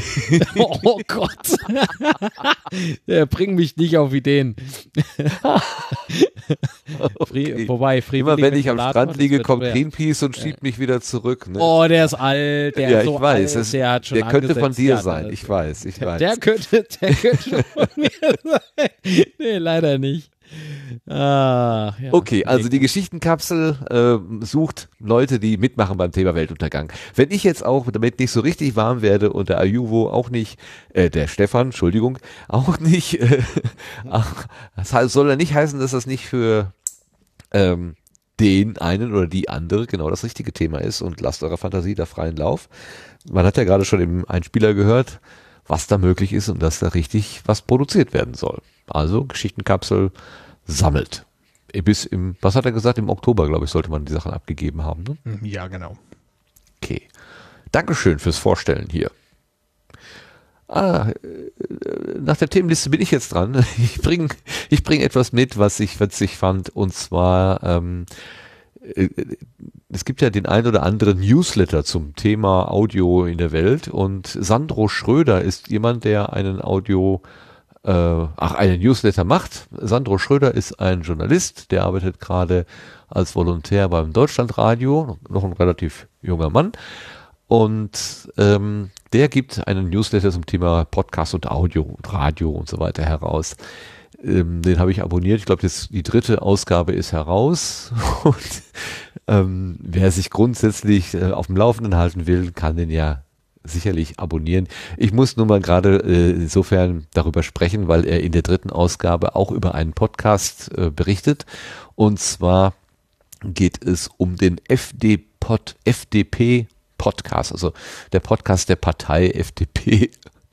Und ähm, äh, er schreibt, tatsächlich ist der FD-Pod ein besonders schlechtes Beispiel dafür, wie man das Medium Podcast angehen kann und damit ein dankbares Beispiel dafür, was man bei Podcasts besser lassen sollte. Ich lese mal eben vor. Fehler Nummer eins: Keine persönliche menschliche Ansprache. Am Anfang und Ende des Podcasts brummt der Moderator kräftig die Begrüßung und die Verabschiedung ins Mikrofon. Mehr erfährt der Hörer nicht über ihn. Nicht einmal, dass er Mitglied in der Partei ist, die diesen Podcast produziert. Selbst die voluminösesten Stimme, selbst die voluminöseste Stimme kann mit der besten Mikrofonierung nicht überzeugen, weil es einfach keine menschelnde emotionalen Anknüpfungspunkte für die Podcast-Hörer gibt. Fehler Nummer zwei, Zielgruppe unbekannt. Was nach der Begrüßung im FD-Pod folgt, ist der große Vorlesewettbewerb der Liberalen. Verschiedene Kandidaten lesen, mal mehr oder weniger motiviert, das Parteiprogramm vor. Das ist das ganze Konzept des Podcasts. Eben die vollkommene interaktionsfreie Lesekette, die man noch aus dem Deutschunterricht von der Faustlektüre kennt. Puh. Und Fehler Nummer drei, damit rennt er bei mir alle Türen ein. Musik macht alles besser. Überall Musik drunter zu legen war noch nie eine gute Idee, aber eine 20 Minuten lange Episode ernsthaft, vollständig mit derselben Dauerschleife von Musik zu unterlegen, die förmlich Google-Suche nach Free Stock Music schreit, dürfte selbst für die treuesten Stammwähler eine Zumutung sein und ist für jeden halbwegs unbefangenen Zuhörer schlicht komplett unzumutbar. Also dafür muss ich den Sandro einfach mal loben. Das hat er richtig schön auf den Punkt gebracht. Sehr großartig. Das ist der Newsletter Hören sagen. Ein Newsletter über Audio und Podcast von Sandro Schröder. Herrlich. Okay, das war mein Querbeet. Äh, Noch spontane Ergänzungen? Wir hatten ein Themenfeld übersprungen, wobei wir dazu gar nicht so viel äh, zu sagen können, weil die Studie doch nicht erschienen ist. Oder hattest du oh, das? Verflixt und zugenäht. Ah, okay. Das tut mir leid. Kein Thema. Ähm, oh, der Rützler zensiert. Ich weiß es nicht. nee, der hat sich vorgedrängelt. Das ist noch viel schlimmer. Ach. Dass ich dir den Mund verbiete, ist doch nicht schlimm, oder?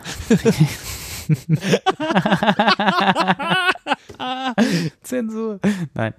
Ähm, genau. Ähm, es geht um die äh, Podcast-Studie vom ähm, ARD Werbung, Sales und Service GmbH äh, Radio.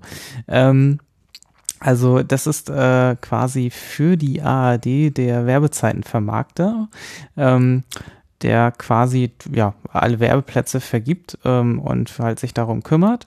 Ähm, Gesellschafter sind die Werbegesellschaften der neuen ARD Radio Landesrundfunkanstalten selber. Und ja, da gibt's jetzt halt die Spezialisierung, spezialisierte Tochtergesellschaft AS und S Radio GmbH, ähm, die ähm, eine Podcast-Studie äh, durchgeführt hat, die sie eigentlich heute veröffentlichen wollte, das auch getan hat auf der äh, Demexco einer Konferenz, ähm, aber äh, auf der Webseite ist leider heute erst erschienen und auf Twitter nochmal nachgefragt worden, dass die dann doch erst nächste Woche zum Download stehen wird. Ähm, als Nebenbeimeldung könnte man äh, nochmal hinzufügen, dass zum Beispiel der Phil Banser, dem man aus der ähm, äh, äh, aus ähm, na Jetzt ist mir Küchenradio. Äh, aus dem Küchenradio und natürlich äh, Lage der Nation jetzt ähm, auch dort ähm, sein als Werbevermarktungsplatz äh, aufgenommen wurde in das Programm und äh, demnächst dort Werbeplätze vergeben kann über diese äh, Firma.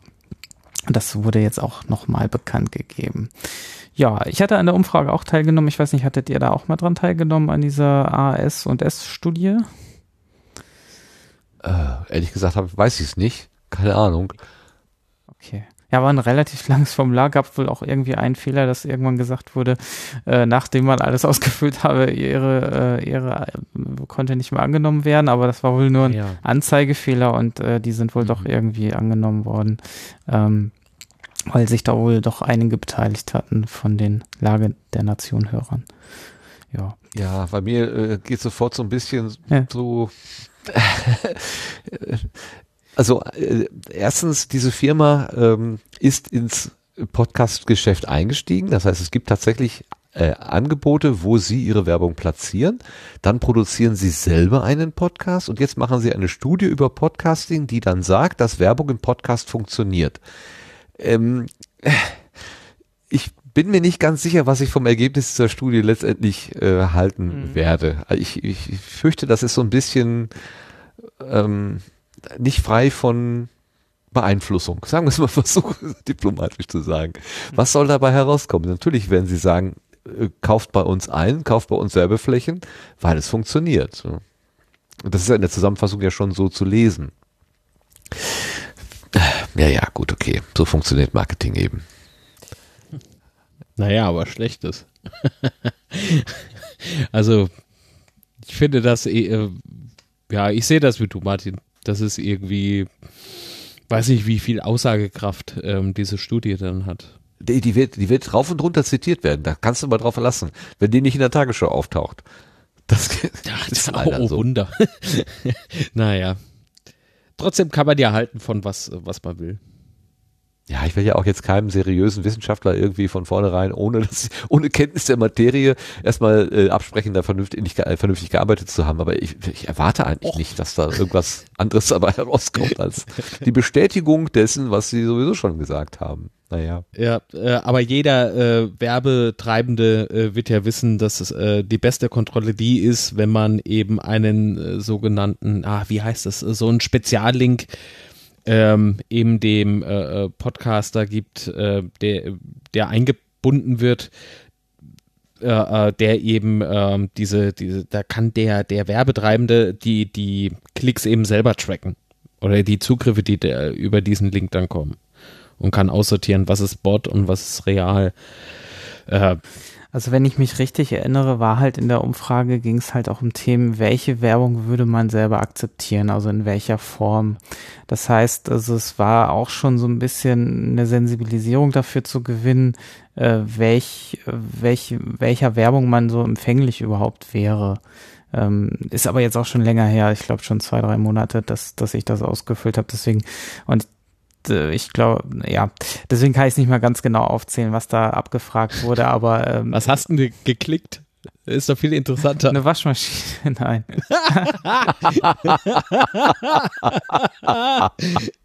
ja, ich ein Wassermann. Ja, sehr geil. Eine 7 Kilo oder eine 8 Kilo Maschine? Was hast du denn bekommen? Wird natürlich nicht geliefert, ist klar. Das ist halt, man kriegt ja nur die Rechnung. Wie zum Abholen? Das ist ja doof. Das ist ja doof. Ja, die für mit Schuhe oder die ohne? Man hat ein Abo für eine Waschmaschine, die man nie bekommt, wird abgeschlossen oder so. Ja, nee. Großartig. mh, Nee, also war eigentlich ganz harmlos und bei sehr sensiblen Fragen gehe ich meistens auch, äh, werde ich, äh, die überspringe ich dann meistens bei solchen Auswertungen, weil natürlich fragen die auch so Sachen wie, wo natürlich, wo die, die schon sehr persönlich sind, äh, auch wenn es anonym ist, ähm, geht's natürlich da auch schon, äh, äh, ja, ja, gibt's halt auch Dinge, wo ich selber sage, das ist jetzt nichts, was ich jetzt unbedingt äh, ausfüllen muss. Jetzt bist du gekonnt um meine Frage rumgeschippert, ne? Ich, ich hätte Mhm. mich jetzt dafür interessiert, welche Werbung du akzeptieren würdest. Welche Werbung ich akzeptieren will. Ja. Nein, ich, äh, ich bin äh, bei Lage der Nation in der Tat, äh, ja, ich, ich äh, spende und ähm, bisher habe ich zwar nicht dieses Plus-Abo, sondern äh, gebe denselben Betrag quasi über Überweisung, damit auch alles ankommt. Aber ich werde wahrscheinlich demnächst auf Kreditkarte dann wechseln müssen oder so. Oder PayPal. Ich weiß gar nicht, welche Zahlungsoptionen da sind. Also Überweisung war, glaube ich, bisher nicht dabei. Oder Also ich, äh, wenn ich Podcasts unterstützen will, kaufe ich äh, Matratzen und Müsli. Ist ja ganz klar. Einfach Gut. so? Einfach so. und schreie dabei natürlich Seitenstuber, ist ja klar. Du Kasper, du. Du weißt ja schon, dass du Müsli, nach, nachdem du es gegessen hast, nicht wieder zurückgeben kannst. Ne? Das ist klar. Bei Matratzen ist das etwas anders. Wenn du die gegessen hast, kannst du die trotzdem zurückgeben. genau, Matratze essen auf Müsli schlafen. Genau ich bekomme übrigens gerade, äh, ich bekomme gerade hier Meldung vom Martin, der mir auf der anderen Schulter sitzt, der sagt, äh, ich sollte mich nicht so aufregen, ich sollte mich lieber freuen, dass das Thema Podcasting in, äh, Verbreitung findet, egal wie und wenn Ja, es auch genau. durch solche Studien passiert. Da Genau. ja. Ohrläppchen, Ohrläppchen massieren und Wusa sagen, das hilft Martin. Okay, Holläppchen markieren und Wusa sagen. Genau. Ja, ich sollte nicht so, so zynisch daherreden immer. Nee, Also bitte, das ist alles unter Vorbehalt, ne? Ihr, ihr, ihr kennt das ja inzwischen. Grantiger alter Mann. GAM. Neues Genre. Okay. Wir sind durchs Querbeet durch. Oder habt ihr jetzt noch spontane Ergänzungen? Ich meine, richtige spontane, nicht von mir übersehene Ergänzungen. Außer, dass du wieder was übersprungen hattest? Nö, hast du ja nicht. Nö, also somit Mach mich hier nicht Anmerkung. fertig. Ich bin schon so fertig genug. nee, Entschuldigung. Okay, das kommen halt jetzt zum sehr Blödkalender. Süß. So.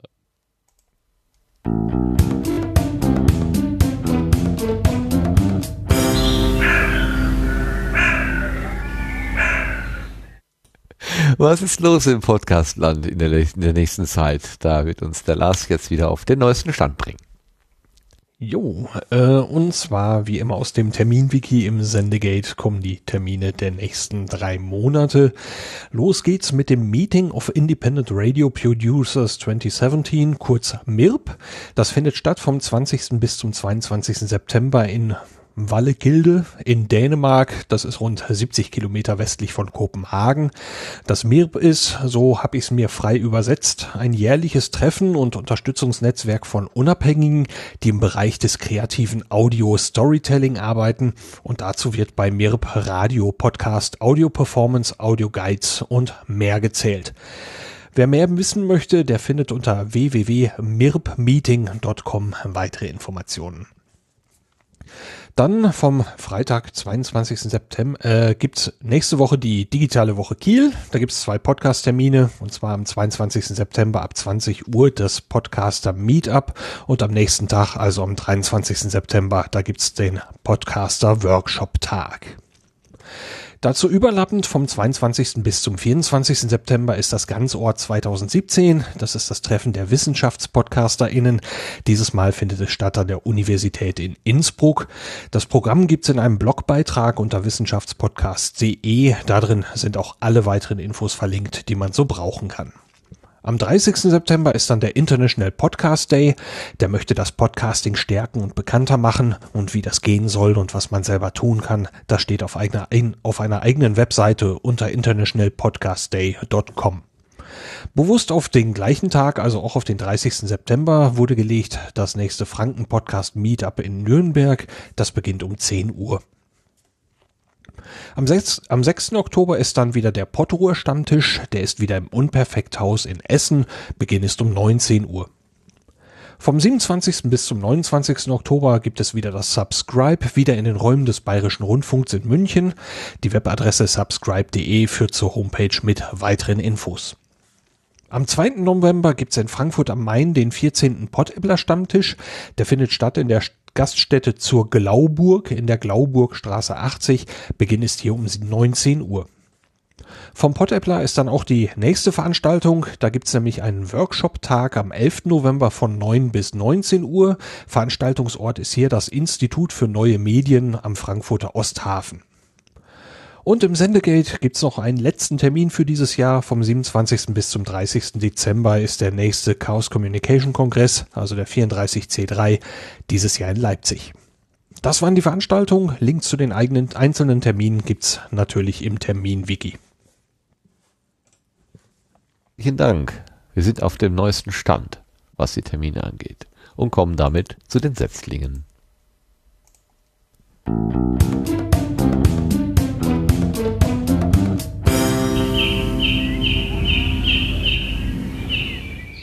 Und schon oft erwähnt und aber vielleicht immer wieder wichtig, diese Setzlinge sind eine völlig subjektive und wertfreie Auswahl. Sie sind willkürlich und überwiegend durch den Zufall bestimmt.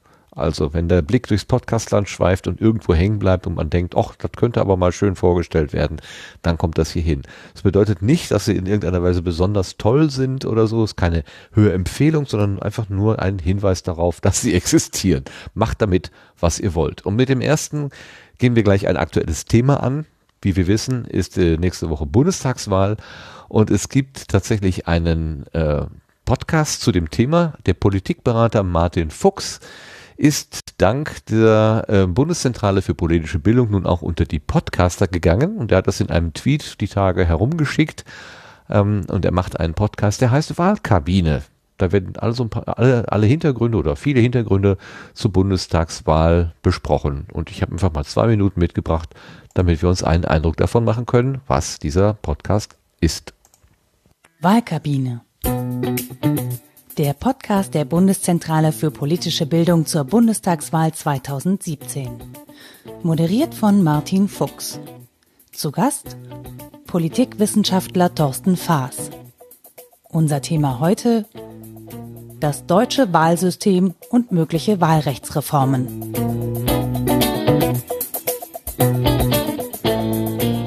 Moin Moin, Servus und herzlich willkommen zur Wahlkabine, dem Podcast der Bundeszentrale für politische Bildung zur Bundestagswahl 2017. Mein Name ist Martin Fuchs und heute sind wir mit der Wahlkabine nach Stuttgart gereist, um uns über das Thema Wahlpflicht nicht Wähler wählen ab 16 zu unterhalten. Und ähm, ich freue mich sehr, dass wir Thorsten Faas äh, gewinnen konnten. Wir duzen uns an dieser Stelle. Professor Thorsten Faas ist Professor für empirische Politikwissenschaft ähm, der Uni Mainz und was mich besonders freut, er ist nicht nur eine Koryphäe in, zum Thema Wahlen und Wahlforschung und Wahlkampagnen, sondern er ist auch quasi Kollege, denn er hat seit ein paar Wochen auch diesen wunderbaren Vlog Was mit Wahlen. Den kann man aufrufen unter wasmitwahlen.de oder auch bei YouTube.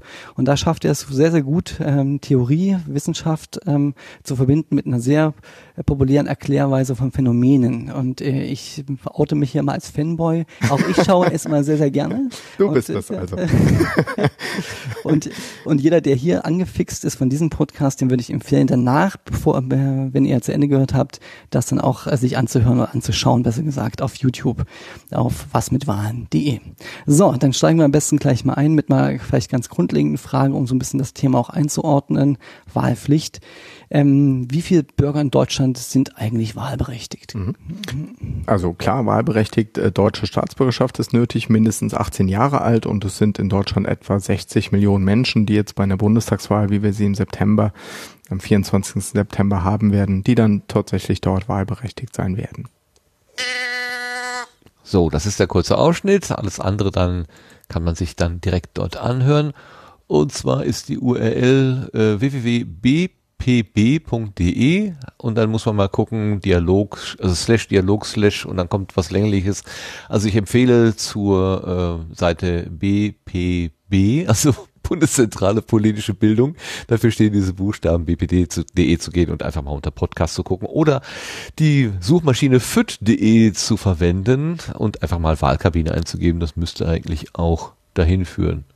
Oder eine andere Suchmaschine eures geringsten Misstrauens, wie so schön formuliert wird. Panoptikum zum Beispiel. Panoptikum.io, das funktioniert gut. Okay, panoptikum.io.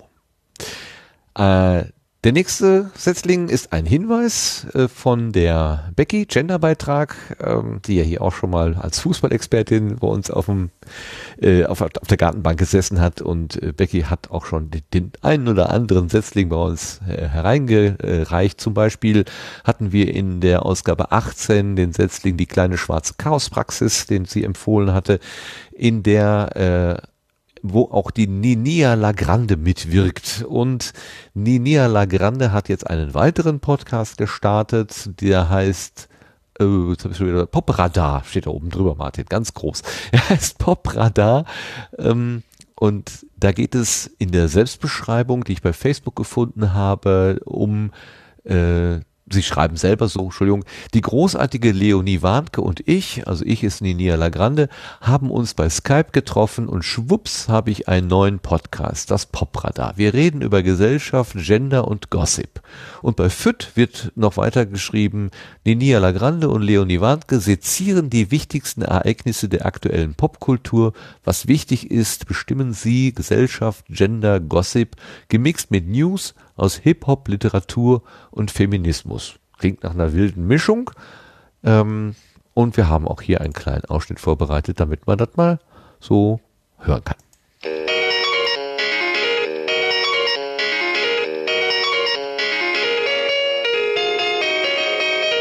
Popradar. Herzlich willkommen zur ersten Ausgabe des Popradar. Vielen Dank an äh, den von Christian Meyer. Hallo Leonie Warnke. Hallo Ninja Lagrande. Hallo. Äh, ja, wir haben beschlossen, wir machen einen Podcast zusammen. Das finde ich schön. Ich auch, ich freue mich sehr. Weil es gibt viel zu viele Themen, über die immer noch nicht gesprochen wird, beziehungsweise nur in unserem WhatsApp-Kanal. Mhm. Ähm, ja, und sicherlich warten draußen viele Menschen darauf, unsere Meinung zu einigen Sachen zu hören. Bestimmt eine Handvoll und mein Papa. und deshalb äh, versuchen wir uns jetzt mal mit diesem Podcast.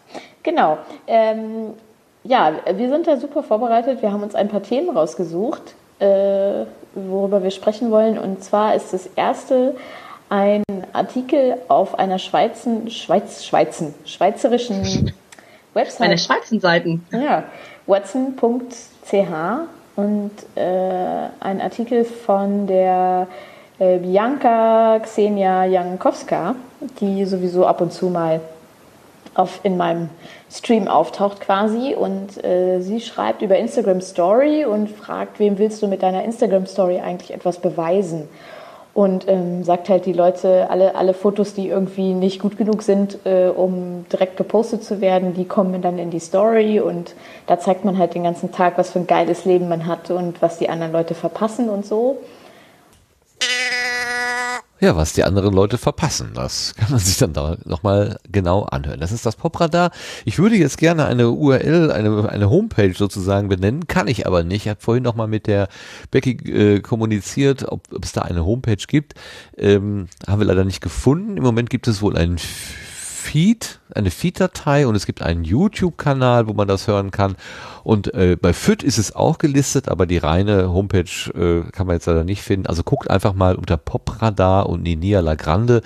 Ähm, da wird man sicherlich irgendwas finden. Auch bei Facebook hat sie sich da äh, dazu geäußert.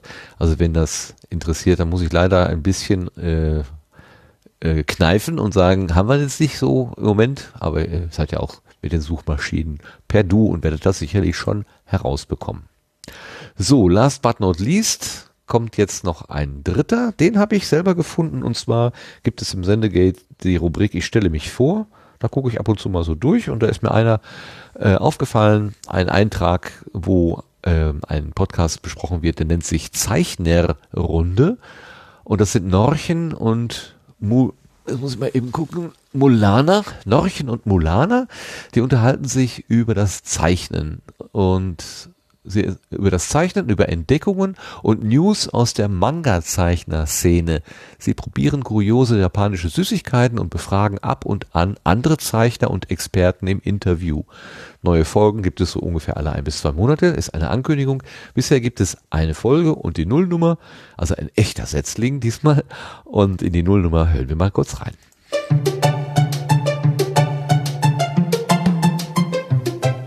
Hallo und herzlich willkommen zur Zeichnerrunde. Ich bin Neuchen. Und ich bin Mulana. Und gemeinsam sind wir euer Zeichnertreffen für unterwegs.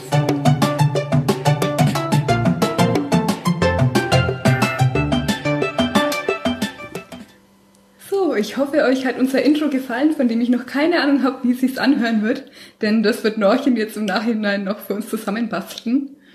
Dies ist nämlich unsere allererste Folge vom Zeichnerrunde Podcast die Pilotfolge oder Nullerfolge. Yay, die Nullerfolge!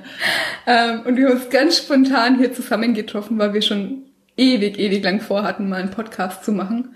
Weil es uns persönlich immer so geht, wenn wir daheim sitzen beim Zeichnen, dass wir gern irgendwie Gesellschaft hätten, aber meistens ist es ja so, dass man doch alleine am Zeichentisch sitzt und ähm, doch ein bisschen was aus der Szene mitkriegen würde gern.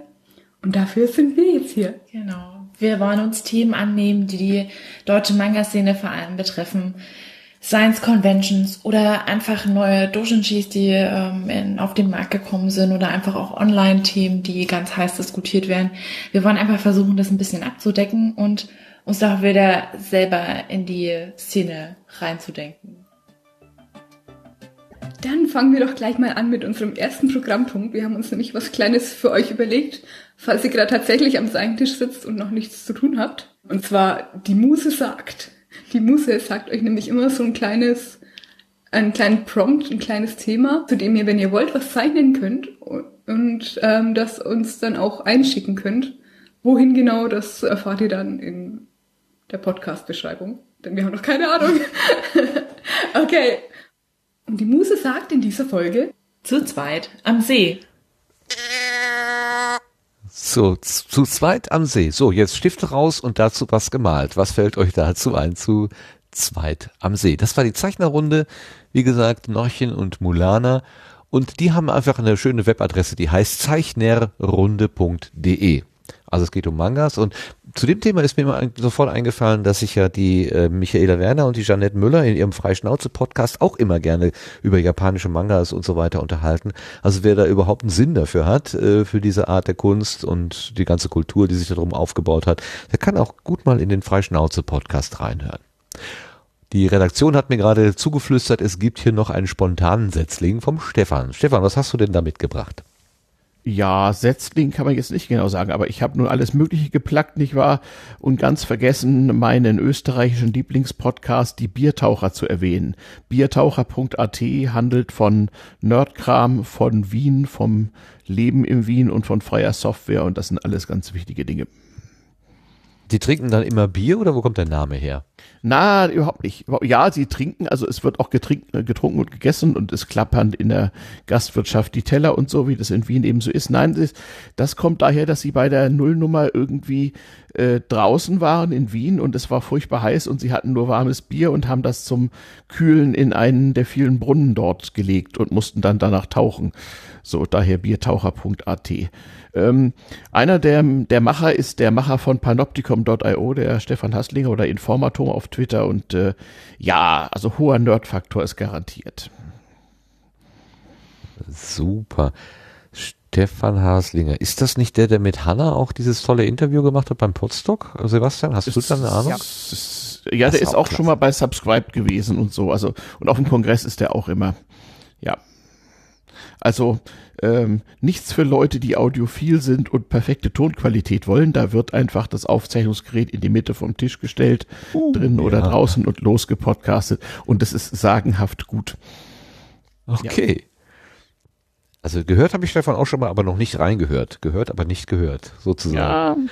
Ja. ja, schön. Also vielleicht sollte ich dann auch an der Stelle noch mal ein bisschen Qualitätspodcast aus Österreich. Nicht, nicht nur den Zeitsprung, sondern auch der Biertaucher. Und, ich finde das so schön, dass du den Österreicher hier hoch, äh, hochhältst, wo Melanie ja. schon nicht kommen kann. Wenigstens du hältst ja, die Den Daniel stelle ich ja auf jeder Tagung vor.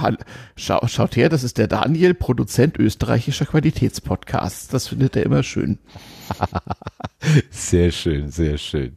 Klasse. Mhm. Okay, Dankeschön. Das ja. waren die Setzlinge oder Stecklinge. Also bei dem Biertaucher kann man vielleicht eher vom Steckling sprechen, schon ein bisschen größer. Ähm, aber das soll ja jetzt hier nicht unter den Tisch fallen. Und wo wir gerade bei der Benennung von schönen Angeboten sind, gehen wir doch in die Blütenschätze und hören mal an, was so in der letzten Zeit bei uns besonders aufgefallen ist.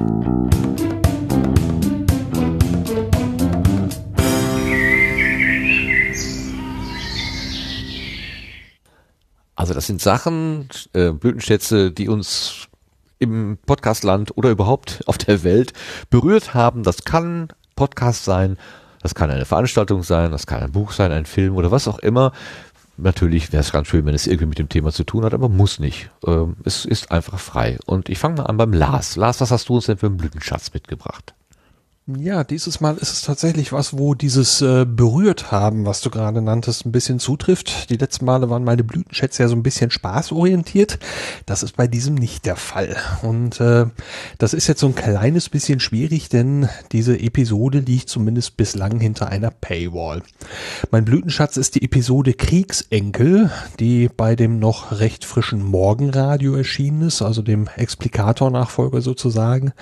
Und diese Episode hat also meine Gedanken auf mögliche Zusammenhänge und Dinge, also zum Beispiel auch in meiner eigenen Familie gebracht. Äh, über diese Dinge habe ich vorher noch nie so nachgedacht. Und jetzt nach dem Hören bin ich völlig perplex, dass mir diese Sachen noch nicht so aufgefallen oder gegenwärtig waren. Also äh, diese Folge hat mir so viel Stoff zum Nachdenken gegeben. Also ich habe sie jetzt vor ein paar Tagen gehört und ich denke da immer noch nach. Ähm, es geht da um die Kinder von Menschen, die selber im Zweiten Weltkrieg Kinder, also Kriegskinder waren und die deswegen möglicherweise eben unverarbeitete Traumata haben und dass eben diese Dinge Auswirkungen haben auf deren Kinder, also im Prinzip auf diese Kriegsenkel Auswirkungen haben. Ähm, es kann ja sein, dass diese Folge vielleicht noch äh, eine der freien Episoden wird. Es gibt ja einmal pro Woche eine freie Episode. Äh, vielleicht hat man da ja dann noch Glück, die auch vor der Paywall nochmal wahrzunehmen. Aber das war auf jeden Fall mein Blütenschatz für dieses Mal. Kannst du ganz kurz äh, sagen, was dich da irgendwie besonders angesprochen hat, berührt hat? Äh, ich kann es nur sagen, das wird, das wird mir etwas zu privat. Okay, das, also das äh, Schicksal weil, weil der, das eben, der Menschen. Das hängt direkt mit meiner, also das, was mich so angesprochen hat, hängt direkt mit meiner Familie zusammen und das möchte ich hier äh, so nicht, nicht rauslassen. Ja, klar, völlig, völlig klar, natürlich, keine Frage. Okay, hm? Ich habe das in anderem Zusammenhang schon mal gehört, dass das auch Auswirkungen auf die nächste, also quasi die Generation hat. Ähm, ich krieg's aber nicht mehr zusammen. Seitdem du mir heute Morgen erzählt hast, dass das dein Blütenschatz ist oder gestern, ich weiß nicht mehr genau, versuche ich das irgendwie zu rekonstruieren in meinem Hinterkopf. Ich krieg's nicht hin, aber irgendwann werde ich bestimmt noch dahinter kommen. Äh, das ist ein Thema, was, was größer ist. Äh, Finde ich toll. Ja, ähm, Dankeschön. Das ist äh, ein toller Blütenschatz. Nicht einen, sondern mehrere Blütenschätze hat Sebastian mitgebracht. Was hast du denn da gefunden?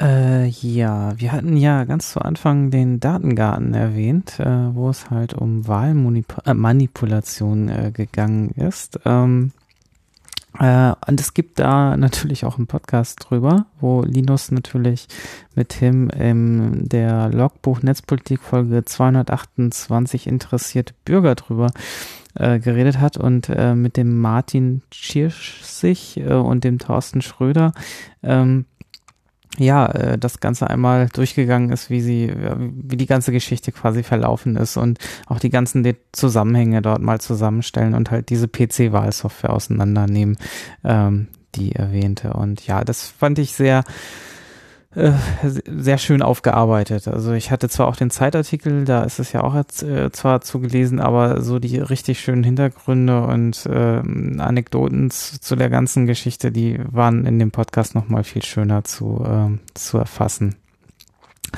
Ja, dann habe ich mitgebracht ähm, die Folge 15 aus dem Sendungsbewusstsein von Mirko. Ähm, da geht es um den Blick hinter die Kulissen des Chaos Communication Kongresses. Das ist quasi jetzt innerhalb von Sendungsbewusstsein nochmal so eine Reihe. Und ähm, die Folge 15 beschäftigt sich mit der Projektleitung. Ähm, und da ist der Starbuck zu Gast, äh, der zum Beispiel auch von diesem iPhone-Hack äh, und dem äh, äh, bekannt, äh, dem einen oder anderen bekannt sein dürfte.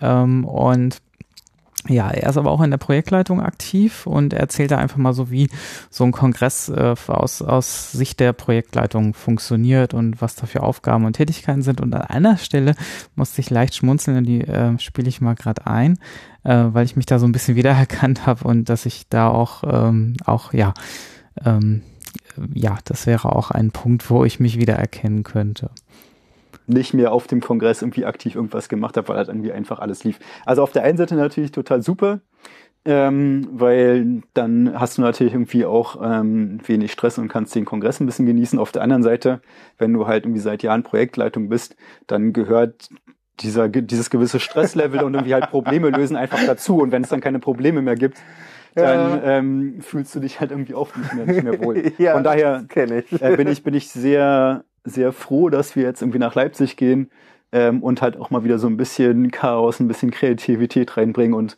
ähm, auf jeden Fall ein bisschen mehr ähm, wieder neu uns Herausforderungen, können. ne? Genau, neue Herausforderungen auf jeden Fall. Ja, das hat mich so ein bisschen an meine Podstock, äh, erste Podstock-Organisation auch äh, erinnert, dass ich da quasi auch, äh, natürlich steht man da unter Stress, aber es ist sehr positiver Stress, den man sich ja auch äh, selber macht. Und ich glaube, ich würde mich auch irgendwann auf einem Podstock, wenn alles rund läuft und es gar keine Probleme gibt, irgendwann merkwürdig fühlen. Ach so, du, du, du rufst also dazu auf, dir Probleme zu bereiten. Okay, das hast du nicht zweimal gesagt. naja, wir haben ja die, wir haben ja nächstes Jahr auch gleich schon einen Ortswechsel, also insofern haben wir uns ja schon ein bisschen mehr Chaos äh, quasi eingekauft damit. Also insofern passt das ja schon. Ich glaube, äh, nächstes Jahr wird uns auf jeden Fall nicht langweilig. Ich finde das total witzig, dass du das erwähnst. Also ich habe gerade gestern habe ich die nächste Folge davon gehört, wo er sich mit dem Erdgeist unterhält über äh, äh, über das Programmplanung. Und äh, da habe ich mich so ein bisschen wegen der Bühne und so, ne, wie arrangiert man die Sachen? Und dann haben sie auch vom Frapp erzählt und wie sich das Ja. entwickelt hat. Und da, da habe ich auch so gedacht, oh guck Ja. mal, durch Podstock, durch das unmittelbare Umgehen damit, ist mir das jetzt, ich, ich kann es viel besser verstehen, was die da gesagt haben. Die, Id- die Idee ist voll aufgegangen, die du gehabt hast mit dem Podstock, Ja. was das angeht. Super. Ja, vor allem, die haben die gleichen Probleme wie wir nur teilweise in groß. Ne? Also Genau. die haben äh, quasi auch das Problem, dass am Abbau äh, weniger Leute da sind und dass da auch noch so fünf Mann oder Frauen nochmal fehlen würden, die halt um das Ganze noch ein bisschen also besser über die Bühne zu bekommen am Ende.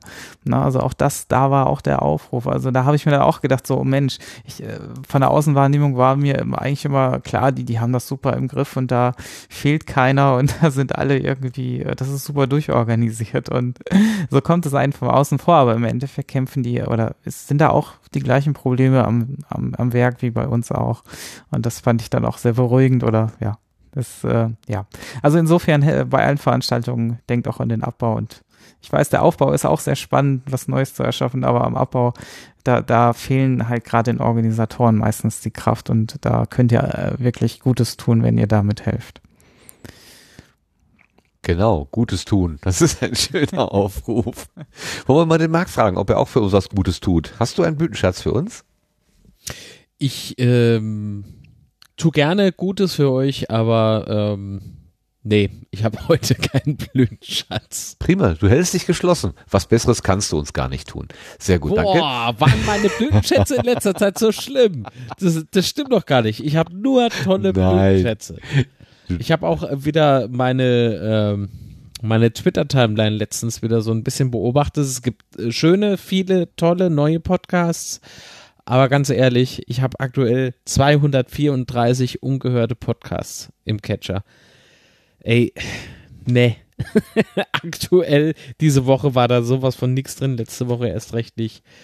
Ähm, wie sagte Melanie einst noch, mehr Mut zu keinem Podcast. Zu Äh, keinem nee, Highlight. kein Zu Blütenschatz. keinem Highlight oder So. Blütenschatz. Damals war es noch Highlight. genau. Und Ja, ja, dann ist es genau. ein Blütenschatz. Es ist ja auch nicht schlimm. Es ist ja auch nicht schlimm. Ja, warum fühle ich mich da so gemobbt? Weil das deine Rolle hier ist. So. Boah, das Mobbing-Opfer, das ist ja schon Mopsing. Das geht ja da über Mobbing hinaus. Das ist doch hier alles Nee. geskriptet. Verrat es doch nicht. Mensch. Psst, du böser Bot. Nee, Genau. nee also Nee, kein nicht- Blütenschatz. Nicht Nee. Bot, sondern Bob, wollte ich mal fragen. Jörg, hast du hast, hast du einen Blütenschatz? Hast du irgendwas gehabt, was besonders witzig gewesen ist?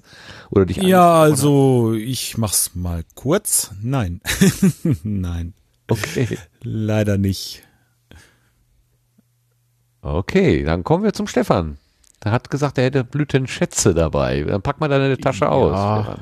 Soll ich? Also vieles habe ich ja schon äh, so geplagt. Also äh, an amerikanischen Sachen, Klassiker, 99% Invisible. Ähm, hört's euch an, muss man wissen. Von vor 100 habe ich genügend erzählt. Wäre auch Shameless Self-Plugging. Biertaucher habe ich erwähnt. Ja, die Daniela hat äh, einen Zweit-Podcast. Der Trend geht ja dazu. Horst, die Podcast. Ähm, und äh, wenn man mal hören möchte, wie so Geheimdienstler untereinander warnten, wie beschissen die Welt doch sei, dann höre man Intelligence Unclassified äh, aus New Jersey in USA. Mal sehen, wie lange die das noch dürfen, bevor sie verhaftet werden. Ja, das waren meine. das, ist, das ist gut. Intelligence Unclassified. Ich glaube, ich habe sie alle mitgeschrieben. Bin, bin ganz stolz auf mich. Ich kann sie ja noch mal in den Invisible for 100, den Biertaucher, äh, Horst, die Podcast, beziehungsweise Kunst und Horst, also alles, was äh, ja, Daniela, Daniela macht. Intelligence Unclassified, äh, dazu gehört auch noch Blocks of War und andere Dinge in einem Netzwerk. Äh, und ach ja, nicht vom CCC Salzburg Let's Netz hatte ich auch schon erwähnt. Äh, ja, das war's. Wie, wie ist das? Let's Netz? Let's Netz. Mhm. Ja. Let's, Let's Apostroph S Netz mit TZ. Ähm, Hab ich richtig geschrieben. Was ist denn heute los? Ich mache, ich schreibe das ja richtig. Normalerweise Geht das immer grau ja. drüben? Toll. Tag der deutschen Rechtschreibung. Ah, ich trinke mhm. Mate, das ist es. Ach so, Siehst du? Martin, freu dich nicht zu früh. Ja, ich brenne dann wieder bis zwei Uhr hier rum, genau. Alles klar. Ja, ja. Super. Boah, so viele Schätze. Dankeschön, Stefan. Bitte. Und ich habe noch mitgebracht, äh, ich habe mitgebracht, was, ja, ähm, die, war, die Entscheidung ist schwer gefallen, aber ich habe mich ein bisschen äh, äh hab geschmunzelt. Und zwar äh, haben wir ja mal die Rechtsbelehrung zu Gast gehabt. Ähm, hier bei uns auf der Gartenbank auch. Also das ist der Markus Richter und der Thomas Schwenke, der Dr. Thomas Schwenke. Und als ich letztens den Jurafunk hörte, das ist so ein Jura-Podcast aus dem Norden mit äh, Rechtsanwalt Stefan Dirks und dem Juristen Hendrik Krasmann, habe ich gedacht, ich traue meinen Ohren nicht, denn die haben eine Crossover-Folge gemacht. Also der Jurafunk hat sich die Rechtsbelehrung eingeladen oder die Rechtsbelehrung den Jurafunk. Wahrscheinlich eher andersrum, denn Sie sitzen in einem Wohnmobil irgendwo auf dem Campingplatz an der Ostsee und podcasten. Und das ist so traumschön. Also die Vorstellung alleine, ähm, dass, dass das mein, mein Blütenschatz ist. Und ich weiß, wenn Christian Bettnerek, also der Vater der Hörsuppe und des Füt das hört, der wird auch ein Tränchen verdrücken. Und ähm, ich habe einfach mal hier den, den Anfang mitgebracht, weil es eigentlich auch ganz nett ist, wie die miteinander umgehen. Herzlich willkommen zu einer neuen Ausgabe vom Jurafunk. Es ist die Nummer 147 und es ist eine besondere Sendung des Jurafunks, weil es ist nicht nur Jurafunkzeit, sondern es ist auch die Rechtsbelehrung Nummer 49. Also was die Zahlen zwar angeht, deutlich hinter uns, aber da werden wir gleich drüber reden. Und wir sind, ähm, ja, meine Wenigkeit, beziehungsweise auf der anderen Seite Stefan Dirks, Fachanwalt für Urheber- und Medienrecht. Er ist in der Kanzlei Dirks in Kiel und erreichbar auch über dirks.legal. Hallo Stefan. Henry, das hast du super gemacht mit der Vorstellung. Ähm, herzlich willkommen. Heute nicht an deinem Datenschützer- und Juristen-Schreibtisch in deiner großzügigen Altbauwohnung in Kiel, sondern an meinem kleinen Tisch in unserem Wohnmobil, wo wir heute zu viert sitzen. Außer dir haben wir nämlich ein paar Gäste noch. Nicht wahr? Henry. Genau, und zwar ähm, einmal sitzt mir gegenüber und für mich sozusagen, weil ich den Podcast ja bisher immer nur gehört habe, ein besonderes Erlebnis, diese Stimme jetzt mit einem Gesicht verbinden zu dürfen. Es ist nämlich Markus Richter. Er ist Diplom-Informatiker, aber insbesondere arbeitest du beim Radio, richtig? Insbesondere arbeite ich beim Radio, ja. ja genau. Deutschlandfunk Kultur. Boah, das oh. ist, Mensch, da gehen wir aber hier gleich schon mal drei ja. Stufen höher, ja, was ja. hier den Anspruch angeht. Ähm, aber genau, ihr werdet ja gleich noch ein bisschen was zu erzählen, weil du bist auch nicht alleine. Genau, äh, um unsere Runde zu komplettieren, haben wir direkt neben Henry Krasemann Dr. Thomas Schwenke, der, wie ich höre, auch Diplom-Finanzwirt ist. Darauf kommen wir vielleicht noch zurück zu, äh, zu sprechen später, wenn es dann äh, im äh, gemütlichen Teil um die Steuererklärung geht. ja, aber bis dahin haben wir was anderes vor. Henry, erzähl doch mal. Ja, genau. Also wie wir sehen, es ist eine besondere Folge. Wir sind einfach mal raus ans Wasser gefahren. Hinter uns ist sozusagen die Kieler Förde, beziehungsweise schon die offene Ostsee. Wir sind unweit von Kalifornien und Brasilien. Ja. Und wir machen eben eine ja, Gemeinschaftsfolge mal zwischen dem Jurafunk und der Rechtsbelehrung. Und wie man sieht, so ein guter Podcast wird sogar noch besser, wenn das Musikbett endlich aufhört. Es ist doch einfach viel, viel schöner ohne. Denn weniger ist mehr. So, jetzt sind wir durch. Ich habe nichts mehr. Hat noch jemand eine Ergänzung von euch? Das wäre jetzt die Gelegenheit dafür. Es ist Mitternacht. Ich fürchte auch, deine Vier-Stunden-Prognose, wir haben es wieder geschafft, verflixt und zugenäht. Okay, dann bringen wir das jetzt schnell zu Ende. Ähm, Podcasts werden auch in 500 Jahren noch gehört und deswegen geben wir uns Mühe, ein, schön, ein schönes Erbe zu hinterlassen. Äh, also liebe Nachwelt, falls ihr diese, diese Daten jetzt in 500 Jahren hört, also jetzt ist 2017, also äh, 2517, falls ihr in dieser Zeit sitzt, äh, seid, seid gegrüßt aus der Vergangenheit und es verabschieden sich jetzt hier und bedanken sich für die Aufmerksamkeit sowohl bei den Live-Hörerinnen und Hörern als auch bei den Menschen, die das in der Konserve konsumieren. Das Team vom Sendegarten, das wäre einmal der Jörg, der Lars, der Marc, der Sebastian und ich, der Martin. Und natürlich verabschieden wir uns und bedanken uns ganz ausdrücklich bei unserem Gast, dem Stefan, der vom damals TM-Podcast heute einen Abstecher zu uns gemacht hat und uns so schön erzählt hat, was ihn bewegt und bewogen hat, diesen Podcast zu machen und was sein Leben eigentlich ausgemacht hat. Wunderbar. Ja, Ja. vielen Dank. Dann sagen wir einfach mal Tschüss, bis zum nächsten Mal. Tschüss. Tschüss. Tschüss.